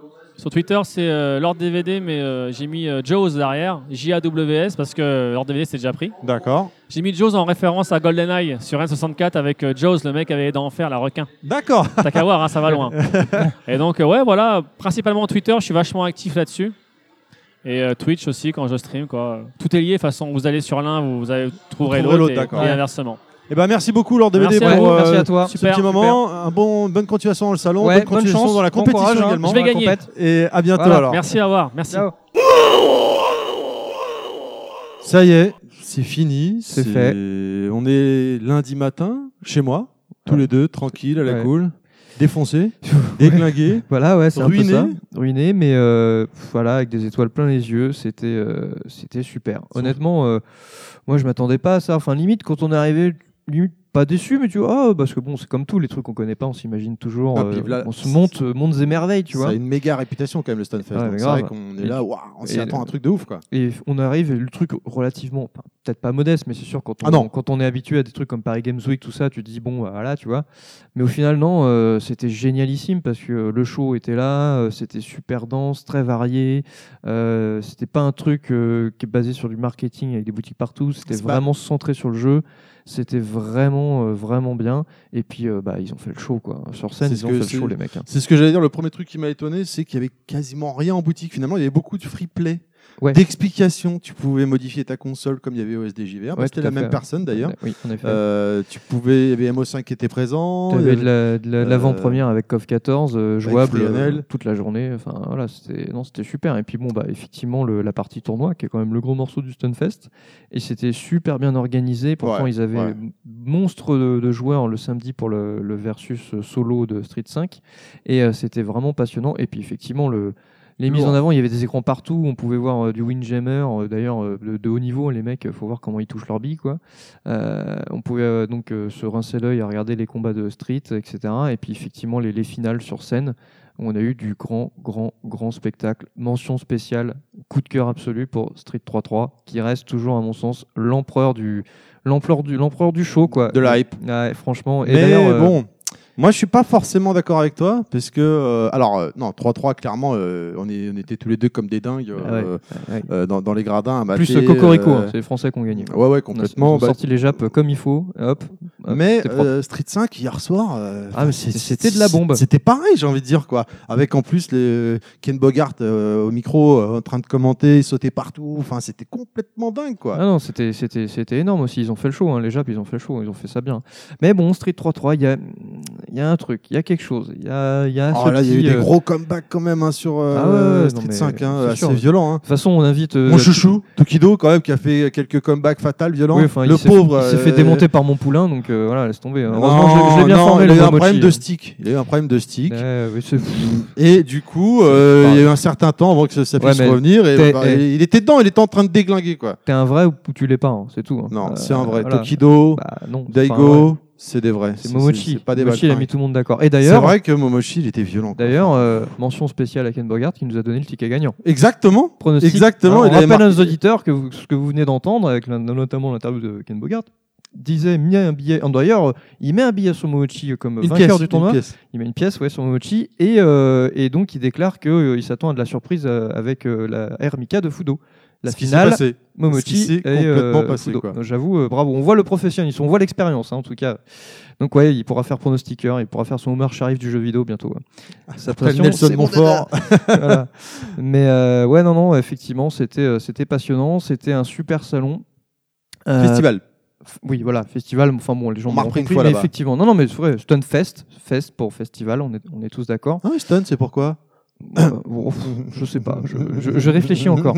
Mais euh, non, non, c'était vraiment chouette. euh, les gens sont super sympas. euh, L'organisation, alors malgré les petits couacs qu'il y a pu y avoir, ce, qui peut, ce, qui, ce qui arrive dans tous les gros trucs comme ça, ils ouais, mais sont là bien encore, sortis. Voilà, exactement. Voilà, donc, ça aurait pu être pire. ils ont assuré, ils en ont même rigolé du coup oui, parce non, que ça qui est bien des gens lançaient des petites vannes sur Twitter, ils les affichaient sur écran géant. Enfin, non, non, mais ils sont. Ce qui est excellent. bien, c'est qu'ils ont super bien réagi quand il y a eu les coupures de courant notamment, ou quand le stream a planté en finale, en phase finale de Street 5. Oui. Tout s'est bien anglais, passé. anglais. Ils ont, ils ont meublé euh, comme il fallait. Ils ont mis le chaud. Ils ont gardé le- la salle à température ambiante pour pas que ça se refroidisse pendant que c'était. euh, Avec qu'il y avait Zouzou, la coupure. notamment, là, qui faisait bien rire, là. et, non, Tin, c'était tin, bien. Donc ouais, effectivement, euh, bon bah nous on, on vous dit tout ça, mais euh, ce qu'on vous invite à faire, si ce n'est pas déjà fait, c'est d'aller voir sur internet sur les, les streams qui sont qui restent sauvegardés encore pendant longtemps de toute façon. Oui. Et donc ouais, allez allez vous, vous admirer, allez vous rincer l'œil sur les notamment les finales de Street 3-3, ce qu'on vous conseille, hein, les phases finales de Street 3-3 et Street 5. Le reste aussi, c'était génial. Okuto no Ken, franchement très bonne surprise. Avec Oro, Ouais, ouais, ouais. carrément, car- et Pharaon, la finale Oro Pharaon, ouais, très, très, clairement, très, euh, très, très clairement. impressionnant. De toute façon, ce jeu-là est toujours impressionnant à regarder.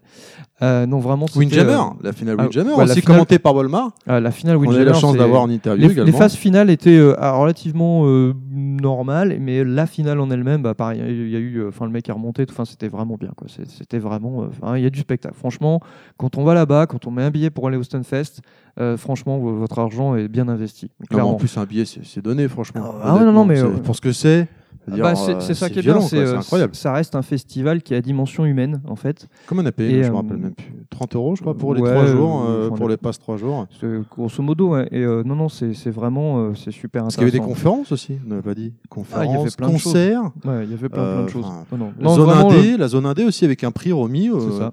Non, mais le- les gens, les gens, allez-y. Euh, voilà, c'est tout ce qu'on vous dit. C'est le conseil de Level Max. En plus, euh, si vous y allez, vous aurez peut-être la chance incroyable et incommensurable de nous croiser. Je sais, je Ou sais, pas. vous trépignez, mais Ou bon, calmez-vous, calmez-vous. Il y en aura pour tout le monde. hein. Ou pas. Mais euh, voilà, donc c'est vraiment bien. Néanmoins, néanmoins, toute médaille a son revers. Oh. Et donc, je vais quand même énoncer un point noir. Parce que euh, nous, on part au Sunfest, euh, la fleur au fusil, euh, on est bien, on nous vend du rêve et tout. Ce qui est Et vrai, on- hein, et ah oui, attention, non. hein, Eh oui, non, quand ah même. oui, non, bien sûr. Bon, Mais néanmoins, il y a un truc qui est quand même absolument pas à la hauteur de la réputation. On nous a survendu un truc, c'est les fameuses, les non moins fameuses crêpes saucisses. Galettes, Juste- galettes ouais, saucisses. galettes saucisses, c'est pareil. Bref. Alors, euh, c'est un truc très simple. hein. Moi, j'aime bien les Bretons. J'aime bien, ils sont gentils. Mais moi, je suis savoyard. Donc, quand on me vend un truc à base de saucisses et de fromage, il faut, il faut un certain euh, standing. Bah là, le standing, il était pas du tout. Oh Non, non, arrête. Et déjà, déjà prendre une saucisse enrodée dans, dans, dans une crêpe ou une galette, là, bon, déjà, il y a un problème. Mais bon, pourquoi pas, hein, si c'est bon. Mais euh, c'était pas terrible du tout. C'était fade. Après, les goûts, les couleurs. Et en plus, on s'est fait enfler. pas une, pas deux, trois fois. Et les mecs, sérieux, je veux bien euh, l'organisation, tout ça, mais là, il y a un problème, quoi. On demande une crêpe euh, complète, fromage, machin, ils te servent un truc, euh, bah, il y a juste, enfin, une galette, pardon. Il y a juste la, la galette, la saucisse, et puis, puis c'est tout, quoi. Trois fois de suite. Et merci, les mecs, hein. Merci. Ouais, bon. Donc, ouais, euh... Il y a pire. Bon, après, moi, je, veux- comme, comme toujours, ce que je vous conseille, faites-vous votre propre avis, mais alors, franchement, euh, les galettes saucisses, euh, pff, euh, voilà, quoi. C'est, c'est, très galvaudé, hein, n'est-ce pas? Non, Donc, mais à côté Je de suis ça- déçu. Bah, il faut, eh, fallait bien, faut bien un point noir, sinon, euh, c'est trop parfait. Non, non, mais à côté de ça, en termes d'organisation, euh, de, de- les, gens, je veux, dire, je, je veux pas dire, mais euh, donc c'est plus de 300 personnes qui dans l'ombre qui Ah ont non, travaillé, euh, toujours avec le cause sourire, hein, toujours avec le sourire. Je veux dire, tu t'adressais à eux, jamais les mecs étaient saoulés ou les nanas d'ailleurs étaient saoulés, toujours souriants, Non, façon- gentils, alors qu'ils gagnent pas un centime. Ils sont là juste parce qu'ils sont passionnés. Euh, nous, euh, quand on a commencé nos, nos, nos interviews, bah, on s'est mis un peu à l'arrache. Hein. Euh, On, est, on squattait un peu, on se- un bout de table, euh, une chaise qui traîne. euh, Dans la rue, on euh. a réussi à trouver un endroit sympa dans les gradins. Mais au début, euh, et gentiment, on demandait tiens, est-ce qu'on peut se mettre là? Ouais, ouais, personne joue, mettez-vous là. Non, Bon mais c'est euh. ce qui fait la qualité d'un festival comme ça. C'est effectivement organisé par, organisé par des passionnés pour des Ah ouais, ouais, passionnés. clairement, ouais. Et au travers des quelques interviews qu'on a eues euh, quand on parlait finalement de l'organisation du Sunfest, parce qu'on a eu des gens qui, qui avaient un stand, des gens qui étaient bénévoles, etc. Euh, ils nous disaient voilà, c'est une grande famille le Sunfest, parce que ça reste quelque chose qui est parti de rien et qui est arrivé là où ils sont aujourd'hui. Et ils sont aujourd'hui en ayant, et ça c'est très important, il faut le souligner, en ayant conservé euh, conserver cette chose accessible, ce- cette chose familiale. Et ça, c'est bien parce que il y a beaucoup d'événements euh, qui, sont devenus importants euh, au fur et à mesure des, années et qui ont perdu cette saveur, on va, on dire, ce- cette saveur cosy, cette, sa- cette saveur familiale, cette saveur voilà proche de proche de vous, etc. Et c'est vraiment important et c'est vraiment à souligner. Et c'est vraiment du plaisir. Et euh, bah voilà, merci le Sunfest, merci à l'organisation, euh, s'ils nous écoutent, hein, j'espère. Mm. Mais en tout cas, euh, continuez comme ça, c'était super. Et à tous nos éditeurs, si vous avez l'occasion, si- même si vous hésitez, bah, n'hésitez pas. L'année prochaine, allez au Sunfest.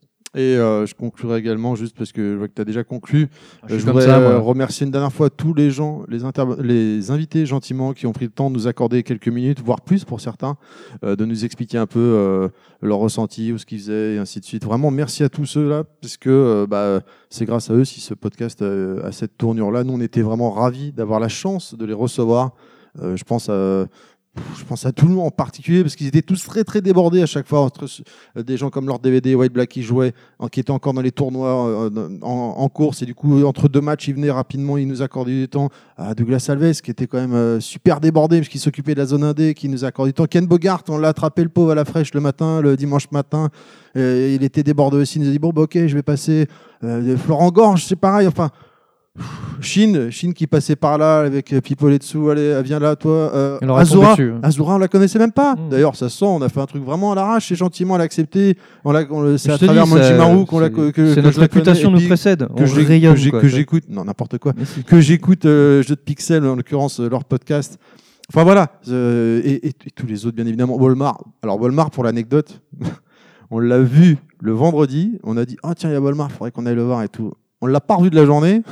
On l'a rechopé que le samedi, on a galéré, on a tourné toute la journée pour le chercher. Qu'est-ce qu'on tombe par hasard sur lui quoi. Ah ouais, le, le- de pur hasard. euh, Volmar, euh, également hyper intéressant, tout ce qu'il veut nous dire. Tous, tous, tous. Je je sais même plus comment on a fait l'interview en fait. euh, Peu importe. Mais bref, c'était hyper intéressant. Merci à tous. Merci Ouais. beaucoup. Et euh, on espère que ça vous a plu. Et Autant qu'à nous. euh, autant qu'à nous, parce que nous, on a pris beaucoup de plaisir. Et comme dit Claude, clairement, euh, les streams sur Internet, c'est bien. Ça retranscrit évidemment les matchs et tout, il n'y a pas de souci. Mais l'ambiance, Ouais, la hype dans, dans la salle. Le jour dans la et la salle, nuit, ça n'a rien à voir. Moi, Parce que qui- moi, c'est pareil, hein, j'avais regardé bah, les veaux, tout ça, les dernière, je regardais les, bon, les phases finales. Les On va aller vol cette année, l'année prochaine? Ouais, pourquoi pas. tu payes le billet. Et euh, et ouais, non, c'est vraiment sympa. C'est ouais, bon, les retournements de situation, tout ça, Oh cool. Mais quand on vit le truc sur place, avec l'ambiance dans la salle et tout, mais c'est. Pff, voilà, c'est c'est indescriptible quoi. C'est ça a l'air de rien. On se dit ouais bah tu regardes un combat de Street Fighter sur un écran géant, mais ouais mais c'est pas que ça quoi. C'est c'est tout ce qu'il y a autour quoi. Donc quand on est gamer, on est forcément euh, on est forcément sensible à ça quoi. Et c'est un truc à vivre. Et euh, toute dernière chose, on va dire que je suis un vendu encore une fois euh, et que je, je lui vaux, euh, je lui voue, pardon, un- je leur voue un culte. Euh, je voudrais remercier TMDJC et FQPH parce qu'en fait, c'est eux qui nous ont euh, bah, pas poussé aller au Stunfest. Ça faisait des années qu'avec avec là on voulait y aller, mais on se bon, bon. Et puis finalement, allez, on s'est lancé. Au début, on voulait pas s'inscrire au tournoi. Dans un tournoi et euh, TMDJC et FQPH nous ont dit non mais vous êtes obligés de vous inscrire à un tournoi sinon vous ne pouvez pas accéder à la partie tournoi. Alors bon, On a pris notre fessée direct d'entrée de jeu, mais ça, à la limite, on, on avait fait le tournoi Street 5 2 versus 2. On savait qu'on allait se faire on s'est fait mettre par un mec qui s'appelle Cacahuète, quoi. Une team Oh, cacahuète. Mais en attendant, c'est vrai que du coup, euh, bah, il y a toute une partie de- du festival qu'on a eu accès. Je- en temps normal, on n'aurait pas eu accès parce que clairement, si t'avais pas le badge, tu rentrais pas. C'est aussi simple que ça. Ouais. Tu avais accès au reste, mais pas à ça. Donc, ça merci expérience intéressante. bien évidemment FQPH et TMDJC. Euh, il n'écoutera pas ce podcast. Il m'a dit qu'il aimait pas écouter les podcasts, mais euh, j'ai croisé Nathan dans les chiottes euh, au Oui. moment où il allait aux toilettes, Ouais, le pauvre. Terry, c'est un euh, mec qui croise beaucoup de gens euh, dans les chiottes. Je commence à me poser des questions d'ailleurs. Bon. On s'est mis à discuter une vingtaine de minutes dans les chiottes euh, pendant qu'il y avait euh, Valmaster qui passait, Luffy, Fudo. C'était assez comique. Du coup, on est sorti des chiottes. Après, on a discuté devant. Le pauvre, il allait tranquillement aux toilettes et je l'ai alpagué. C'était très très sympathique. Voilà, mais je, on pourrait rester des heures à raconter Ouais, tout non, ça. mais mais là, on aura l'occasion d'en reparler. on a On pris plein de photos pour ceux qui nous découvrent, euh, de- de- qui découvrent notre podcast. Allez sur notre page des podcasts de Level Max, puisque euh, on a pris euh, différentes photos, des vidéos qu'on a mis sur notre page et sur nos Twitter. Merci, Clad. Mais de rien, je t'en prie. Merci à toi, Terry. C'était parfait. Merci beaucoup. Je vous rappelle qu'on a une page Facebook, les podcasts de Level Max, qu'on est disponible sur SoundCloud, iTunes et Hardis. Et euh, merci à ceux qui les ont écoutés, merci à ceux qui les ont pas écoutés également, comme toujours. Comme toujours. Et euh, je vous dis au mois prochain, si tout va bien. Salut Tu dis pas au revoir, c'est comme ça.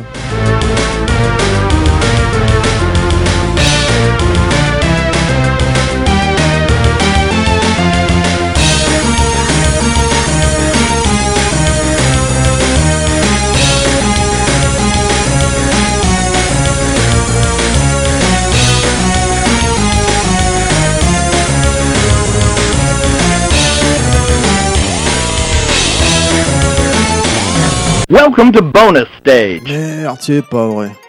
Merde, Claude il est parti, on a oublié d'enregistrer le bonus stage. Oh merde, merde, merde. Je suis censé le prochain thème du podcast, merde.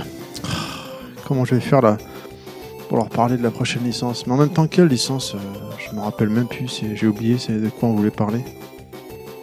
Pff, le Stunfest m'a tellement retourné la tête là, c'est tout ce qu'on a fait là-bas, tout ce qu'on a vu, toutes les rencontres, enfin c'était... euh.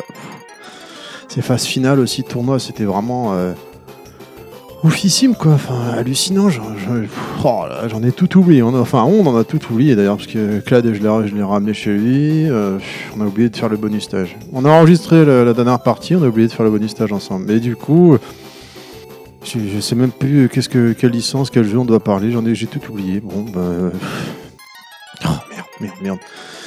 Essaie de te rappeler, Terry, de te essaie de te rappeler. Non, c'est pas ça, non, ça c'est trop tôt, c'est plus tard, ça non. Non, bah non, bah tant pis, je sais plus euh, de quel jeu euh, je voulais parler, j'ai oublié. Enfin, de quelle licence euh, j'ai oublié. Bon. Bah on verra, on verra ça dans le prochain podcast. Enfin, je sais même pas quand est-ce qu'il va paraître. hein, Dans un mois, dans deux mois, dans six mois, dans deux ans. Oh non, quand même pas deux ans, ça fait peut-être beaucoup, je vais me faire engueuler. Allez, on va dire le mois prochain déjà, ce sera déjà pas mal. Si j'arrive à tenir ça, ce sera déjà extraordinaire. Bon bah désolé, pas de. J'arrive plus à me rappeler du. J'ai oublié. Le, le licence que je qu'on va vous parler dans le prochain podcast, j'ai oublié. Tiens, licence oubliée. Ça pourrait être pas mal ça finalement comme thème, non? Va voir, licence oubliée, ouais, tiens, ça me fait penser à des jeux comme ça, je sais plus vraiment. euh, Longtemps je les ai pas revus, tiens, ouais, tiens, bon, bon. I know that. You'll be back.